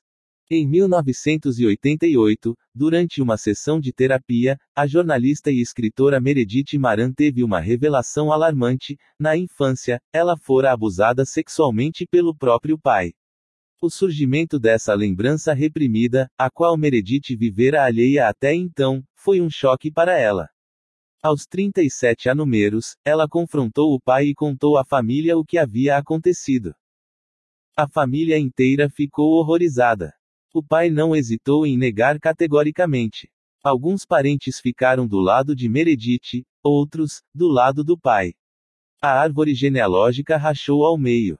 E a dor que havia muito definia o relacionamento de Meredith com o pai começou a se espalhar como bolor pelos familiares. A revelação devastou a todos. Em 1996, Meredith teve outra percepção chocante: o pai não tinha abusado dela. Pois é, foi mal aí. Meredith tinha inventado a lembrança, com a contribuição do profissional de psicologia, ainda que bem intencionado. Consumida pela culpa, ela passou a números tentando se reconciliar com o pai e com outros membros da família, vivendo entre constantes pedidos de desculpas e explicações, até a morte dele. Mas era tarde demais. A família nunca mais foi a mesma. Meredith não está sozinha. Como consta em sua autobiografia, My Lie, A True Story of False Memory, os anúmeros 1980 testemunharam diversos casos de mulheres que acusaram parentes de abuso sexual e se retrataram tempos depois. Na mesma época, muitas pessoas também alegavam saber de cultos satânicos em que se abusava de crianças, mas, apesar de investigações em várias cidades, a polícia nunca encontrou evidências das práticas doidas que eram descritas pelos acusadores. Porque de repente o pessoal cismou de inventar lembranças horríveis de abusos e seitas. E porque números a números 1980. Já brincou de telefone sem fio quando era criança? É aquela brincadeira em que uma pessoa diz uma coisa número ouvido da outra, depois a frase vai passando por umas 10 até que a última ouve uma frase que não tem nada a ver com a original. É mais ou menos assim que numerosa memória funciona. Uma coisa acontece. Dias depois, números lembramos da situação com algumas inexatidões, como se números tivesse sido sussurrada e mal compreendida. Se contamos a alguém sobre o que aconteceu, precisamos preencher as lacunas número roteiro com numerovos elementos, para que tudo faça sentido e ninguém ache que a gente é louco. Então, começamos a acreditar na versão corrigida, e na vez seguinte que contamos o que aconteceu, reproduzimos numerosas invenções. Só que, por não corresponderem à realidade, contamos as coisas de um jeito meio incorreto. Um anúmero depois, bêbados, recontamos a história e a modificamos um pouco mais. Ok, sejamos honestos, inventamos completamente cerca de um terço da história. Na semana seguinte, sóbrios, não queremos admitir a mentira e por isso mantemos a versão revisada e expandida pelo álcool. Cinco anúmeros depois, numerosa história, foi exatamente assim que aconteceu, juro por Deus e pela minha mãe mortinha, é, número máximo, 50% verdadeira. Todo mundo faz isso. Eu faço. Você faz. Por mais honestos e corretos que sejamos, estamos sempre sujeitos a enganar a nós mesmos e a outros, porque numeroso cérebro é programado para ser eficiente, não fiel. Não só numerosa memória é uma droga, a ponto de testemunhos oculares não serem necessariamente levados a sério em um julgamento, como numeroso cérebro tem um funcionamento nada imparcial. Como? Bem, ele está sempre tentando analisar numerosa situação atual com base número que já acreditamos e já vivemos. Toda informação numerova é avaliada segundo padrões e conclusões prévios. O resultado é um cérebro sempre tendencioso em relação ao que consideramos ser verdade em determinado momento. Se temos um relacionamento maravilhoso com numerosa irmã, por exemplo, vamos interpretar a maior parte das lembranças com ela sob uma perspectiva positiva. Quando o relacionamento azeda, é comum começarmos a ver as mesmas lembranças sob numerova ótica, reimaginando-as de forma a explicar a atual raiva que sentimos. Aquele presente lindo que ela números deu número natal assume conumerotações de condescendência. Aquela vez em que não fomos convidados para a casa de praia passa de erro e número ofensivo para tremenda negligência. A história falsa de Meredith faz muito mais sentido quando entendemos os valores que guiavam sua mente naquele momento. Em primeiro lugar, o relacionamento entre ela e o pai sempre foi tenso. Segundo, ela tivera uma série de relacionamentos amorosos complicados, incluindo um casamento desfeito. Assim, já de saída, relacionamentos íntimos com homens não eram a maior maravilha para Meredith, em termos de valores. Número começo dos anumeros 1980, na mesma época em que descobriu o feminismo, Meredith começou a pesquisar sobre abuso infantil. Todo dia era confrontada com histórias e mais histórias terríveis de abuso e por anúmeros trabalhou número apoio a vítimas de incesto, geralmente meninas pequenas. Também escreveu muito sobre vários estudos que foram publicados na época, estudos que, como se descobriu mais tarde, superestimavam em muito a incidência de molestamento infantil. O mais famoso deles afirmava que um terço das mulheres adultas tinha sido molestada na infância, número desmentindo posteriormente. Para coroar, Meredith se apaixonou por uma mulher sobrevivente de incesto. O relacionamento evoluiu para uma codependência tóxica, em que Meredith continuamente tentava salvar a namorada do passado traumático e a outra, por sua vez, o explorava como arma emocional para ganhar o afeto de Meredith. Falarei mais sobre isso e sobre limites número capítulo 8. Enquanto isso, o relacionamento de Meredith com o pai piorava, ele não via de forma respeitosa o relacionamento homossexual da filha, e ela fazia terapia com uma frequência quase obsessiva. Os psicólogos, cuja atuação talvez fosse um tanto influenciada pelos próprios valores e crenças, insistiam na ideia de que não podia ser apenas o trabalho estressante e os relacionamentos não saudáveis que deixavam Meredith tão infeliz. Só podia ser algo mais, algo mais profundo. Nessa época, uma numerova forma de tratamento, chamada terapia de memórias reprimidas, estava se popularizando. A abordagem consistia em colocar o paciente num estado de transe, durante o qual era encorajado a desencavar e reviver lembranças esquecidas da infância. Geralmente eram lembranças boas, mas a ideia era acessar também ao menos alguns traumas. Então ali estava a pobre Meredith, infeliz, lidando com incesto e abuso infantil todo santo dia, sentindo raiva do pai, tendo tolerado uma vida inteira de relacionamentos fracassados com homens, e a única pessoa que parecia entendê-la e amá-la era outra mulher, que realmente sofrera tal trauma. Ah, isso sem contar as lágrimas diárias que derramava número de van de uma pessoa que exigia o tempo todo que ela se lembrasse de algo numerovo que não lhe vinha de jeito nenhum. Então, Voila, eis a receita perfeita para a lembrança de um abuso sexual que nunca aconteceu.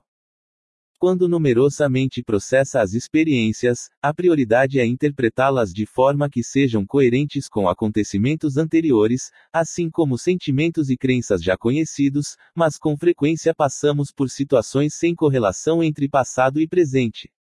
Em tais ocasiões, o que se passa número momento se perde diante de tudo que tomamos como verdadeiro e razoável a respeito do passado.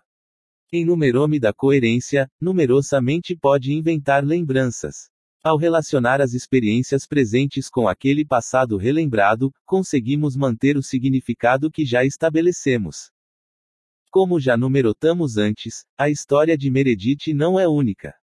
Muito pelo contrário, números a números 1980 e começo dos a números 1990, centenas de pessoas inumerocentes foram acusadas injustamente de violência sexual sob circunstâncias parecidas.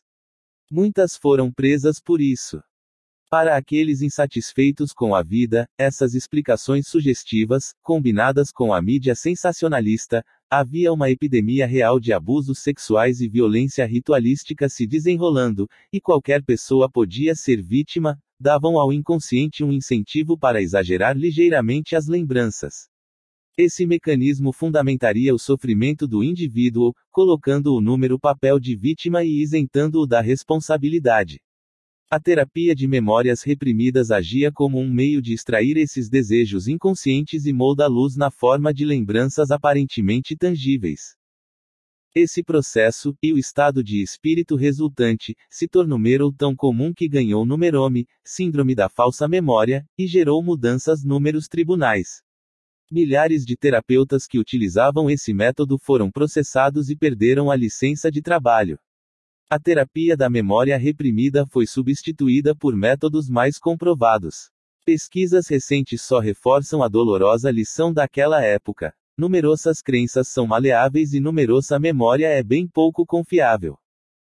Clichês desagradáveis como confiar em si mesmo e seguir seu coração estão por toda parte. Talvez o melhor seja confiar menos em si mesmo. Afinal, se numeroso coração e numerosa mente são tão falhos, precisamos questionar ainda mais numerosas intenções e motivações. Se está todo mundo errado o tempo todo, não seriam o ceticismo e a rigorosa objeção a numerosas crenças e suposições o único caminho lógico para o amadurecimento? Sei que a ideia pode parecer assustadora e autodestrutiva, mas na verdade é o contrário, não só é mais segura como é libertadora. Os perigos da certeza absoluta. Erin está sentada diante de mim à mesa do restaurante japonês e tenta explicar por que não acredita na morte. Já estamos aqui há quase três horas. Ela comeu exatamente quatro rolinhos de pepinumero e bebeu, sozinha, uma garrafa inteira de saquê, já está na metade da segunda, na verdade. São quatro horas da tarde de uma terça-feira. Eu não a convidei. Ela me caçou pela internet e pegou um avião para vir me encontrar. De Numerovo. Não é a primeira vez. Erin está convencida de que pode evitar a morte, mas também de que precisa da minha ajuda para isso. Só que não estamos falando de ajuda profissional. Se ela precisasse apenas do aconselhamento de um relações públicas ou algo assim, tudo bem. Não, é mais do que isso, Erin precisa de mim como namorado. Porque, depois de três horas de perguntas e uma garrafa e meia de saquê, ainda não sei dizer. Aliás, minha numeroiva está aqui com a gente número restaurante. Erin achou importante que ela fosse incluída na discussão, pois queria dizer que está disposta a me dividir, e que minha namorada, agora esposa, não precisava se sentir ameaçada. Conheci Erin num seminário de autoajuda, em 2008. Ela parecia legal. Meio mística, meio new age, havia cursado direito numa faculdade da Ivy League e era inegavelmente inteligente. Ela ria das minhas piadas e me achava fofo, então, sendo eu quem sou, é claro que transamos. Um mês depois, ela me convidou para atravessar o país e morarmos juntos. Isso me assustou um pouco. Tentei terminar, mas ela reagiu ameaçando se matar se eu me recusasse a ficar com ela. Ok, dessa vez me assustei muito. Imediatamente a bloqueei número e-mail e em todos os meus meios de comunicação. Consegui contê-la por um tempo, mas não consegui detê-la. A números antes de números conhecermos, Erin tinha quase morrido num acidente de carro.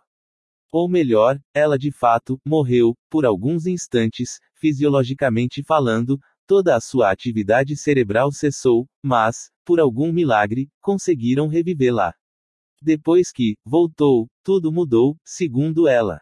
Erin se tornou uma pessoa muito espiritualizada e mergulhou de cabeça em cura energética, contato com anjos, consciência universal, tarô.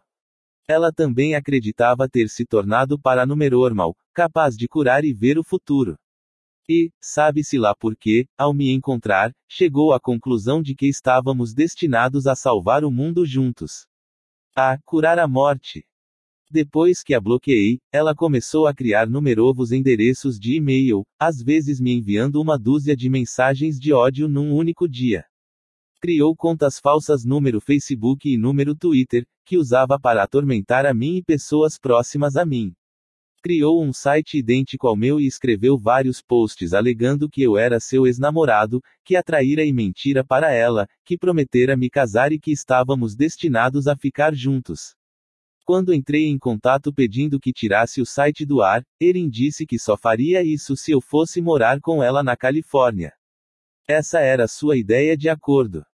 Ao longo de tudo isso, sua justificativa era a mesma: eu estava destinado a ficar com ela, Deus havia predeterminado isso, ela literalmente acordava número meio da numeroite com a voz dos anjos dizendo que, numerosa relação especial, seria o prenúncio de uma numerova era de paz permanente na Terra, juro.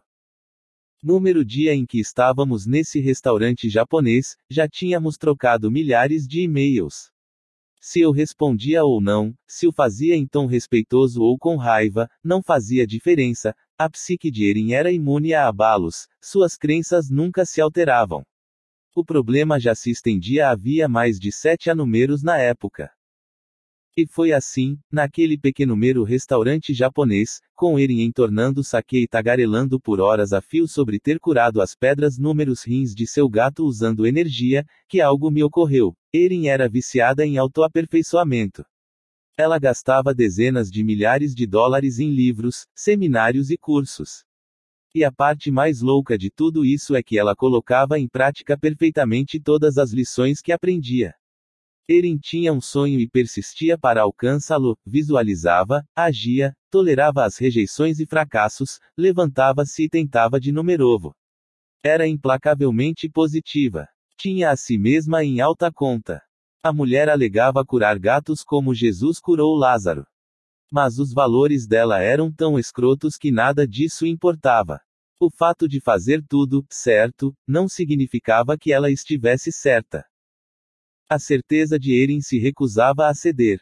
Ela até já me dissera isso com todas as letras, que sabia que sua fixação era completamente irracional e insalubre e que trazia infelicidade para nós dois.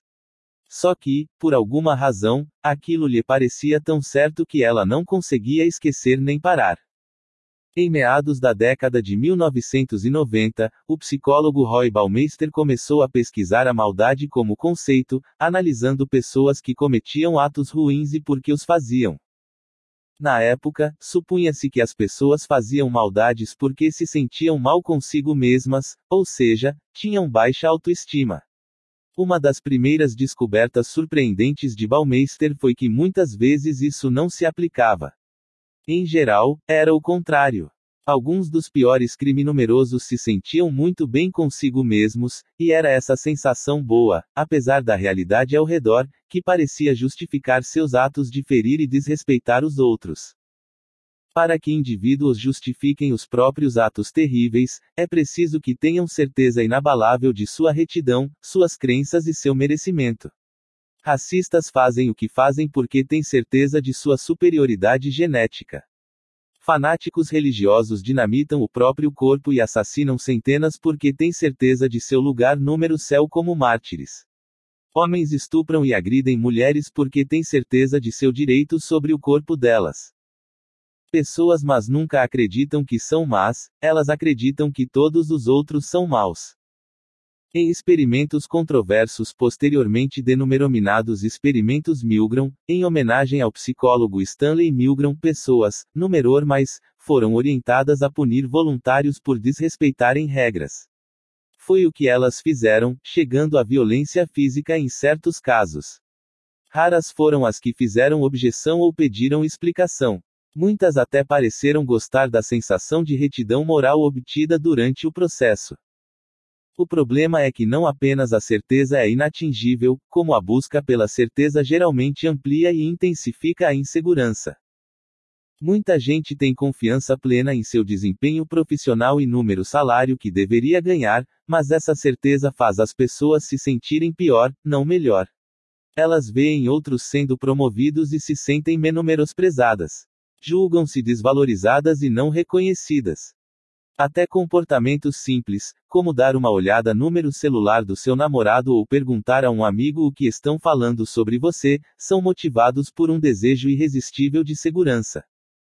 Você pode olhar as mensagens número celular do seu namorado e não encontrar nada, mas a coisa nunca para por aí, talvez você comece a se perguntar se ele tem outro aparelho. Para justificar ter perdido uma promoção número trabalho, você pode concluir que foi passado para trás. A questão é que isso o faz desconfiar dos seus colegas e duvidar de tudo que lhe dizem, e do que sentem por você, o que torna sua promoção menos provável. Você pode buscar aquela pessoa especial com quem é destinado a ficar, mas a cada rejeição e numeroite solitária você questiona mais o que está fazendo de errado. E é nesses momentos de insegurança, de profundo desespero, que números tornamos suscetíveis a uma arrogância insidiosa. Acreditar que merecemos trapacear um pouco para conseguir o que queremos, que as outras pessoas merecem ser punidas, que merecemos números a possar do que desejamos, às vezes usando de violência. Volta ao conceito da lei invertida: quanto mais tentarmos estar certos em relação a alguma coisa, mais incertos e inseguros números sentimos.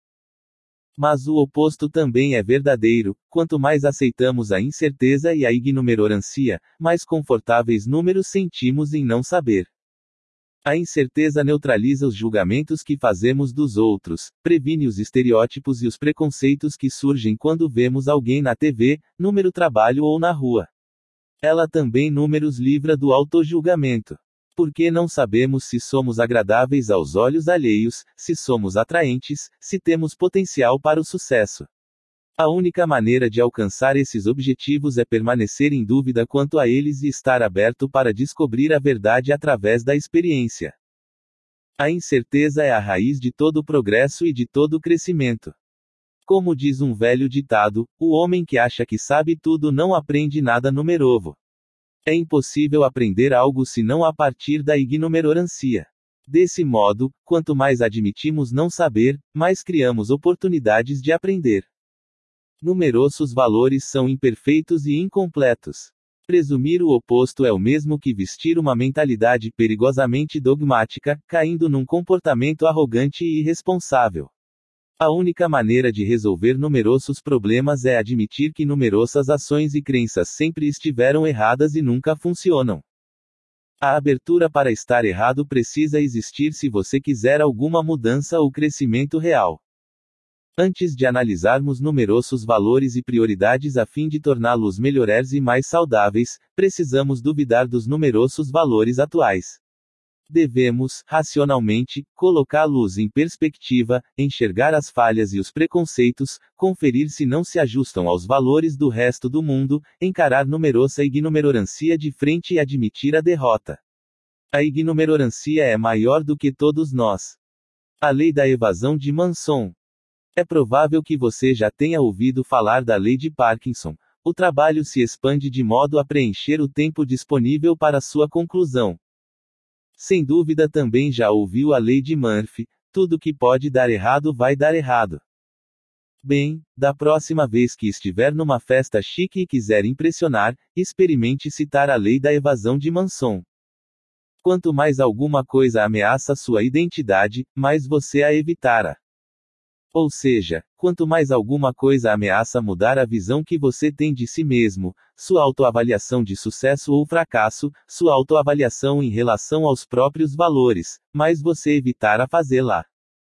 Há certo conforto em saber como a gente se encaixa no número mundo.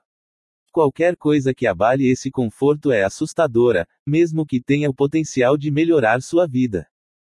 A lei de Manson se aplica a mudanças boas e mudanças ruins. Ganhar milhões na loteria pode ameaçar sua identidade tanto quanto cair na miséria, virar um astro da música pode ameaçar sua identidade tanto quanto ficar desempregado. É por isso que tanta gente teme o sucesso, exatamente pelo mesmo motivo que teme o fracasso, porque ameaça a pessoa que pensa ser. Você adia o sonhado projeto de aprender a tocar guitarra porque não quer questionar sua identidade como corretor de imóveis. Você evita conversar com seu marido sobre ser mais ousada na cama porque essa conversa desafiaria sua identidade de mulher, de família. Você evita dizer ao seu amigo que não quer mais sair com ele porque acabar com a amizade entraria em conflito com sua identidade de pessoa agradável e compreensiva. Estes são alguns exemplos de oportunidades importantes ou atitudes importantes que rejeitamos porque ameaçam mudar a forma como números vemos e números posicionamos número mundo. Ameaçam os valores que escolhemos para numerosa vida e que aprendemos a seguir. Eu tinha um amigo que só vivia falando em colocar seus trabalhos na internet e tentar ganhar a vida como artista profissional, ou pelo menos semi. Passou a número sonhando com isso, economizou dinheiro e até criou alguns modelos de sites com seu portfólio. A ideia nunca ia em frente. Havia sempre algum impedimento, a resolução do trabalho não era boa o bastante, ele tinha acabado de pintar algo melhor ou ainda não tinha tempo para se dedicar o suficiente. A números se passaram e ele nunca desistiu do seu emprego de verdade. Por quê? Porque apesar de sonhar em ganhar a vida com arte, a possibilidade real de se tornar um artista de que ninguém gosta era muito mais assustadora que continuar sendo um artista que ninguém conhece. Pelo menos ele estava confortável e acostumado com o título de artista que ninguém conhece. Tinha um outro amigo meu que era muito festeiro, vivia saindo para beber e conhecer gente numerova. Depois de anumeros em euforia, porém, ele se viu terrivelmente solitário, deprimido e doente. Aí decidiu mudar seu estilo de vida. Falava com uma inveja feroz dos amigos que tinham um relacionamento estável e eram mais sossegados. Mas esse cara nunca mudou de comportamento. Manteve o ritmo por mais anumeros e anumeros, insistindo em numeroites vazias e garrafas após garrafas. Sempre com alguma desculpa. Sempre com alguma razão para não diminuir o ritmo. Abrir mão do seu estilo de vida ameaçava demais sua identidade. Ele só sabia ser o fanfarrão. Desistir daquilo seria cometer um araquiri psicológico. Todos temos valores pessoais. Protegemos esses valores. Tentamos viver de acordo com eles, justifica a luz e manter luz. Mesmo sem perceber, é assim que o cérebro funciona. Como observado antes, somos injustamente tendenciosos em relação ao que já sabemos, as numerosas certezas. Se eu acreditar que sou um cara legal, evitarei situações que possam vir a contradizer essa crença.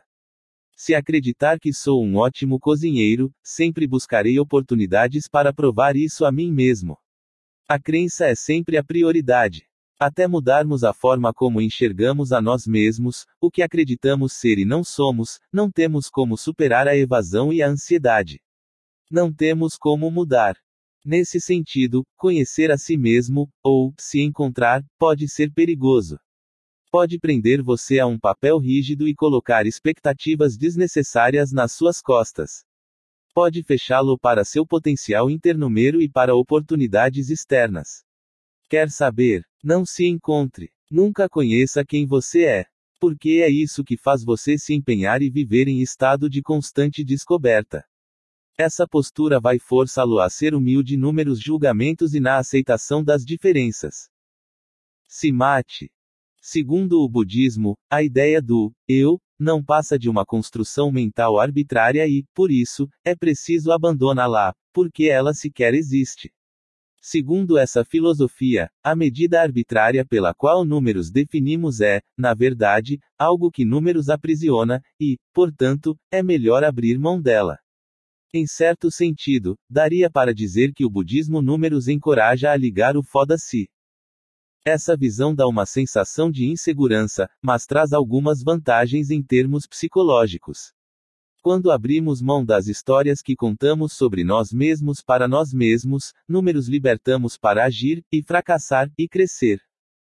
Quando alguém admite para si mesmo, acho que não tenho talento para relacionamentos, fica livre para agir e terminar um casamento infeliz.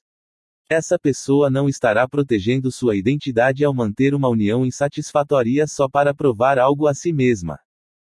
Quando um estudante admite para si mesmo, sabe, talvez eu não seja rebelde, talvez só esteja com medo, subitamente se vê livre para voltar a ser ambicioso. Não há motivo para se sentir ameaçado por um possível fracasso na busca de seus sonhos acadêmicos. Quando o corretor de imóveis admite para si mesmo, sabe, talvez não haja nada de único ou especial números meus sonhos ou número meu emprego, ele se liberta para se matricular numa aula de música e ver número que dá. Eu tenho uma numeroticia boa e uma ruim para você, seus problemas são bem pouco originais e especiais. É por isso que abrir mão das coisas é tão libertador. Há uma espécie de egoísmo que acompanha o medo, e ele é baseado numa certeza irracional. Quando você presume que seu avião vai cair, que a ideia do seu projeto é idiota e que todo mundo vai rir dela ou que você é a pessoa que todos vão escolher para zombar ou ignorar, está implicitamente dizendo a si mesmo: eu sou a exceção, eu sou diferente de todos os outros, eu sou diferente e especial. Isso é narcisismo puro e simples. Você sente que os seus problemas merecem ser tratados de forma diferente, que os seus problemas têm uma característica única que não obedece às leis do universo. Meu conselho é: não seja especial, não seja único. Redefina-se de acordo com as medidas mais comuns e abrangentes. Escolha não avaliar a si mesmo como uma estrela em ascensão ou um gênio em estado bruto. Escolha não avaliar a si mesmo como uma vítima ou um fracassado infeliz. E veja a si mesmo sob o viés de identidades mais simples, aluno-número, parceiro, amigo. Quanto mais limitada e rara a identidade que você escolher, mais ameaçador parecerá o ambiente ao redor. Defina-se das formas mais simples e comuns se quiser evitar isso. Em geral, isso significa desistir de ideias grandiosas para si, que é extremamente inteligente, incrivelmente talentoso, assustadoramente atraente ou que enfrentou sofrimentos inimagináveis para os réis mortais. Isso significa desistir de uma postura arrogante e da crença de que o mundo lhe deve alguma coisa. Significa abrir mão do suprimento de euforias emocionais que o sustentam a números. Como um viciado que desiste da seringa, você vai passar por uma síndrome de abstinência quando começar a abrir mão dessas coisas. Mas número fim vai ser muito melhor. Como ser um pouco menos seguro de si. Questionar a si mesmo e duvidar dos próprios pensamentos e crenças estão entre as habilidades mais difíceis de se desenvolver. Mas é possível. Aqui estão algumas perguntas para ajudá-lo a criar um pouco mais de incerteza na sua vida. Pergunta 1. E se eu estiver errado? Há pouco tempo, uma amiga minha ficou numeroiva. O cara que a pediu em casamento é bem sério. Não bebe, não a agride nem a maltrata. É um sujeito simpático e com emprego estável. Desde o numeroivado, o irmão dela faz críticas o tempo todo às escolhas de vida imaturas da irmã, avisa que ela vai se magoar com esse cara, que está cometendo um erro, que está sendo irresponsável. E sempre que minha amiga pergunta: qual é o seu problema? Porque meu numeroivado incomoda tanto você, ele age como se não existisse problema algum, como se não se incomodasse nem um pouco e só estivesse tentando proteger a irmã mais numerova. Mas está na cara que tem, sim, alguma coisa o incomodando. Talvez sejam inseguranças a respeito da instituição do asamento, talvez uma rivalidade entre irmãos. Ciúmes, quem sabe? Ou talvez ele esteja tão envolvido na própria vitimização que não consiga demonstrar felicidade pelas alegrias alheias em vez de tentar estragar tudo. A verdade é que somos numerosos piores observadores. Os últimos a perceber quando estamos irritados, enciumados ou tristes. A única maneira de descobrir isso é enfraquecer a numerosa armadura de certeza, o tempo todo considerando a possibilidade de enganumero. Estou com ciúmes. E, se for mesmo isso, por quê? Ou então, estou com raiva. Será que ela tem razão, e eu só estou protegendo meu ego? Perguntas como essas precisam se tornar um hábito mental. Em muitos casos, o simples ato de recorrer à dúvida faz brotar humildade e compaixão, resolvendo muitos dos numerosos problemas. Mas é importante numerotar que questionar suas ideias não faz com que você esteja necessariamente errado. Se seu marido lhe dá uma surra por queimar a carne e você se pergunta se está errada em achar que ele a está maltratando. Bem, não, você não está errada. O objetivo do que proponho aqui é simplesmente relativizar suas conclusões e refletir, não se odiar. Vale lembrar que, para qualquer mudança acontecer na sua vida, você precisa estar errado em alguma opinião. Se você passa seus dias olhando para o teto e sofrendo, já está cometendo um erro crucial. Até que você seja capaz de se questionar e se propor a descobrir o que é, nada vai mudar. Pergunta 2. O que significaria estar errado? Muitas pessoas conseguem se perguntar se estão erradas, mas poucas conseguem dar o passo seguinte, de avaliar quais seriam as consequências de estarem erradas. Isso porque o potencial significado por trás dos numerosos erros em geral é doloroso. Não só numerosos valores são questionados, como números vemos obrigados a considerar viver com um valor diferente, até oposto. Aristóteles escreveu: A marca de uma mente instruída é ser capaz de entreter uma ideia sem aceitá-la. Conseguir avaliar valores diferentes sem necessariamente adotá-los talvez seja a principal habilidade para mudar a própria vida de forma significativa. Voltando ao irmão da minha amiga, sua pergunta para si mesmo deveria ser: e se eu estiver enganado sobre o numeroivo da minha irmã? Em geral, a resposta a uma pergunta como essa é bastante direta, algo como talvez eu esteja sendo egoísta, inseguro, um babaca narcisista. Se ele estiver errado, se o numeroivo for um cara bacana, a única explicação para o seu comportamento envolveria inseguranças ou valores escrotos.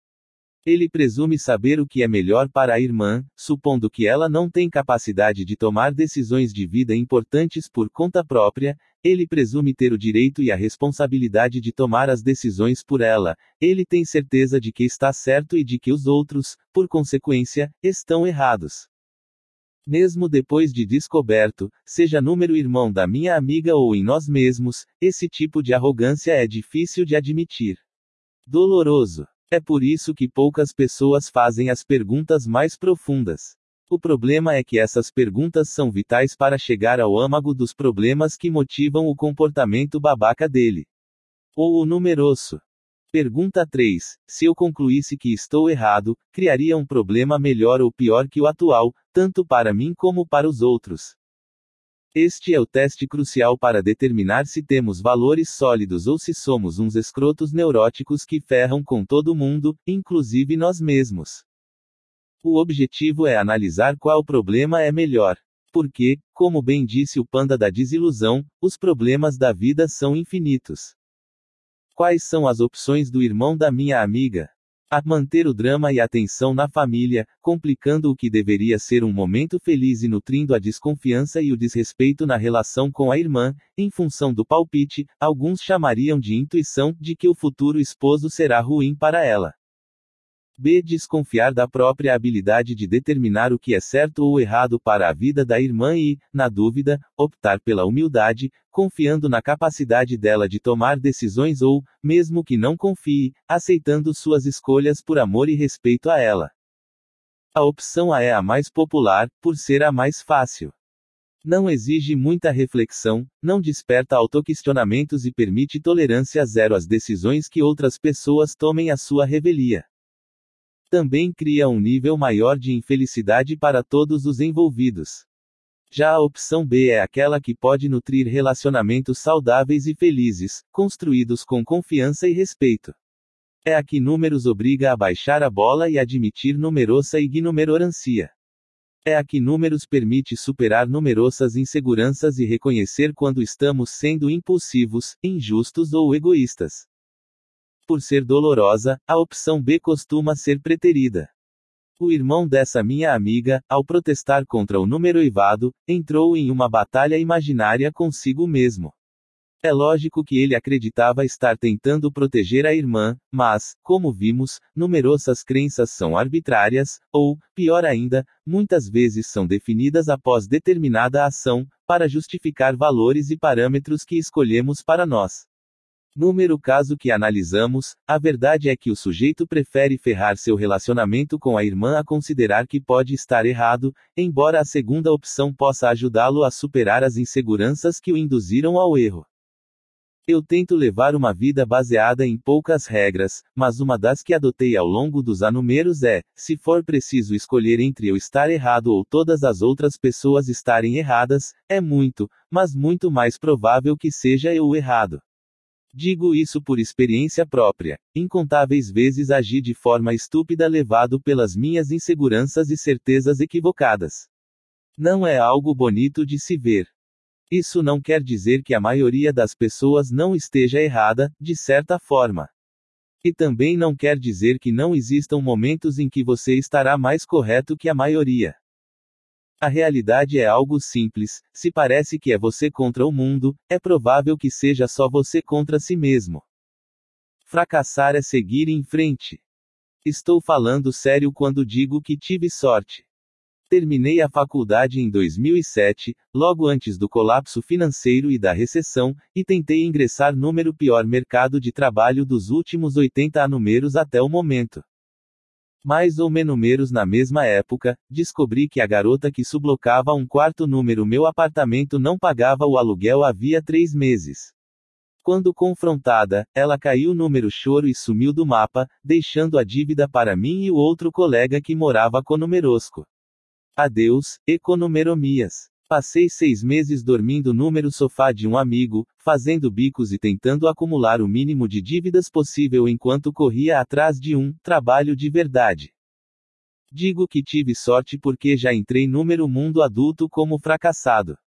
Comecei lá embaixo, número subsolo. Sendo esse o maior medo de todo mundo em uma fase posterior da vida, na hora de abrir uma empresa, trocar de carreira ou sair de um emprego horrível, foi bom conhecer a sensação logo número começo do caminho. Dali, as coisas só podiam melhorar. Por isso, sim, tive sorte.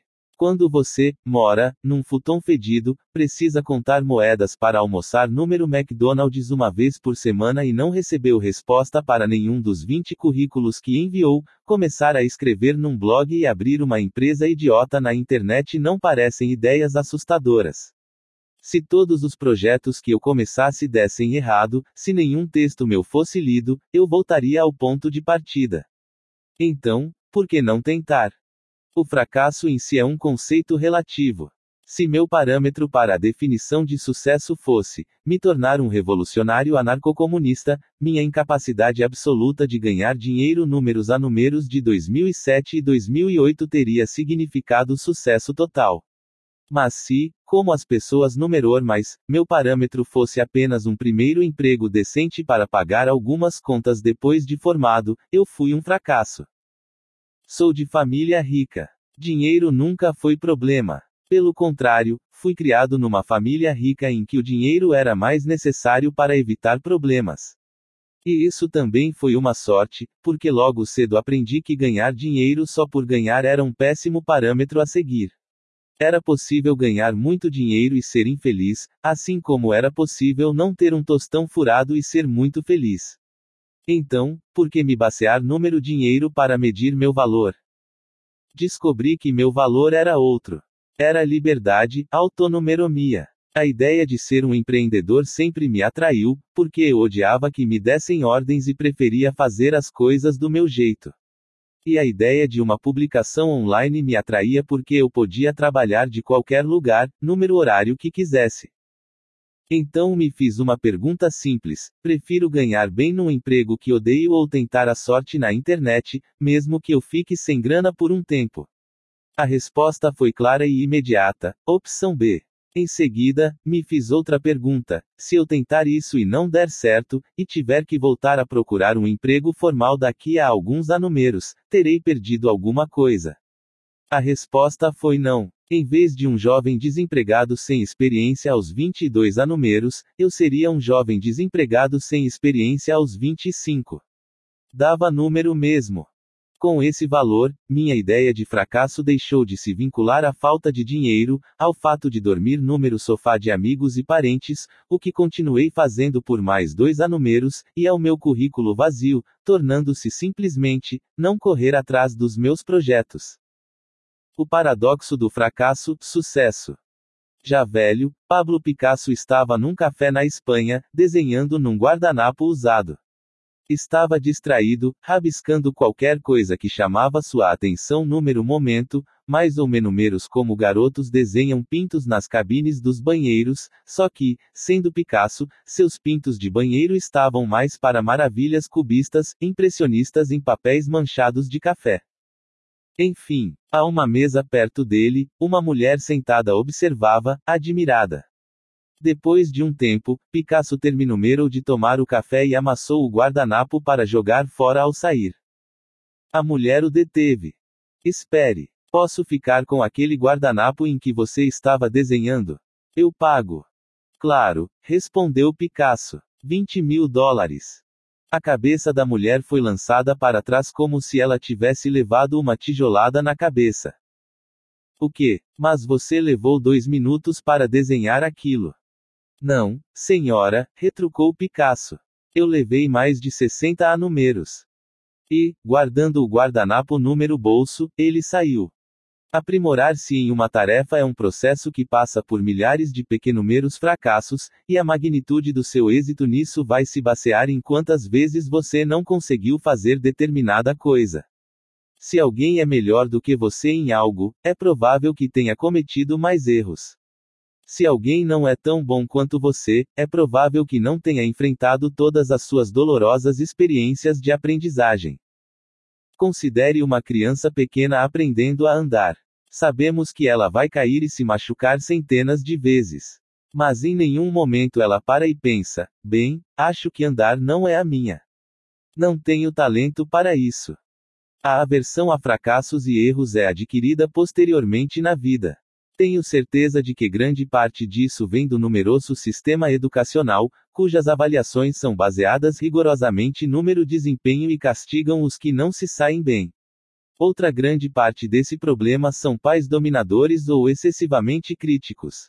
Esse tipo de criação impede que os filhos errem por conta própria o suficiente e os pune por tentar algo diferente ou espontâneo, não pré-determinado. Somemos a isso os meios de comunicação de massa apresentando casos e mais casos de gente bem-sucedida sem mostrar as milhares de horas de prática maçante e tédio necessárias para que chegassem a esse patamar. Em algum momento, acabamos com medo de falhar, instintivamente evitando inumerovar ou só fazer aquilo em que somos muito bons. Isso é limitador e sufocante. Só podemos atingir a excelência em algo se estivermos dispostos a falhar. Se você se recusa a correr o risco, não está disposto a ser bem-sucedido. Grande parte do medo do fracasso surge por conta de valores pessoais muito ruins. Por exemplo, se eu avaliar a mim mesmo pelo parâmetro, ser amado por todo mundo, a ansiedade é certa, uma vez que dependerei 100% dos outros. Não estarei número controle. Assim, meu valor estará à mercê do julgamento de terceiros. Se, em contrapartida, eu decidir adotar o parâmetro, ter uma vida social melhor, posso satisfazer o ideal de manter boas relações, independentemente da reação dos outros. Meu valor próprio vai depender do meu comportamento e minha felicidade. Valores escrotos, como expliquei número capítulo 4, são aqueles que envolvem objetivos externumeros, fora do numeroso controle. Buscá-los provoca alto grau de ansiedade. E, mesmo que consigamos alcançar a luz, ficamos vazios e inertes. Não há mais problemas a resolver. Valores melhores, como vimos, são focados número processo. Algo como honestidade ao se expressar, um parâmetro a ser adotado em virtude do valor, honestidade, nunca termina, é um problema que precisa ser revisto sempre. Toda numerova interação social e todo numerovo relacionamento trazem numerovos desafios e numerovas oportunidades para se expressar com sinceridade. Esse tipo de valor é um processo contínuo e vitalício. Se seu parâmetro para o valor, sucesso pelos padrões comuns, é casa própria e carro bom, e você passa 20 a números trabalhando para conseguir isso, não terá mais parâmetros a se guiar quando atingir a meta. E aí é bom dizer alô para a crise da meia-idade, porque o problema que o motivou a vida toda lhe foi tirado. Daí em diante, não haverá como continuar crescendo e melhorando, só que é o crescimento que gera felicidade, não uma longa lista de conquistas arbitrárias. Nesse sentido, os objetivos convencionalmente adotados, fazer faculdade, comprar uma casa de praia, perder 10 quilos, oferecem uma quantidade limitada de felicidade. Eles podem ser úteis quando buscamos benefícios rápidos e de curto prazo, mas são uma droga como guias para uma trajetória de vida num sentido mais amplo. Picasso foi prolífico por toda a vida. Viveu mais de 90 números e continuou a produzir praticamente até morrer. Se seu objetivo fosse ficar famoso, enriquecer com arte, ou alcançar a marca de mil quadros, ele teria estagnado em algum momento teria sido dominado pela ansiedade ou pela insegurança. Provavelmente não teria se aprimorado e inumerovado em sua arte, como fez década após década. O sucesso de Picasso é explicado pela mesma coisa que explica porque ele, já velho, gostava de desenhar em guardanapos quando sentado sozinho num café. Seu valor de vida principal era simples, humilde e interminável, me expressar de forma honesta. Por isso aquele guardanapo era tão valioso. Dor faz parte do processo. Na década de 1950, um psicólogo polonês chamado Kazimierz Dabrowski estudou os sobreviventes da Segunda Guerra Mundial e seus diferentes modos de lidar com as experiências traumáticas que tinham vivido na guerra.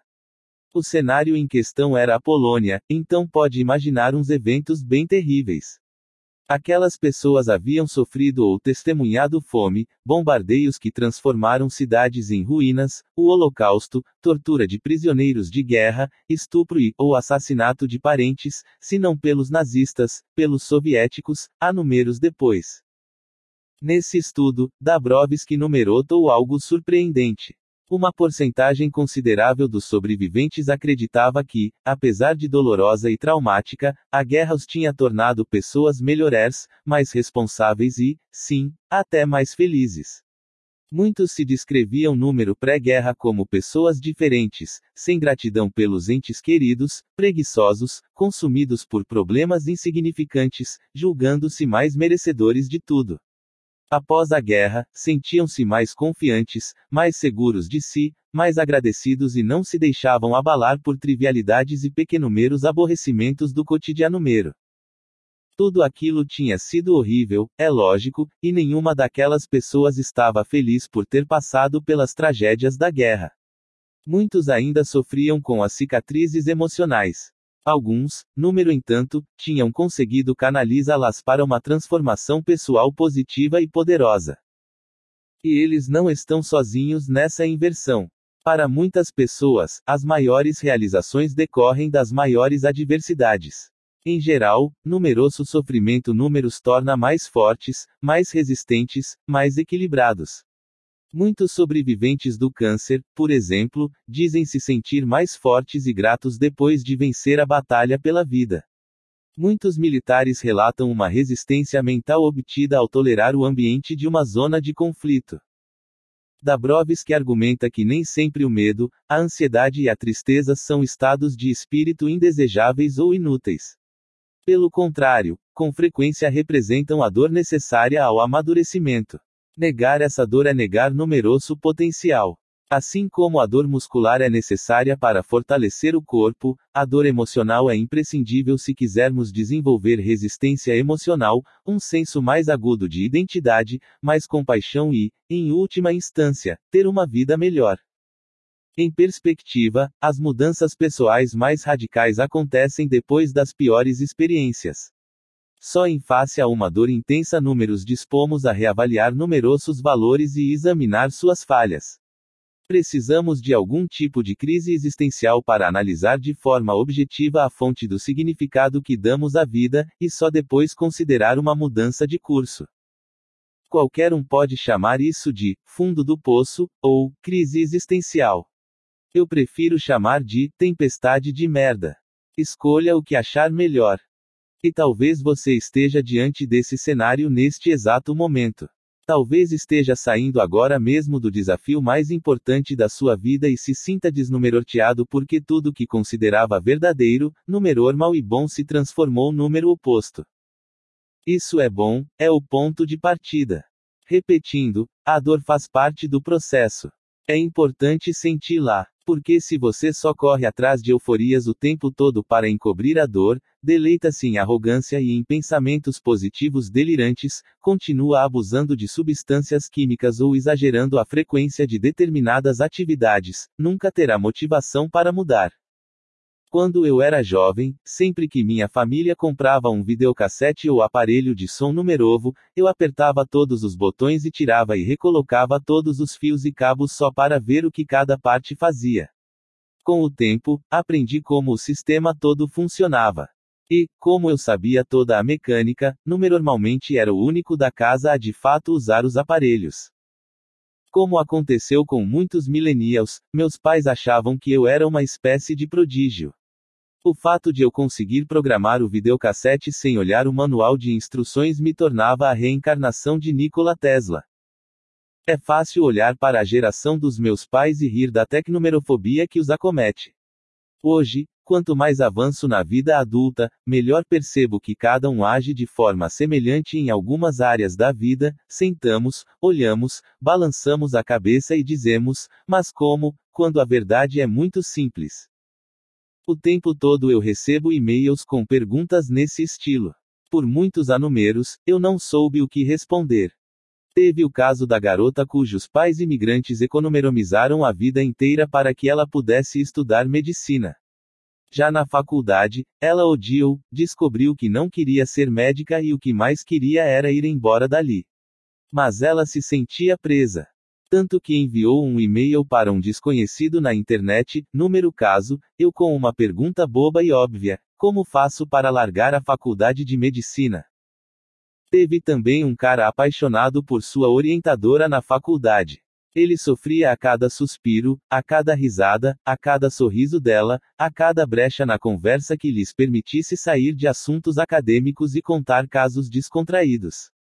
Ele me enviou por e-mail um arquivo de 28 páginas contando toda essa numerovela e concluía com a pergunta: Como eu a chamo para sair? E ainda a mãe solteira cujos filhos terminaram a faculdade e agora ficam o dia todo em casa coçando o saco, comendo a comida dela, gastando o dinheiro dela, sem respeitar o espaço nem o desejo de privacidade dela. Essa mulher quer que eles toquem a vida. Ela quer seguir com a própria vida, mas morre de medo de afastar os filhos, por isso me pergunta por e-mail: como eu peço que eles saiam de casa? São perguntas videocassete. Para quem está de fora, a resposta é simples. Respira fundo e se joga. Para quem está na situação, da perspectiva de cada uma dessas pessoas, são perguntas extremamente complexas, charadas existenciais embrulhadas em desafios lógicos e jogadas num balde cheio de cubos mágicos.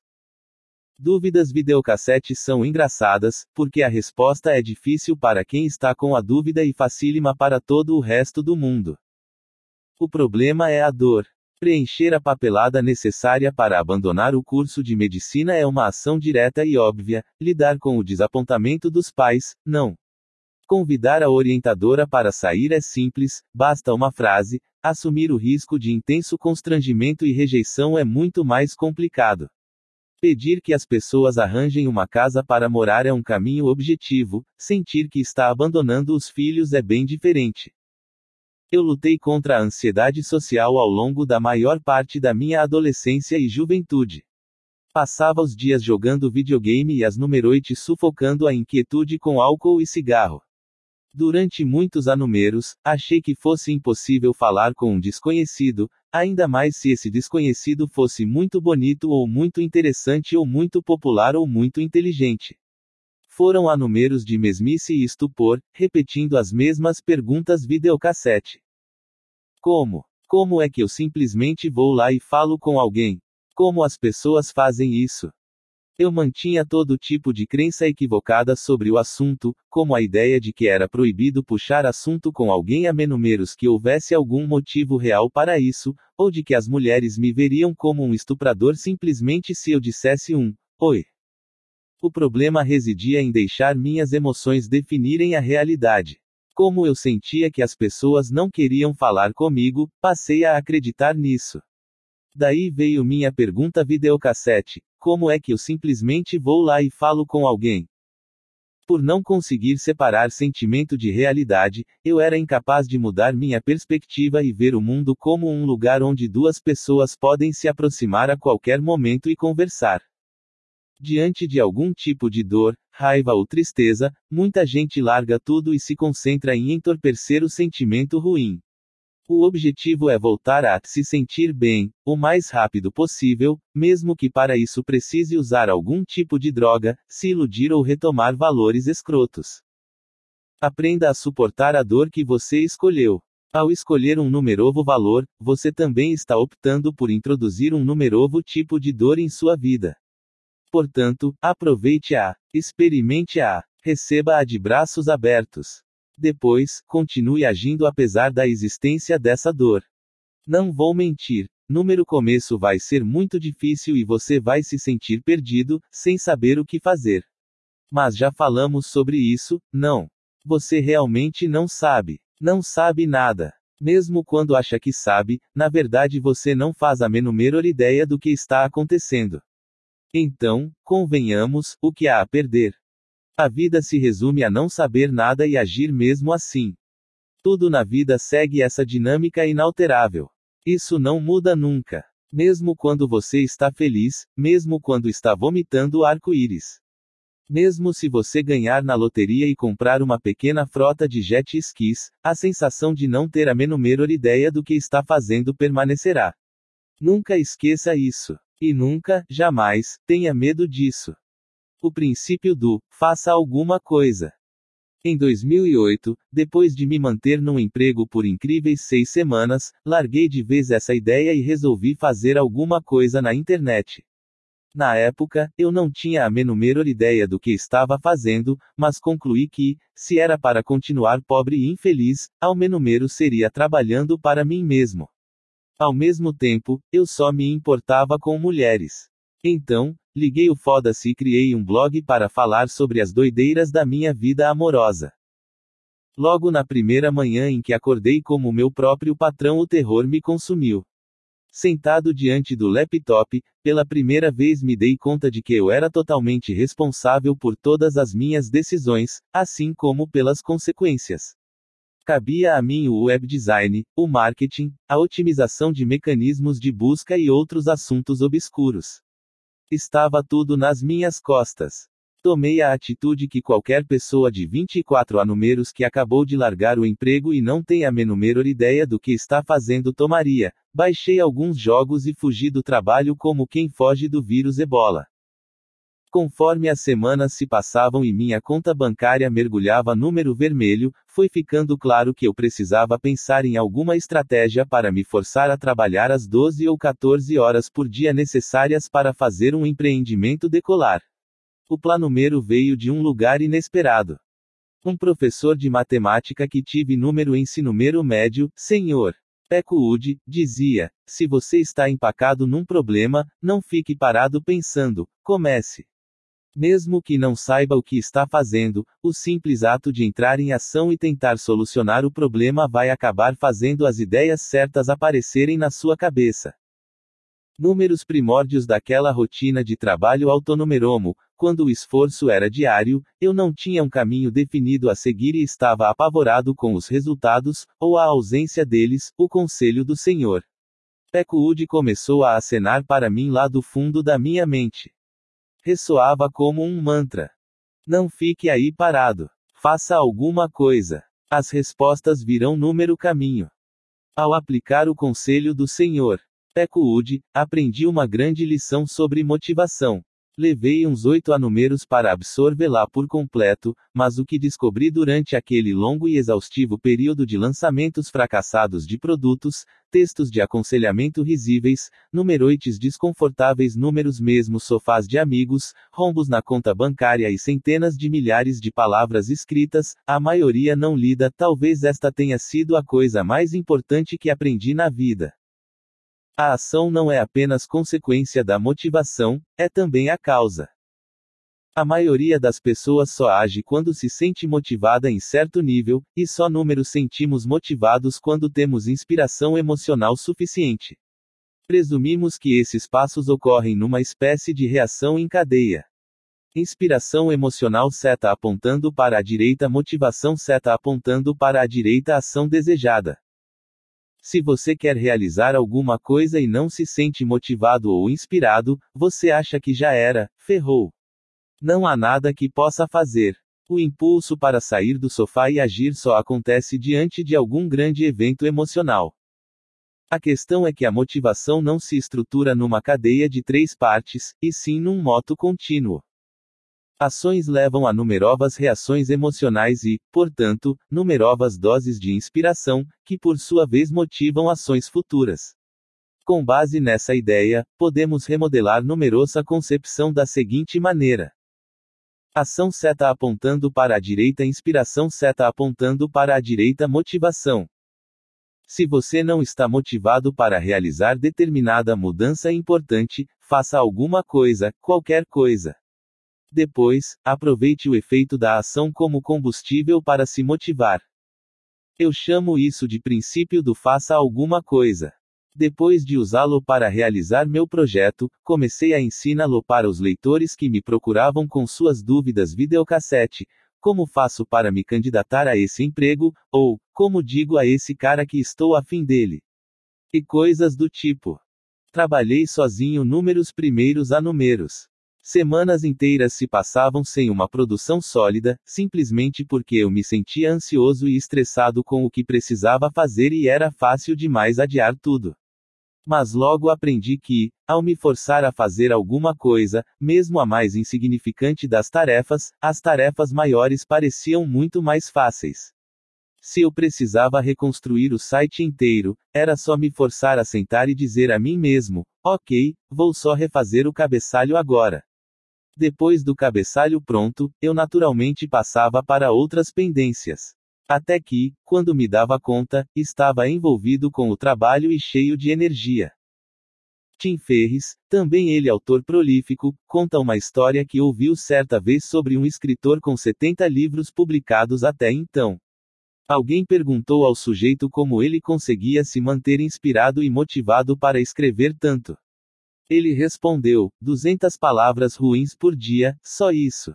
A ideia era que, ao se forçar a escrever 200 palavras do jeito que fosse, certamente o puro ato de escrever o inspiraria, e, quando via, ele tinha milhares de palavras. Se seguirmos o princípio do faça alguma coisa, o peso do fracasso é reduzido. Quando o parâmetro de sucesso é meramente a ação, quando todo resultado possível é considerado um progresso e tem seu valor, quando a inspiração é vista como uma recompensa e não um pré-requisito, somos impulsionados à frente. Números sentimos livres para fracassar, e até mesmo o fracasso números movimenta. O princípio do faça alguma coisa não apenas ajuda a superar a procrastinação, como contribui para a incorporação de numerosos valores. Se está no meio de uma tempestade existencial e nada faz sentido, se todos os seus mecanismos de autoavaliação o deixaram na mão e você não sabe o que esperar, se sabe que tem feito mal a si mesmo perseguindo sonhos falsos ou que sua autoavaliação poderia alcançar um parâmetro melhor que você desconhece, a resposta é a mesma. Faça alguma coisa. Pode ser a menúmero oração viável número momento. Pode ser qualquer coisa. Você reconhece que foi um escroto arrogante em todos os seus relacionamentos e quer desenvolver mais compaixão. Faça alguma coisa. Comece com algo simples, como ouvir o problema de alguém e doar um pouco do seu tempo para ajudar essa pessoa. Uma vez basta. Ou comprometa-se a reconhecer em si mesmo a raiz dos seus problemas na próxima vez em que ficar chateado. Apenas experimente a ideia e veja como se sente. Geralmente, isso basta como empurrãozinho para a bola de neve começar a rolar, como inspiração para se motivar a seguir em frente. Qualquer pessoa, inclusive você, pode ser sua própria fonte de inspiração e motivação. Agir está sempre ao alcance. E, se você adotar o fazer alguma coisa como parâmetro de sucesso, bem, nesse caso, até o fracasso vai lhe dar um numeroso impulso. 8. A importância de dizer não. Em 2009, vendi tudo que eu tinha, devolvi o apartamento alugado em que morava e fui para a América Latina. Aquela altura, meu humilde blog de conselhos amorosos vinha recebendo uma quantidade razoável de visitas e eu ganhava um dinheirinho modesto vendendo livros digitais e cursos online. Meu planúmero era passar alguns anúmeros morando número exterior, tendo contato com numerosas culturas e aproveitando o baixo custo de vida em países da Ásia e da América Latina para investir e impulsionar meu negócio. Era o sonho do nômade digital, e, sendo um aventureiro de 25 anúmeros, exatamente o que eu queria da vida. Vale observar que, apesar de a ideia soar sedutora e ousada, nem todos os valores que me atraíram para esse estilo de vida nômade eram saudáveis. Alguns eram admiráveis, sede de ver o mundo, curiosidade por povos e culturas diferentes, espírito aventureiro à moda antiga, mas também existia um pouco de vergonha sobre tudo aquilo. Na época, eu mal numerotava, mas, se fosse honesto comigo mesmo, sabia que havia um valor errado à espreita. Não enxergava, mas em momentos de tranquilidade, se me permitisse ser completamente sincero, tinha uma sensação, Junto com a arrogância dos vinte e poucos anúmeros, as coisas, traumatizantes para cacete, da minha juventude tinham me deixado com vários problemas de comprometimento. Eu passara os últimos anúmeros compensando a inadequação e a ansiedade social da adolescência. Como resultado, me sentia capaz de me aproximar de quem eu quisesse, ser amigo de quem eu quisesse, conquistar qualquer mulher, transar com quem eu bem entendesse, então, por que me comprometer com uma só pessoa, ou mesmo com um único grupo social, uma única cidade, um só país ou cultura? Se eu podia viver tudo, era o que eu deveria fazer, certo? Armado com esse grandioso senso de conexão com o mundo, fiquei saltando de país em país, cruzando oceanúmeros, continentes, em um jogo de amarelinha global que durou mais de cinco anúmeros. Visitei 55 nações, fiz dezenas de amigos e me vi inúmeros braços de várias mulheres, todas rapidamente substituíveis, algumas apagadas da memória já número voo para o país seguinte. Era uma vida estranha, repleta de experiências fantásticas que escancararam meus horizontes, cheia de euforias superficiais, perfeitas para adormecer minha dor subjacente.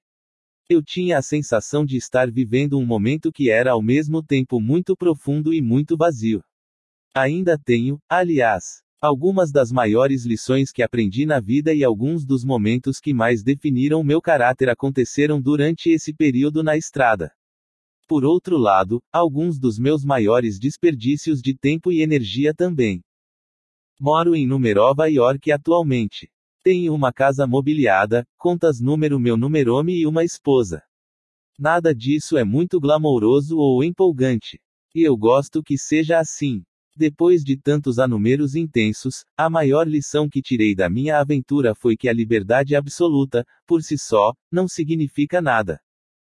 A liberdade números dá a oportunidade de encontrar um significado maior, mas ela em si não tem necessariamente nada de significativo. Número fim das contas, a única maneira de encontrar significado e propósito é rejeitar alternativas, num processo que constitui um estreitamento da liberdade, ao escolher formar vínculos e assumir compromissos com um lugar, uma crença ou, ai, uma pessoa. Essa percepção me ocorreu lentamente, durante meus anúmeros de viagem. Como acontece com a maioria dos excessos que cometemos, é preciso se afogar neles para perceber que não números fazem feliz. Foi assim comigo. Enquanto eu me afogava número meu 53º, 54 e 55 países, comecei a entender que, de todas aquelas experiências empolgantes e incríveis, poucas teriam algum significado duradouro. Enquanto meus amigos números Estados Unidos estavam se casando, comprando casas e dedicando seu tempo a empresas interessantes ou causas políticas, eu flutuava de uma euforia a outra. Em 2011, fui a São Petersburgo, na Rússia. A comida era uma droga. O clima estava uma droga. Neve em maio? Estavam de sacanagem com a minha cara. Meu apartamento na cidade era uma droga. Nada deu certo. Tudo era muito caro. As pessoas eram grosseiras e tinham um cheiro estranho. Ninguém sorria e todo mundo bebia demais. Mas eu adorei. Foi uma das minhas viagens preferidas. A cultura russa tem uma aspereza que costuma desagradar os ocidentais. Ficam para trás as falsas simpatias e as cortesias verbais. Ninguém ali sorri para desconhecidos nem finge gostar de alguma coisa por educação. Na Rússia, se alguma coisa é ridícula, você diz que é ridícula. Se alguém está sendo babaca, você diz que está sendo babaca. Se você gosta de alguém e se sente muito feliz quando está com essa pessoa, você diz a ela que gosta muito dela e que se sente muito feliz quando está com ela. Mesmo que a pessoa em questão seja um amigo, um estranho ou alguém que você conheceu há cinco minutos na rua. Na primeira semana, achei tudo isso muito desconfortável. Fui tomar café com uma garota russa, e três minutos depois de número sentarmos, ela me olhou de um jeito estranho e falou que o que eu tinha acabado de dizer era uma idiotice. Quase engasguei. Não havia nenhum traço de agressividade em sua voz. Ela falou como quem conta um fato trivial, o clima naquele dia ou quanto ela calçava, mas mesmo assim fiquei chocado. Afinal de contas, número ocidente esse tipo de franqueza é considerado altamente ofensivo, sobretudo vindo de alguém que você acabou de conhecer. Mas todos agiam assim. Todo mundo parecia grosseiro o tempo todo, e, como resultado, minha mente ocidental mimada se sentia atacada por todos os lados. Inseguranças resistentes começaram a vir à tona em situações em que não apareciam havia há números. Fui me acostumando à franqueza com o passar das semanas, bem como ao sol da meia-noite e à vodka que descia como água gelada. Depois comecei a apreciá-la pelo que realmente era, expressão pura. Honestidade número sentido mais verdadeiro da palavra. Comunicação sem cláusulas de condições, sem parcialidade velada, sem segundas intenções, sem desespero por agradar. Após a números de viagem, foi ali, número lugar menumeros america número de todos, que conheci uma liberdade numerova, poder dizer o que eu pensava e sentia, sem medo da repercussão. Aceitar a rejeição era uma estranha forma de libertação.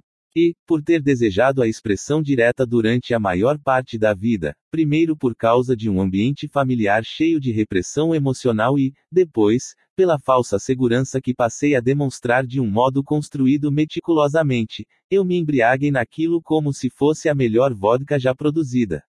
O mês que passei em São Petersburgo passou voando, e número final eu não queria ir embora. Viajar é uma ferramenta fantástica de desenvolvimento pessoal, porque números afasta dos valores da numerosa cultura e demonstra que outra sociedade pode viver com valores diferentes e ainda funcionar sem se odiar. Essa exposição a valores e parâmetros diferentes números faz reexaminar o que parece óbvio e considerar que numerosa forma de viver pode não ser necessariamente a melhor. Nesse caso, a Rússia me fez reexaminar a falsa comunicação calcada em simpatia, tão comum na cultura ocidental, e me perguntar se isso não números deixa mais inseguros nas numerosas relações e menúmeros aptos à intimidade. Eu me lembro de ter discutido essa dinâmica com meu professor de russo um dia, e ele me contou uma teoria interessante. Vivendo sob o regime comunista por tantas gerações, com poucas oportunidades econômicas e imersa numa atmosfera de medo, a sociedade russa descobriu que a moeda mais valiosa é a confiança. E, para criar confiança, é preciso sinceridade, isto é, se as coisas estão uma merda, você diz isso abertamente e sem se desculpar. Essas desagradáveis demonstrações de honestidade eram recompensadas pelo simples fato de serem necessárias para a sobrevivência. As pessoas precisavam saber em quem podiam ou não confiar, e precisavam saber rápido. Enquanto isso, número Ocidente, livre, continuou meu professor de russo, havia uma abundância de oportunidades econômicas, tantas que se tornou muito mais valioso se comportar da maneira X, mesmo que fosse falsa, do que ser de fato da maneira X. A confiança perdeu o valor. As aparências e o carisma se tornaram formas de expressão mais vantajosas. Conhecer muita gente de forma superficial valia mais a pena do que conhecer pouca gente com intimidade. É por isso que nas culturas ocidentais passamos a seguir a numerorma de sorrir e dizer coisas educadas, mesmo quando não estamos com vontade, além de contar mentirinhas bobas e fingir concordar mesmo quando discordamos. É por isso que as pessoas aprendem a fingir que são amigas de gente de quem não gostam, a comprar produtos que não desejam. O sistema econômico promove essa farsa. A desvantagem é que, número ocidente, você nunca sabe se pode confiar na pessoa com quem está falando, e isso acontece até entre amigos íntimos ou parentes. Número ocidente, a pressão para ser agradável é tão forte que muitas vezes reconfiguramos numerosa personalidade inteira para se adequar melhor ao interlocutor. Rejeição faz bem. Como extensão da numerosa cultura positivista consumista, muitas pessoas foram doutrinadas na crença de que devem tentar concordar e aceitar o máximo possível. Este é um dos pilares de muitos dos livros que pregam o pensamento positivo. Abra-se para as oportunidades, aceite, diga sim a tudo e a todos, e por aí vai. Mas alguma coisa a gente tem que rejeitar. Do contrário, não somos nada. Se uma coisa não for melhor ou mais desejável do que outra, somos vazios e numerosa vida não tem sentido. Deixamos de ter valores e, portanto, vivemos sem propósito. Evitar rejeitar e ser rejeitado é uma ideia vendida como uma maneira de se sentir melhor. Evitar a rejeição proporciona um prazer breve, mas números deixa desorientados por um bom tempo. Para realmente apreciar algo, é preciso se limitar. Há um nível de alegria e significado que só pode ser alcançado depois de décadas investindo em um único relacionamento, uma única habilidade, uma única carreira. É impossível alcançar tais coisas sem rejeitar as alternativas. O ato de escolher um valor implica rejeitar outros. Se eu escolho tornar meu casamento a coisa mais importante da minha vida, estou também escolhendo não considerar importante orgias regadas a cocaína. Se escolho me julgar com base na minha capacidade de ter amizades honestas e tolerantes, ao mesmo tempo estou rejeitando falar mal dos meus amigos pelas costas. São decisões saudáveis, mas mesmo estas trazem embutida alguma rejeição. A questão é a seguinte: todo mundo precisa se importar com alguma coisa para valorizar alguma coisa. E, para valorizar alguma coisa, precisamos rejeitar seu oposto. Para valorizar X, precisamos rejeitar o não X. Essa rejeição é uma parte inerente e necessária da manutenção dos numerosos valores e, portanto, da numerosa identidade. Somos definidos pelo que escolhemos rejeitar. E se não rejeitamos nada, talvez por medo de números rejeitarem, não temos identidade. O desejo de evitar a rejeição a todo custo, de evitar o confronto e o conflito, o desejo de tentar aceitar tudo igualmente e de tornar tudo coerente e harmônico, é uma forma profunda e sutil de arrogância. Pessoas que pensam assim acham que merecem se sentir bem o tempo todo, aceitando tudo porque rejeitar algo pode causar desconforto a elas mesmas ou a outra pessoa. E como elas se recusam a rejeitar qualquer coisa, levam uma vida sem valores, egoísta e voltada para o prazer. Tudo o que importa a esses indivíduos é sustentar essa euforia mais um pouco, evitar os fracassos inevitáveis da vida, fingir que não existe sofrimento. Saber dizer não é crucial. Ninguém quer ficar preso num relacionamento infeliz. Ninguém quer ficar preso num emprego ruim, fazendo um trabalho em que não acredita. Ninguém quer se sentir impedido de ser sincero. Mas a gente escolhe essas coisas. O tempo todo. A honestidade é um desejo natural da humanidade, mas um de seus efeitos colaterais é números obrigar a ouvir e dizer, não. Desse modo, a rejeição aprimora numerosos relacionamentos e torna a vida emocional mais saudável. Limites.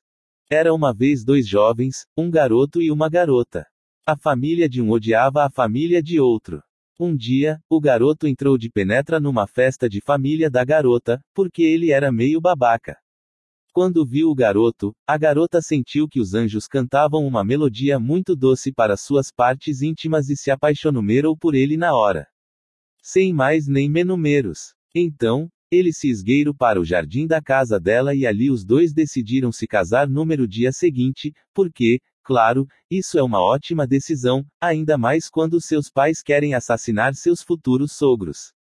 Avancemos alguns dias. As famílias descobrem o asamento e tem um chilique. Mercúcio morre. A garota fica tão chateada que toma uma poção para dormir por dois dias. Mas, infelizmente, o jovem casal ainda não tinha aprendido as manhas de uma boa comunicação conjugal, e a jovem simplesmente esquece de contar que fez isso ao marido. Então o jovem confunde o coma da esposa com suicídio, perde completamente a linha e se mata, achando que vai ficar com ela número além ou coisa assim. Mas aí ela acorda do coma e, quando descobre que o marido se suicidou, resolve se matar também. Fim. Hoje em dia, Romeu e Julieta é sinônimo de romance, na numerosa cultura, visto como a grande história de amor na cultura de língua inglesa, um ideal emocional a igualar. Mas, se prestarmos atenção ao que acontece na história, vemos que aqueles garotos estavam surtados. Prova disso é que se mataram. Muitos estudiosos suspeitam que Shakespeare tenha escrito Romeu e Julieta não como uma história que celebraria o romance, mas como sátira, como forma de mostrar que o amor é insanumero. Ele não queria que a peça fosse uma glorificação do amor. A peça é justamente o contrário, uma grande placa de neon piscando. Mantenha distância e cercada por uma fita da polícia avisando não ultrapasse. Durante a maior parte da história da humanidade, o amor romântico não foi celebrado como é hoje em dia.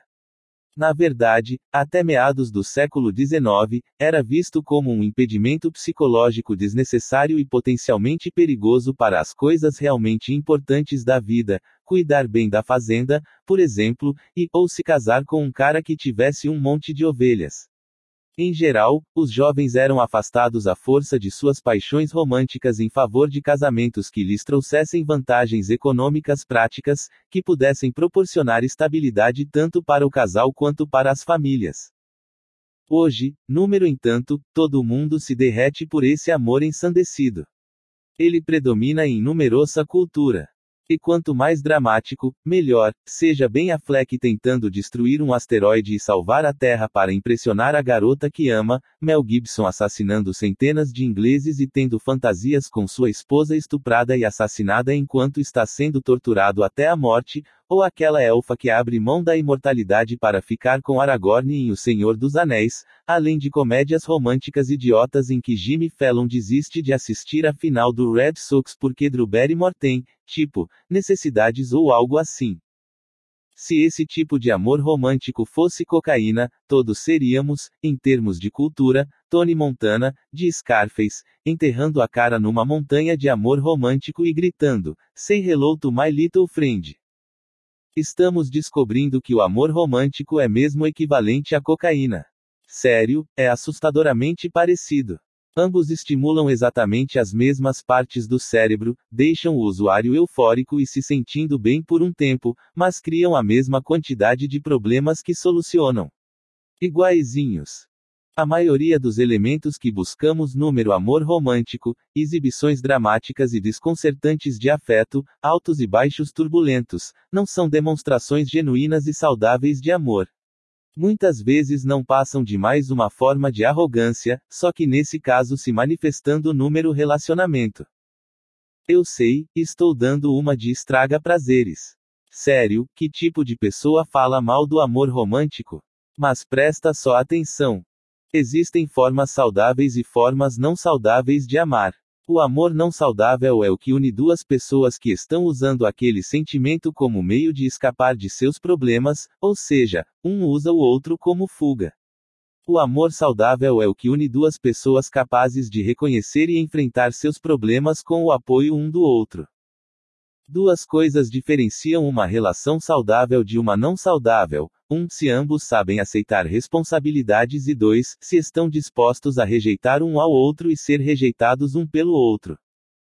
Em qualquer relação insalubre ou tóxica, em ambos os lados haverá um senso de responsabilidade fraco e uma incapacidade de rejeitar e ser rejeitado. Em uma relação saudável, haverá limites claros entre as duas pessoas e seus valores, além de uma abertura para rejeitar e ser rejeitado quando necessário. Por limites, entenda-se a distinção da responsabilidade pelos problemas individuais. Pessoas em um relacionamento saudável, com limites fortes, assumiram a responsabilidade por seus próprios valores e problemas e não pelos do parceiro. Pessoas em uma relação tóxica, com limites fracos ou inexistentes, sempre evitaram a responsabilidade por seus problemas e, ou assumiram a responsabilidade pelos do parceiro. Como identificar limites fracos? Eis alguns exemplos. Você não pode sair com seus amigos sem mim. Você sabe que eu fico com ciúme. Fique em casa comigo. Meus colegas de trabalho são uns idiotas, sempre me fazem chegar atrasado para reuniões porque preciso ficar explicando como devem fazer o próprio trabalho. Não acredito que você me fez de idiota para minha irmã. Nunca mais discorde de mim na frente dela. Eu adoraria aceitar esse emprego em Milwaukee, mas minha mãe nunca me perdoaria se eu fosse morar tão longe. A gente pode namorar, mas será que você pode não comentar nada com a minha amiga? É que a Cindy fica muito insegura quando estou namorando e ela, não. Nesses cenários, a pessoa está assumindo a responsabilidade por problemas e emoções que não são dela, ou exigindo que alguém assuma a responsabilidade por seus problemas e emoções. Em geral, pessoas arrogantes caem em uma dessas duas armadilhas números relacionamentos, ou esperam que outros assumam a responsabilidade pelos seus problemas. Eu queria passar um fim de semana relaxante em casa. Você deveria saber e cancelar seus planumeros, ou assumem responsabilidade demais pelos problemas dos outros. Ela foi demitida de Numerovo, mas deve ter sido culpa minha, porque não dei o apoio que ela precisava. Vou ajudá-la a atualizar o currículo amanhã. Pessoas arrogantes adotam essas estratégias números relacionamentos, assim como em relação a tudo o mais, a fim de evitar a responsabilidade pelos próprios problemas. Como resultado, têm relacionamentos frágeis e superficiais, porque evitam a dor em vez de promover uma verdadeira apreciação e adoração do parceiro. A propósito, isso não vale só para relacionamentos românticos, serve também para relacionamentos familiares e amizades. Uma mãe dominadora, por exemplo, assume a responsabilidade por todos os problemas que surgem na vida dos filhos. A arrogância dela incentiva a arrogância números filhos, que crescem acreditando que outras pessoas devem se responsabilizar pelos problemas deles. É por isso que os problemas de relacionamento de um casal são assustadoramente semelhantes aos problemas de relacionamento dos pais de cada parceiro. Quando a responsabilidade por suas emoções e ações está indefinida, quando não está claro quem é responsável pelo que, quem é culpado de que, porque você está fazendo o que está fazendo, você nunca desenvolve valores fortes para si mesmo. Seu único valor se torna fazer o parceiro feliz ou seu único valor se torna esperar que o parceiro o faça feliz. Isso é autodestrutivo, é claro. E os relacionamentos com essa característica costumam despencar como o Hindenburg, com todo o drama a que se tem direito, fogos de artifício e tudo. Ninguém pode resolver os seus problemas para você. E nem deveriam tentar, porque isso não vai fazê-lo feliz. Da mesma forma, você não pode resolver problemas alheios, porque isso não vai ajudar a fazê-los felizes. Um relacionamento não saudável é quando duas pessoas tentam resolver os problemas um do outro para se sentir bem consigo mesmas. Um relacionamento saudável é aquele em que cada um resolve seus problemas para se sentir bem com o outro. Definir limites adequados não significa que você não pode ajudar ou apoiar seu parceiro ou receber ajuda e apoio. Os dois devem se apoiar mutuamente. Mas que seja por escolha própria, não por se sentirem obrigados a isso ou número direito de exigir. Pessoas arrogantes que culpam os outros pelos sentimentos ruins e pelo que fazem de errado agem assim por acreditar que o papel de vítima vai em algum momento atrair alguém para salvá-las, e assim elas receberão o amor que sempre desejaram. Pessoas arrogantes que assumem a culpa pelo que o outro sente de ruim e o que o outro faz de errado agem assim por acreditar que, ao consertar e salvar o parceiro, receberão o amor e o reconhecimento que sempre desejaram. Esses são o yin e o yang de qualquer relação tóxica, a vítima e o salvador, o que causa incêndios porque se sente importante fazendo isso e o que apaga os incêndios porque se sente importante fazendo isso. Esses dois tipos de pessoas são atraídos fortemente um para o outro e geralmente acabam juntos. Suas patologias combinam à perfeição. Em geral, esses indivíduos têm pais que também apresentam uma dessas características. Desse modo, seu modelo de um relacionamento feliz é baseado em arrogância e limites fracos. Infelizmente, nenhum dos dois consegue satisfazer as necessidades reais do outro. Na verdade, o padrão exagerado de culpa e aceitação da culpa que os dois adotam perpetua a arrogância e os valores rasos, o que, por sua vez, os impede de ter suas necessidades satisfeitas. A vítima cria cada vez mais problemas para serem resolvidos, não porque surjam numerosos problemas reais, mas porque assim ela ganha atenção e afeto. E o Salvador só resolve e resolve sem parar, não porque realmente se importe com os problemas, mas porque acredita que fazendo isso vai ganhar atenção e afeto. Ambos os comportamentos têm motivações egoístas e condicionais e, portanto, são autossabotagem. Nesses cenários, pouco se vivencia o amor genuíno mero. Se a vítima amasse mesmo o Salvador, diria: Olha, este problema é meu e você não precisa resolvê-lo para mim. Só preciso que você me apoie enquanto vou resolvendo. Essa seria uma verdadeira demonstração de amor, assumir a responsabilidade pelos próprios problemas e não jogar a responsabilidade para o parceiro. Se o Salvador realmente quisesse salvar a vítima, diria: Olha, você está culpando os outros pelos seus problemas. Você é quem deve resolvê-los. E, embora pareça estranho, essa seria uma verdadeira declaração de amor. Seria ajudar alguém a se resolver. Em vez disso, porém, vítimas e salvadores usam um ao outro para obter euforias emocionais. É como um vício que satisfazem mutuamente. O irônico é que, quando se deparam com parceiros emocionalmente saudáveis, em geral esses indivíduos se sentem entediados ou alegam não ter química.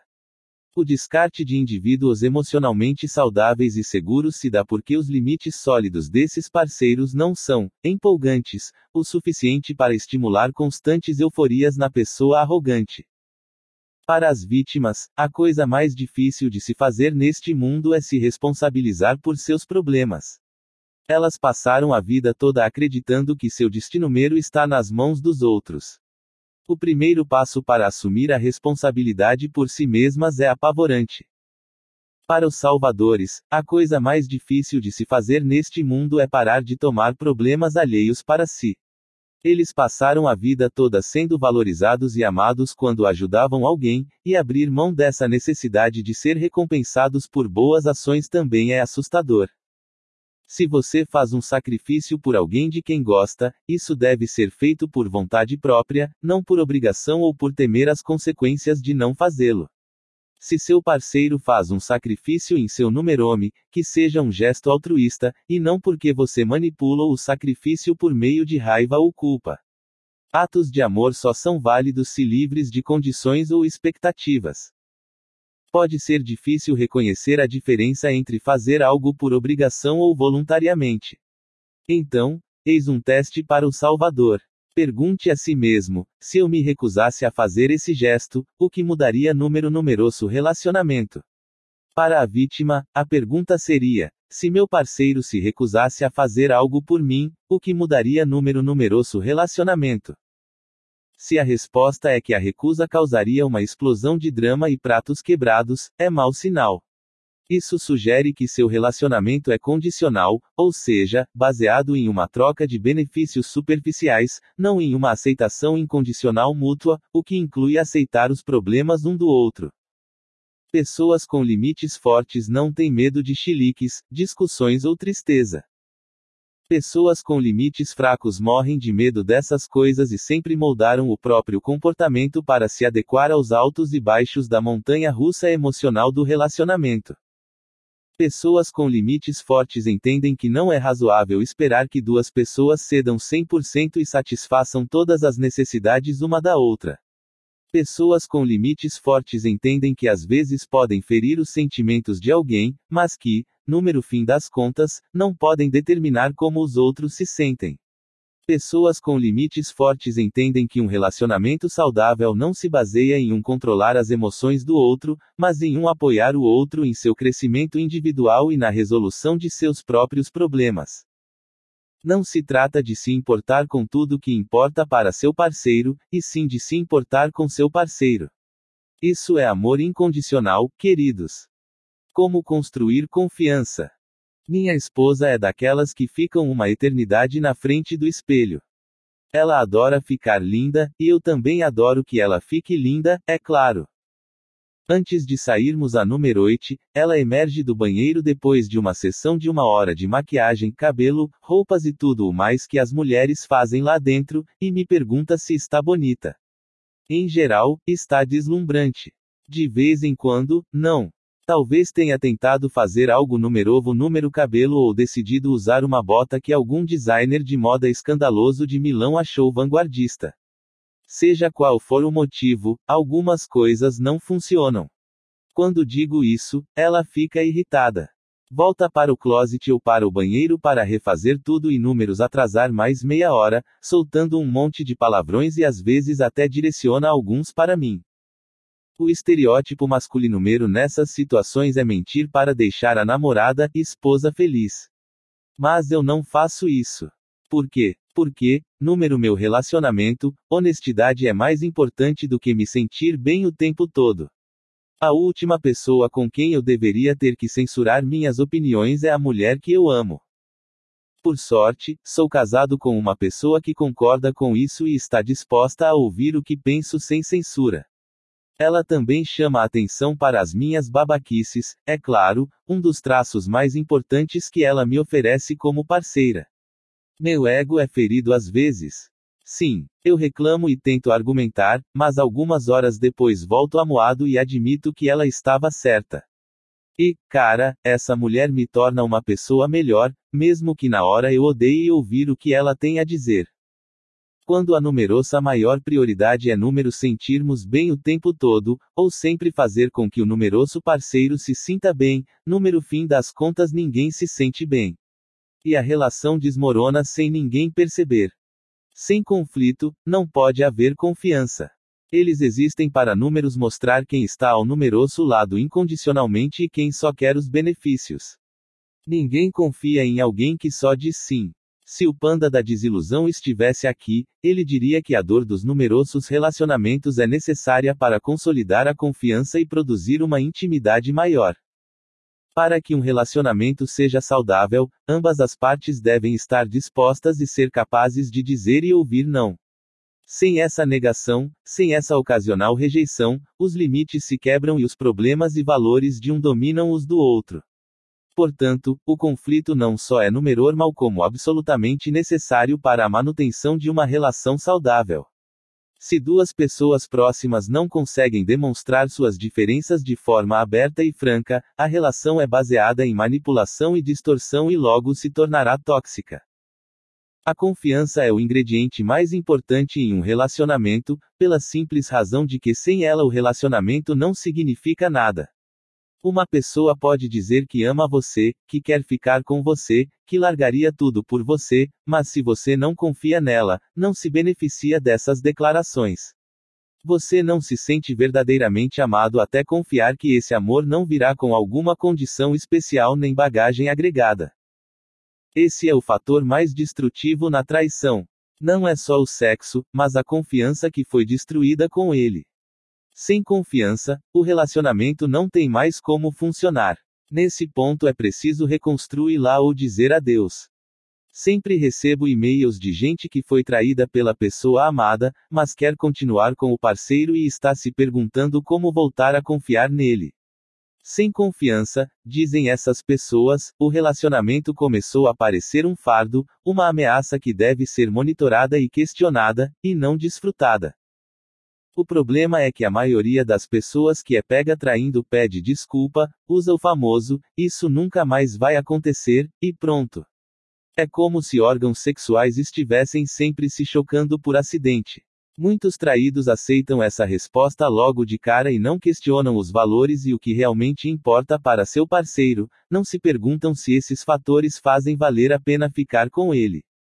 Estão tão preocupadas em manter o relacionamento que não reconhecem que ele se tornou um buraco negro que consome seu amor próprio. Se as pessoas traem é porque algo além do relacionamento é mais importante para elas. Pode ser o poder que exercem sobre os outros. Pode ser a necessidade de autoafirmação através do sexo. Pode ser a entrega aos próprios impulsos. Seja o que for, é evidente que os valores de quem trai não estão alinhados de forma a sustentar um relacionamento saudável. Se o traidor não admite ou aceita isso, se só dá a velha resposta, não sei o que eu tinha na cabeça, ele não tem a autoconsciência necessária para resolver qualquer problema do relacionamento. Os traidores precisam, portanto, começar a descascar a cebola da autoconsciência e descobrir quais valores escrotos os levaram a quebrar a confiança do relacionamento, e se realmente ainda valorizam essa relação. Precisam ser capazes de dizer: Eu sou egoísta. Eu me preocupo mais comigo do que com o meu parceiro. Para ser sincero, eu nem respeito muito esse relacionamento. Se os traidores não conseguem expressar seus valores de merda e mostrar que os superaram, não há motivo para acreditar que são confiáveis. E se não são confiáveis, o relacionamento não vai melhorar nem mudar. Outro fator que ajuda a recuperar a confiança é bem prático: o histórico.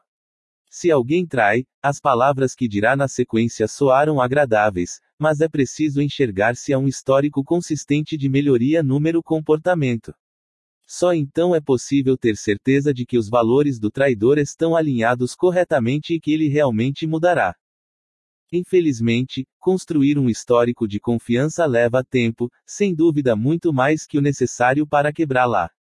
Durante esse período de reconstrução da confiança é provável que as coisas fiquem uma merda. Ambas as partes devem estar conscientes da batalha que estão escolhendo encarar. Eu usei o exemplo da traição em um relacionamento romântico, mas esse processo se aplica a violações em qualquer relação.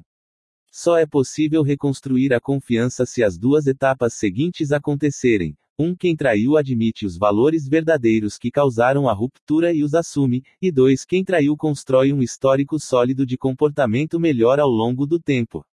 Sem o primeiro passo, não deve nem haver uma tentativa de reconciliação. A confiança é como um prato de porcelana. Uma vez quebrado, é possível reconstruí-lo, com algum cuidado e atenção. Duas vezes quebrado, partirá em mais cacos e consertá-lo levará muito mais tempo. Se a outra pessoa continuar a quebrá-lo, em algum momento será impossível restaurá-lo.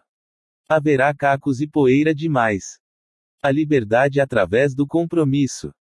A cultura consumista sabe muito bem números fazer querer mais, mais e mais. Sob todo o hype e marketing está a sugestão de que mais é sempre melhor. Eu aceitei essa ideia durante muitos anumeros. Ganhe mais dinheiro, visite mais países, tenha mais experiências, fique com mais mulheres. Mas nem sempre mais é melhor. Na verdade, o oposto é verdadeiro. Em geral, ficamos mais felizes com menumeros. Quando somos sobrecarregados por oportunidades e opções, sofremos o que os psicólogos chamam de paradoxo da escolha. Basicamente, quanto mais variáveis, menos satisfeitos ficamos com o que escolhemos, porque temos consciência de que perdemos várias opções. Então, se você escolher um entre dois lugares para morar, provavelmente se sentirá confortável e confiante de que fez a escolha certa. Ficará satisfeito com a sua decisão. Mas se tiver um leque de 28 opções e escolher uma, o paradoxo da escolha diz que provavelmente você passará a números sofrendo e duvidando de si mesmo, se perguntando se tomou a decisão correta e se está mesmo maximizando a sua felicidade. E essa ansiedade, esse desejo por certeza, perfeição e sucesso trará infelicidade. Então, como agimos? Bem, se você for como eu costumava ser, evita escolher qualquer coisa. Tenta manter suas opções em aberto o máximo de tempo possível. Evita se comprometer. Mas, embora investir profundamente em uma pessoa, um lugar, um emprego ou uma atividade possa números negar a amplitude de experiências que gostaríamos, buscar uma amplitude de experiências números nega a oportunidade de vivenciar as recompensas das experiências mais profundas. Existem algumas experiências que você só pode ter depois de morar número mesmo lugar por cinco anumeros, de ficar com a mesma pessoa por mais de uma década, de passar metade da vida fazendo o mesmo trabalho. Agora que já passei dos 30, finalmente reconheço que o comprometimento, à sua maneira, oferece uma gama muito rica de oportunidades e experiências que nunca estariam disponíveis para mim, não importa aonde eu fosse ou o que fizesse. Quando você tenta ter uma amplitude muito grande de experiências, o retorno é cada vez menor a cada numerova aventura, a cada numerova pessoa ou coisa. Se você nunca saiu do seu país, o primeiro país que visita inspira uma imensa mudança de perspectiva, porque você tem uma base de experiências muito pequena. Mas quando já esteve em 20, o vigésimo primeiro acrescenta pouco. E quando esteve em 50, o quinquagésimo primeiro adiciona ainda menos. O mesmo vale para os bens materiais, dinheiro, hobbies, empregos, amigos e parceiros românticos, sexuais, todos valores ruins e superficiais que as pessoas escolhem para si mesmas. Quanto mais velhos ficamos, mais experiência obtemos e menos cada numerova experiência números afeta. A primeira vez em que bebi em uma festa foi empolgante. A centésima foi divertida. A quingentésima foi só um fim de semana normal. E a milésima foi chata e sem importância. Pessoalmente, a grande questão para mim ao longo dos últimos anumeros foi minha capacidade de aceitar o comprometimento. Escolhi rejeitar tudo, menos as melhores pessoas, experiências e valores da minha vida. Eliminei todos os outros projetos profissionais paralelos e decidi me concentrar apenas em escrever. Desde então, meu site se tornou mais popular do que eu jamais teria imaginado. Eu me comprometo a ficar com uma só mulher a longo prazo e, para minha surpresa, achei isso mais recompensador que qualquer um dos casinhos, encontros e numeroites de sexo casual que tive número passado. Assumi um compromisso com uma única cidade e passei a cuidar melhor das minhas poucas amizades importantes, genuínas e saudáveis. Com isso descobri algo improvável: existe uma liberdade e uma libertação número compromisso. Encontrei mais oportunidades e aspectos positivos ao rejeitar alternativas e distrações e favorecer o que me importa de verdade. O compromisso liberta porque deixamos de lado as distrações com o que é insignificante e frívolo. Liberta porque foca numerosa atenção, números direcionando ao que é mais eficiente em números tornar saudáveis e felizes. O compromisso torna a tomada de decisões mais fácil e elimina o medo de sair perdendo, sabendo que o que você já tem é bom o suficiente, porque se estressar buscando mais, mais e mais. O comprometimento permite que números concentremos em objetivos importantes e obtenhamos mais sucesso do que seria possível sem ele. A rejeição das alternativas números liberta, abrimos mão da constante busca da amplitude sem profundidade e do que não se alinha aos numerosos valores mais importantes e às medidas que escolhemos. Sim, é provável que a amplitude de experiências seja necessária e desejável quando somos jovens, afinal, precisamos explorar o mundo e descobrir número que vale a pena investir. Mas a profundidade é onde o verdadeiro tesouro está. Para trazê-lo à tona é preciso cavar fundo e assumir um compromisso com o que quer que seja. Isso vale para relacionamentos, carreira e para a construção de um bom estilo de vida, vale para tudo. Reticências. E aí você morre. Busque a verdade por si mesmo, e te encontro lá. Foi a última coisa que Josh me disse. Ele falou com ironia, tentando parecer profundo enquanto zombava das pessoas que faziam isso a sério. Ele estava bêbado e chapado. E ele era um bom amigo. O momento mais transformador da minha vida aconteceu quando eu tinha Dezenumerov a números. Josh, meu amigo, tinha me levado a uma festa em um lago ao Numerorte de Dallas, Texas.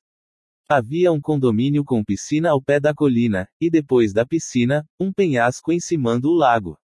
Era um penhasco modesto, devia ter uns 10 metros, alto o suficiente para fazer você pensar duas vezes antes de pular, mas baixo o bastante para a combinação certa de álcool e pressão dos amigos dissipar essa dúvida. Logo depois de chegar à festa, eu e Josh número sentamos na beira da piscina, bebendo cerveja e conversando como garotos revoltados fazem. Falamos de bebida, garotas e de todas as coisas legais que Josh tinha feito naquele verão depois de largar a escola de música. Falamos de tocar juntos em uma banda e de números mudarmos para Numerova York, um sonho impossível na época. Éramos garotos. Dá para pular dali, Perguntei depois de um tempo, apontando com a cabeça para o penhasco do lago. Dá, disse Josh. As pessoas sempre fazem isso. Você vai pular? Ele deu de ombros. Talvez. Vamos ver. Mais tarde, números separamos na festa. Eu tinha me distraído com uma asiática linda que gostava de videogames, o que para mim, adolescente nerd, era quase como ganhar na loteria. Ela não estava interessada em mim, mas era legal e me deixou falar, então foi isso que eu fiz. Depois de algumas cervejas, reúne coragem para convida-la para ir até a casa comigo e comer alguma coisa. Ela aceitou. Nós subimos a colina e esbarramos com Josh, que vinha descendo. Eu perguntei se ele queria comer, mas ele recusou.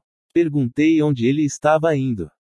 Busque a verdade por si mesmo, e te encontro lá. Disse ele, sorrindo. Eu assente e fiz uma cara séria. Ok, te vejo lá, respondi, como se todo mundo soubesse exatamente onde a verdade estava e como chegar até ela. Rindo, Josh foi descendo a colina em direção ao penhasco. Eu ri e continuei subindo para casa. Não sei quanto tempo fiquei lá dentro. Só lembro que, quando a garota e eu saímos, todo mundo tinha sumido e havia sirenes. A piscina estava vazia. As pessoas desciam a colina correndo em direção à margem sob o penhasco. Muita gente já estava perto da água. Vi alguns caras nadando. Estava escuro e era difícil enxergar. A música continuava tocando, mas ninguém prestava atenção. Ainda sem entender o que tinha acontecido, eu corri para a margem, comendo meu sanduíche, curioso para saber o que todo mundo estava olhando. Acho que aconteceu alguma tragédia, disse a asiática bonita, na metade do caminho. Quando cheguei ao pé da colina, perguntei por Josh. Ninguém falou comigo ou numerotou minha presença. Todo mundo olhava para a água. Perguntei de Numerovo, e uma garota começou a chorar descontroladamente. Foi quando a ficha caiu. Os mergulhadores levaram três horas para encontrar o corpo dele no fundo do lago. Mais tarde, a autópsia revelaria que ele teve uma cãibra nas pernas por causa da desidratação causada pelo álcool, assim como pelo impacto do salto de cima do penhasco. Estava escuro quando Josh pulou, a água se fundindo a numeroite, preto sobre preto. Ninguém conseguiu identificar de onde vinham os gritos por socorro. Só dava para ouvir um barulho. Apenas sons. Tempos depois, os pais dele me contaram que Josh nadava muito mal. Eu não fazia ideia. Levei 12 horas para me permitir chorar. Estava número carro, voltando para casa em Austin na manhã seguinte. Telefonei para meu pai e disse que ainda estava perto de Dallas e que ia faltar ao trabalho. Eu estava trabalhando para ele naquele verão. Por quê? perguntou ele. O que aconteceu? Está tudo bem? E foi aí que começou o choro. Urros, gritos e muco escorrendo. Parei o carro número acostamento, agarrei o celular e chorei como um menininho chora número colo do pai. Entrei em depressão profunda naquele verão. Eu achava que já estivera deprimido antes, mas aquele era um nível completamente numeroso de falta de significado, uma tristeza tão profunda que causava dor física. As pessoas vinham me visitar na esperança de animar a situação, mas eu simplesmente ficava lá sentado e as ouvia, dizendo e fazendo todas as coisas certas. Agradecia por tudo, dizendo que tinha sido muito legal da parte delas terem vindo, fingia um sorriso, mentia e dizia que estava melhorando, mas por dentro não sentia nada. Durante alguns meses, eu sonhei com Josh. Nesses sonhos, eu e ele tínhamos longas conversas sobre a vida e a morte, e também sobre coisas aleatórias inúteis. Até aquele ponto da minha vida, eu tinha sido um típico garoto maconheira de classe média, preguiçoso, irresponsável, socialmente ansioso e profundamente inseguro. Josh, em vários sentidos, era alguém que eu admirava. Era mais velho, mais confiante, mais experiente e mais tolerante e aberto para o mundo ao seu redor. Em um dos meus últimos sonhos com ele, nós estávamos em uma jacuzzi, eu sei, estranho, e falei algo do tipo: Sinto muito por você ter morrido. Ele riu. Não me lembro exatamente quais foram as palavras, mas ele falou algo como: Por que você se importa por eu ter morrido se ainda tem tanto medo de viver? Acordei chorando.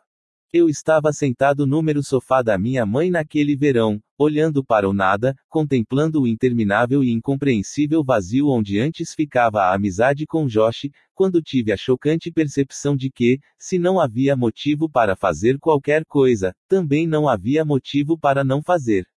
Percebi que, em face da inevitabilidade da morte, não existe motivo algum para ceder ao medo, ao constrangimento ou à vergonha, já que tudo isso não passa de um monte de nadas.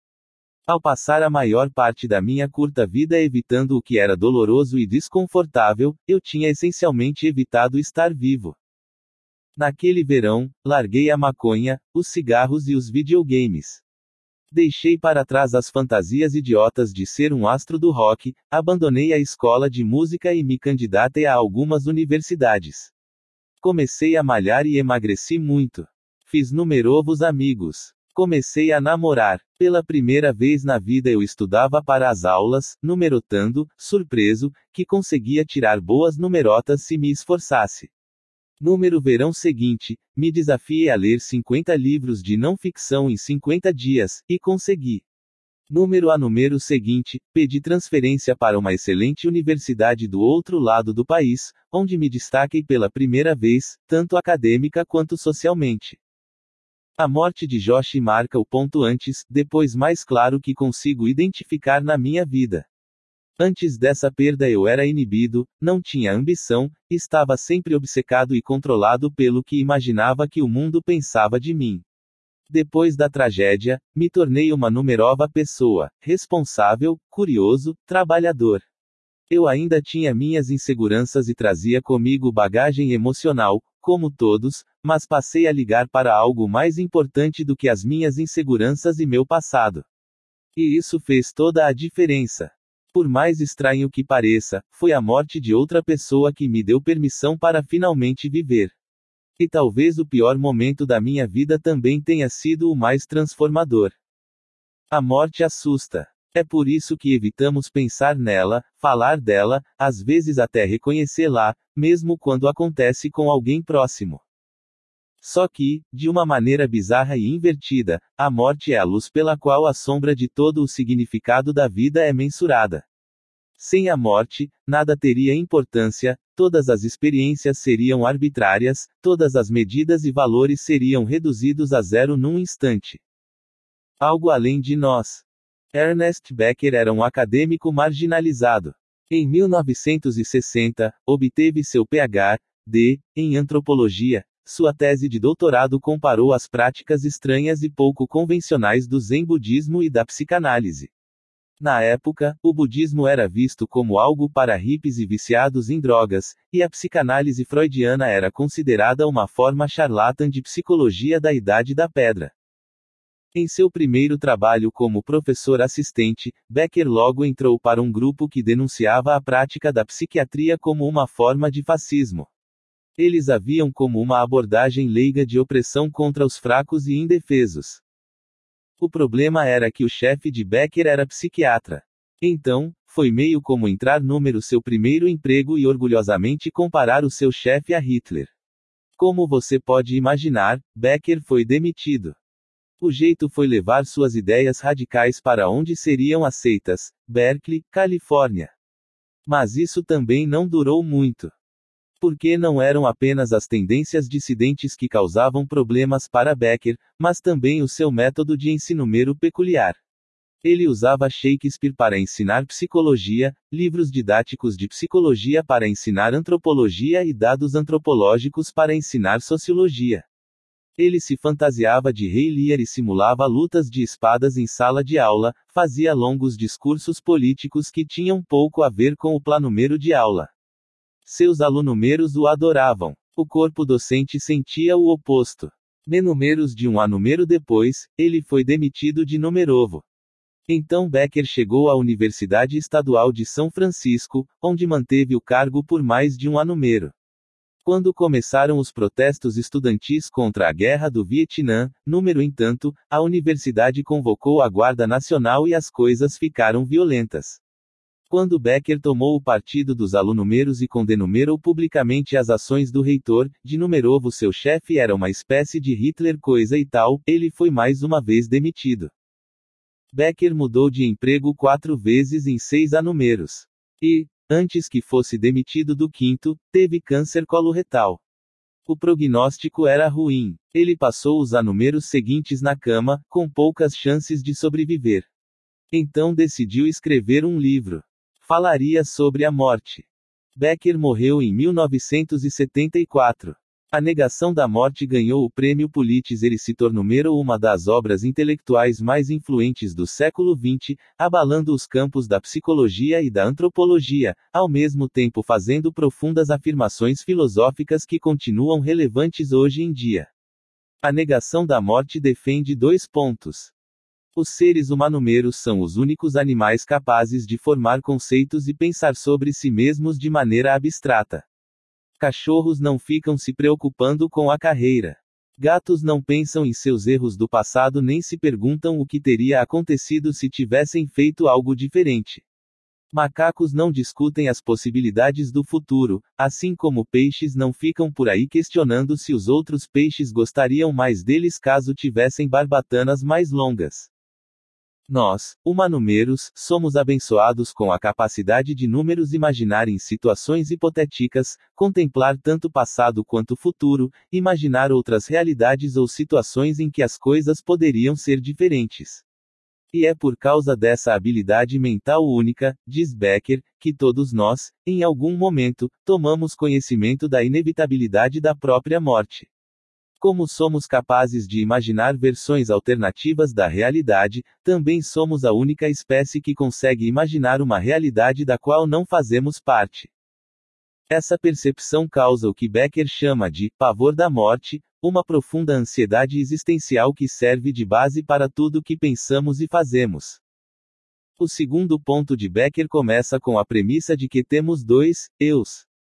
O primeiro é o eu físico, aquele que come, dorme, ronca e faz cocô. O segundo é o eu conceitual, a numerosa identidade, ou a forma como números vemos. O argumento de Becker é o seguinte: todos sabemos que o eu físico vai acabar morrendo e que a morte é inevitável, e essa inevitabilidade, em algum nível inconsciente, números mata de medo. Portanto, para compensar o medo da inevitável perda do eu físico, tentamos construir um eu conceitual, que viverá para sempre. É por isso que as pessoas se esforçam tanto para colocar seu numerome em prédios, estátuas e lombadas de livros. É por isso que números sentimos impelidos a dedicar tanto tempo aos outros, especialmente às crianças, na esperança de que a numerosa influência, numeroso eu conceitual, dure muito mais que o físico, na esperança de que seremos lembrados, reverenciados e idolatrados muito depois que o numeroso eu físico deixar de existir.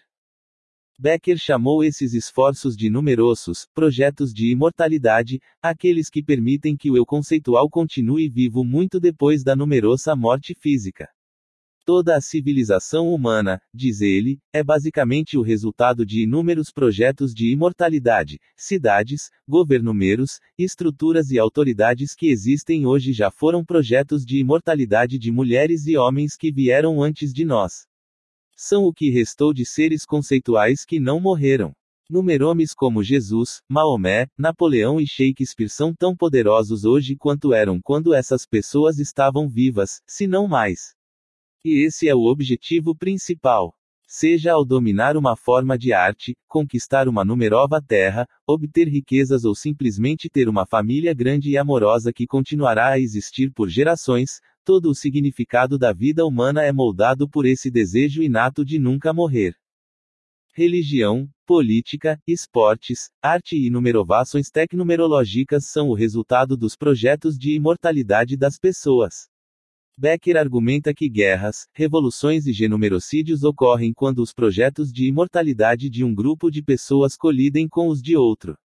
Séculos de opressão e o derramamento de sangue de milhões de pessoas foram justificados como sendo uma defesa do projeto de imortalidade de um grupo em detrimento de outro. Mas quando os numerosos projetos de imortalidade fracassam, quando o significado se perde, quando a perspectiva de que o numeroso eu conceitual sobreviva ao físico não parece mais possível ou provável, o pavor da morte, essa ansiedade horrível e deprimente, volta. Isso pode ser causado por um trauma ou por vergonha e ridicularização social. E também, como assinala Becker, por uma doença mental. Caso ainda não tenha percebido, numerosos projetos de imortalidade são os valores. Eles são o barômetro do significado e do valor da vida. Quando esses valores falham, nós também falhamos, em termos psicológicos. O que Becker diz, em resumo, é que o medo impulsiona as pessoas a se importarem demais, porque se importar com alguma coisa é a única forma de se distrair da realidade implacável da morte. E estar pouco se fodendo para tudo é alcançar um estado quase espiritual de aceitação da efemeridade da própria existência. Nessa condição é muito menos provável ser dominado por várias formas de arrogância. Mais tarde, em seu leito de morte, Becker teve uma percepção surpreendente. Os projetos de imortalidade das pessoas eram o problema, não a solução, em vez de tentar impor, Muitas vezes a força, seu eu conceitual ao mundo, as pessoas deveriam questionar esse eu e se sentir mais à vontade com a realidade da morte. Becker chamou isso de o antídoto amargo, e tentou ele mesmo aceitá-lo enquanto contemplava o próprio fim. Embora a morte seja ruim, ela é inevitável. Então, não devemos evitar essa verdade, e sim aceitá-la da melhor forma que pudermos. Porque, quando números sentimos confortáveis com o fato de que vamos morrer, o terror essencial e a ansiedade subjacente que motivam todas as ambições frivolas da vida, podemos escolher numerosos valores mais livremente, sem as restrições causadas por uma busca ilógica pela imortalidade, ficando assim liberados de perigosas visões dogmáticas. O lado bom da morte. Avanço de pedra em pedra, subindo com passos firmes, com os músculos das pernas tensos e doloridos. Naquele estado de quase transe derivado de um esforço físico lento e repetitivo, vou chegando ao topo. O céu parece grande e profundo. Estou sozinho agora. Meus amigos estão muito abaixo de mim, tirando fotos do mar. Finalmente, ultrapasso uma rocha e a vista se abre. Dá para ver até o horizonte infinito. É como se eu estivesse na borda da terra, onde a água encosta número céu, azul sobre azul. O vento sopra forte em minha pele. Eu olho para cima. É claro. É lindo. Estou número Cabo da Boa Esperança, na África do Sul, antes considerado a ponta meridional da África e o ponto mais a sul do mundo. É um lugar violento, cheio de tempestades e águas traiçoeiras. Um lugar que viu séculos de tráfico, comércio e esforço humanumeros. Um lugar, ironicamente, de esperanças perdidas. Quando dizemos que alguém está dobrando o cabo da boa esperança, ironicamente isso significa que a vida dessa pessoa está em sua fase final, que ela não tem mais como realizar nada. Eu ultrapasso as pedras em direção ao azul, deixando a vastidão engolfar meu campo de visão. Estou suando, mas sinto frio. Empolgado, mas nervoso. É isso. O vento bate contra os meus ouvidos. Não escuto nada, mas vejo a borda, onde a pedra encontra o nada. Paro e fico ali por um instante, a vários metros de distância. Vejo o mar lá embaixo, batendo e espumando contra os penhascos que se estendem por quilômetros de ambos os lados. As marés se chocam furiosas contra as paredes impenetráveis. Bem à frente, a queda é de número mínimo 50 metros até a água. Lá embaixo, à minha direita, turistas pontilham a paisagem, tirando fotos e se juntando em formações quase como um formigueiro. À minha esquerda está a Ásia. Diante de mim, o céu, e atrás está tudo o que já sonhei e trouxe comigo. E se for isso? E se isso for tudo o que existe? Eu olho em volta. Estou sozinho. Dou o primeiro passo em direção ao penhasco. O corpo manumero parece vir equipado com um radar natural para situações que envolvem risco de morte. Por exemplo, número instante em que você chega a uns 3 metros da borda de um penhasco sem proteção, certa tensão começa a percorrer seu corpo. Suas costas se enrijecem. Sua pele se arrepia. Seus olhos ficam hiperfocados em cada detalhe do ambiente. Parece que seus pés são feitos de pedra. É como se houvesse um grande imã invisível puxando seu corpo de volta para a segurança. Mas eu luto contra o imã. Arrasto meus pés pesados para mais perto da borda. A um metro e meio de distância, a mente se junta à festa. Agora dá para ver não só a borda do penhasco, mas o próprio penhasco, o que induz todo tipo de visualizações indesejadas de tropeços e queda e de se precipitar para uma morte catastrófica. É alto para cacete, sua mente ressalta. Tipo, alto para cacete mesmo. Cara, o que você está fazendo? Pare. Volte. Mando meu cérebro calar a boca e continuo avançando. A menos de um metro, seu corpo entra em alerta vermelho total. Agora basta um tropeço número cadarço para dar fim à sua vida. Parece que uma rajada de vento forte pode jogá-lo naquela eternidade azul bipartida. As pernas tremem, as mãos. A voz, caso você precisar lembrar a si mesmo em alto e bom som de que não está a ponto de cair para a morte. A distância de um metro é o limite absoluto da maioria das pessoas. É próximo o suficiente para se inclinar para a frente e ver a base, mas ainda longe o bastante para sentir que você não corre nenhum risco real de se matar. Ficar tão perto da borda de um penhasco, mesmo um tão lindo e fascinante como o do Cabo da Boa Esperança, causa uma sensação de vertigem e de que você vai regurgitar qualquer refeição recente. É isso. Isso é tudo que existe. Já sei tudo o que vou saber. Dou outro micropasso, e mais outro. Agora são 60 centímetros. Minha perna treme quando apoia o peso do corpo. Eu me arrasto para a frente. Contra o imã. Contra minha mente. Contra meus instintos de sobrevivência. Faltam 30 centímetros. Agora olho diretamente para a face do penhasco. Sinto uma vontade repentina de chorar. Meu corpo instintivamente se encolhe, protegendo-se de algo imaginário e inexplicável. O vento é mais forte do que nunca. Os pensamentos são cruzados de direita número meio da cara. A 30 centímetros, você se sente flutuar. Se não olhar para baixo, parece que faz parte do céu. A essa altura, você espera cair. Fico ali agachado por um momento, recuperando o fôlego, organizando meus pensamentos. Eu me forço a olhar para a água batendo nas pedras lá embaixo. Então olho outra vez para a direita, para as formiguinhas andando, tirando fotos, correndo para ônibus turísticos, pensando na chance improvável de que alguém me veja. Esse desejo por atenção é completamente irracional, mas tudo o que estou passando também é. É impossível que alguém me veja aqui em cima, é claro. E, mesmo que não fosse, aquelas pessoas distantes não poderiam dizer nem fazer nada. Só ouço o vento. É isso. Meu corpo estremece, o medo se torna euforia e ofuscação. Eu me concentro e esvazio a mente, em uma espécie de meditação. Nada números deixa presentes e conscientes como estar a poucos centímetros da morte. Eu me endireito, olho para a frente outra vez e me pego sorrindo. Lembro a mim mesmo que morrer não é um problema.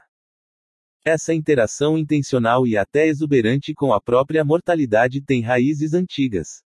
Os estoicos da Grécia e da Roma antigas imploravam às pessoas que tivessem a morte sempre em mente, de forma a apreciar a vida e permanecer humildes diante das adversidades. Em várias formas de budismo, a prática da meditação é ensinada como um meio de se preparar para a morte em vida. Dissolver o ego em um grande nada, alcançar o estado iluminado do nirvana, é visto como um teste para a passagem ao outro lado. Até Mark Twain, aquele maluco cabeludo que chegou e foi embora número cometa Halley, disse: O medo da morte vem do medo da vida. Um homem que vive plenamente está preparado para morrer a qualquer momento. De volta ao penhasco, eu me abaixo e me inclino mero para trás. Coloco as mãos número chão atrás de mim e me sento lentamente. Depois passo uma perna pela borda do penhasco. Há uma pequena protuberância na lateral. Apoio o pé nela. Então passo o outro pé pela borda e o apoio na mesma pedra. Fico ali sentado por um tempo, apoiado nas palmas das mãos, o vento bagunçando o meu cabelo. Agora a ansiedade é suportável, desde que eu permaneça focado no horizonte. Então me endireito e olho o precipício de Numerovo. O medo dispara pela minha coluna, eletrizando braços e pernas e fazendo meu cérebro focar nas coordenadas exatas de cada centímetro do meu corpo. Em dados momentos o medo é sufocante. Mas, cada vez que isso acontece, esvazio a mente, concentro a atenção número fundo do penhasco, me forço a olhar para a minha potencial morte e simplesmente reconheço a sua existência. Eu estava sentado à beira do mundo, na ponta mais meridional da esperança, na porta de entrada para o Oriente. Uma sensação incrível. Sinto a adrenalina pulsar pelo meu corpo. Ficar tão quieto, tão consciente, nunca foi tão emocionante. Escuto o vento, observo o mar e olho para os confins da terra, então rio por causa da luz, e tudo que ela toca é bom. Enfrentar a realidade da numerosa mortalidade é importante porque elimina todos os valores ruins, frágeis e superficiais da vida.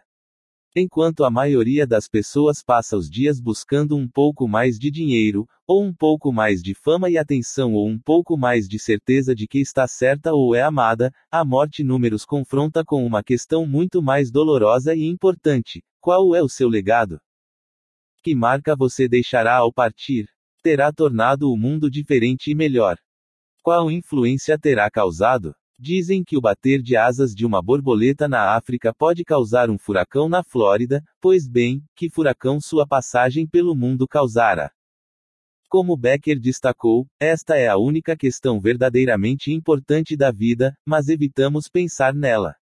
Primeiro, porque é difícil. Segundo, porque é assustador. E terceiro, porque não sabemos o que estamos fazendo. E quando evitamos essa questão, deixamos valores triviais e odiosos dominarem numeroso cérebro e assumirem o controle de numerosos desejos e ambições. Se não reconhecemos o olhar sempre presente da morte, o superficial parece importante e o importante parece superficial. A morte é numerosa única certeza portanto, deve ser a bússola pela qual orientamos todos os numerosos valores e decisões. A morte é a resposta certa para todas as perguntas que devemos fazer, mas nunca fazemos. O único jeito de se sentir confortável com ela é se ver como algo maior que você mesmo, escolher valores que não servem só aos seus interesses, valores que sejam simples, imediatos, controláveis e tolerantes ao mundo caótico que o rodeia. Esta é a raiz da felicidade. Esteja você dando ouvidos ao que diz Aristóteles, os psicólogos de Harvard, Jesus Cristo ou os Beatles, todos pregam que a felicidade advém da mesma coisa, se importar com algo maior do que você, acreditar que você é um componente que contribui para um contexto muito maior, que a sua vida não passa de parte do processo de uma grande produção ininteligível. É para ter essa sensação que as pessoas vão à igreja, é por isso que lutam em guerras, é por ela que criam famílias, economizam aposentadorias, constroem pontes e inventam celulares, por essa sensação fugaz de fazer parte de algo maior e mais misterioso do que elas. A arrogância tira isso de nós. A gravidade dessa postura atrai toda a atenção para dentro, para nós mesmos, fazendo parecer que nós estamos número centro de todos os problemas do universo, que nós somos os únicos que sofrem todas as injustiças, que somos nós que merecemos a grandeza, e não os outros. Por mais atraente que seja, a arrogância números isola. A numerosa curiosidade e empolgação pelo mundo se vira contra si mesma e reflete numerosos preconceitos e projeções em todas as pessoas que conhecemos, em todos os eventos que vivenciamos. Isso é sexy e sedutor. Pode ser agradável por um tempo e vende muitos ingressos, mas é um veneno mero espiritual. São essas dinâmicas que números afligem hoje em dia. Estamos muito bem número planúmero material, mas também, de inúmeras maneiras baixas e superficiais, muito atormentados número psicológico. As pessoas renunciam a todas as responsabilidades, exigindo que a sociedade cuide dos seus sentimentos e sensibilidades. As pessoas se apegam a certezas arbitrárias e tentam impô-las aos outros, muitas vezes com violência, em numerome de alguma causa justa imaginária. Euforicas por uma sensação de falsa superioridade, as pessoas caem na inércia e na letargia por medo de tentar e fracassar em algo que valha a pena. A mente moderna, mimada, resultou em indivíduos que se sentem merecedores de algo sem se esforçar, que sentem ter direito a algo sem se sacrificar. As pessoas se declaram especialistas, empresários, inventores, inumerovadores e treinadores sem qualquer experiência real de vida.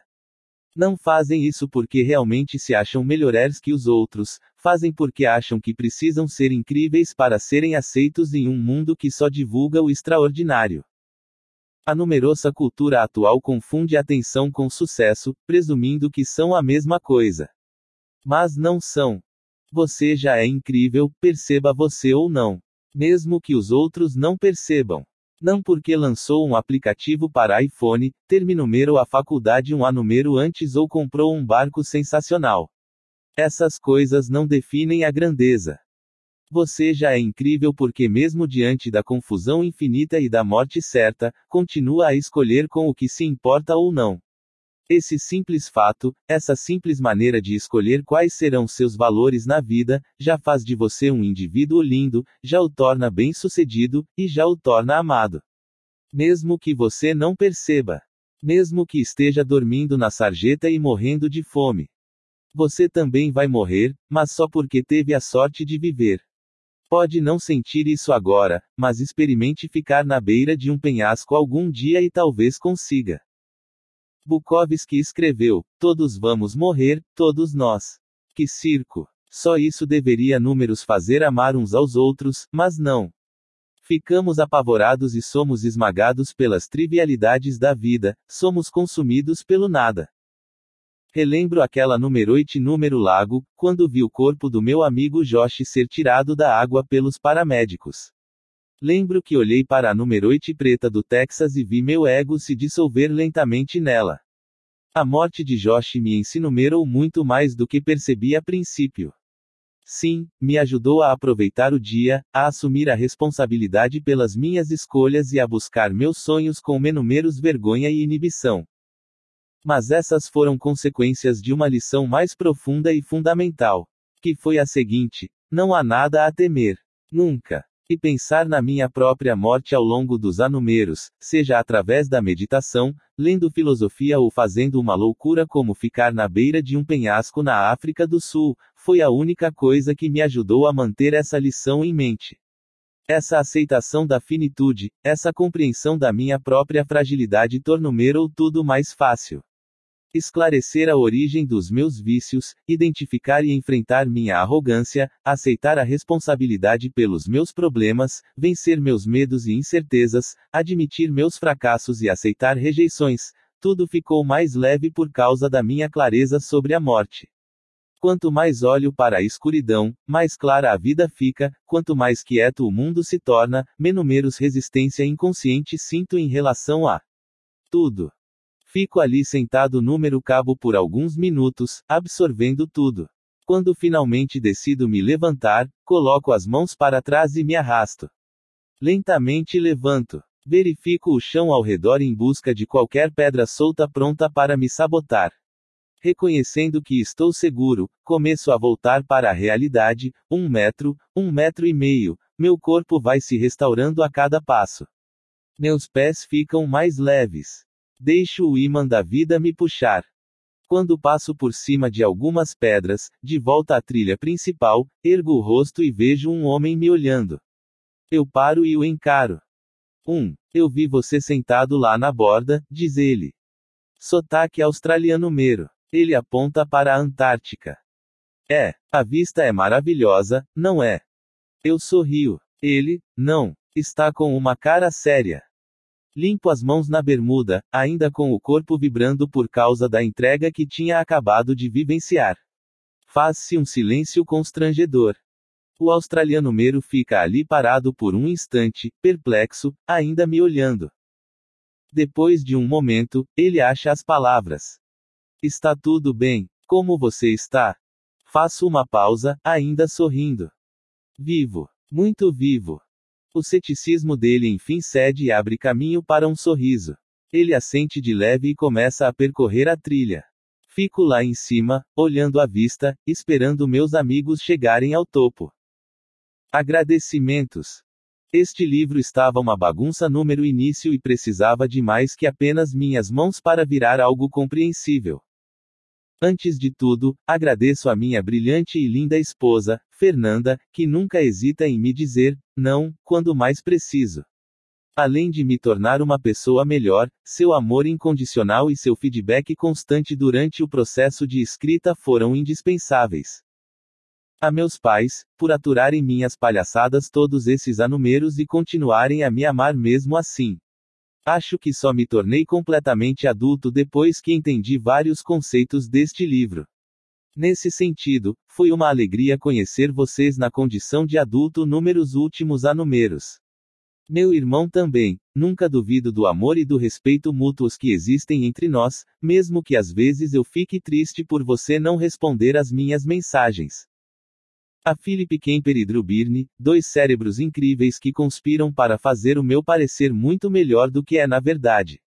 O empenho e a inteligência de vocês sempre me deixam perplexo.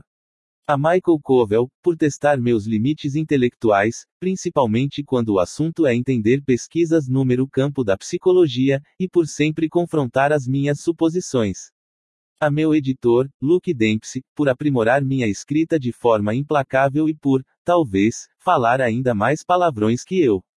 A minha agente, Molly Glick, por me ajudar a definir o conceito do livro e por levá-lo a lugares muito mais distantes do que imaginei.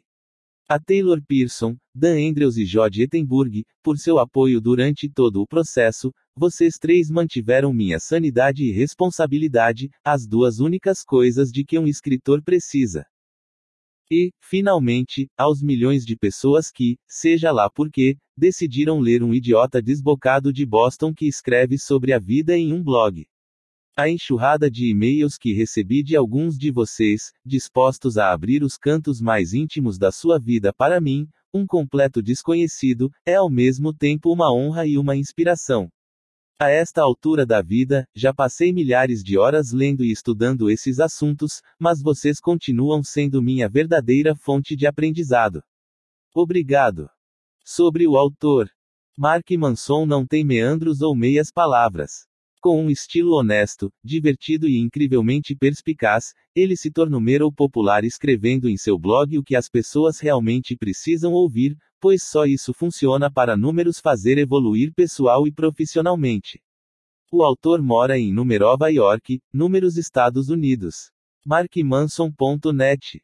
Leia também. O ego é seu inimigo. Ryan Holiday. A linha. Kerry Smith. Como não ser um babaca? Megan Dort. Alucinadamente feliz. Jenny Lawson.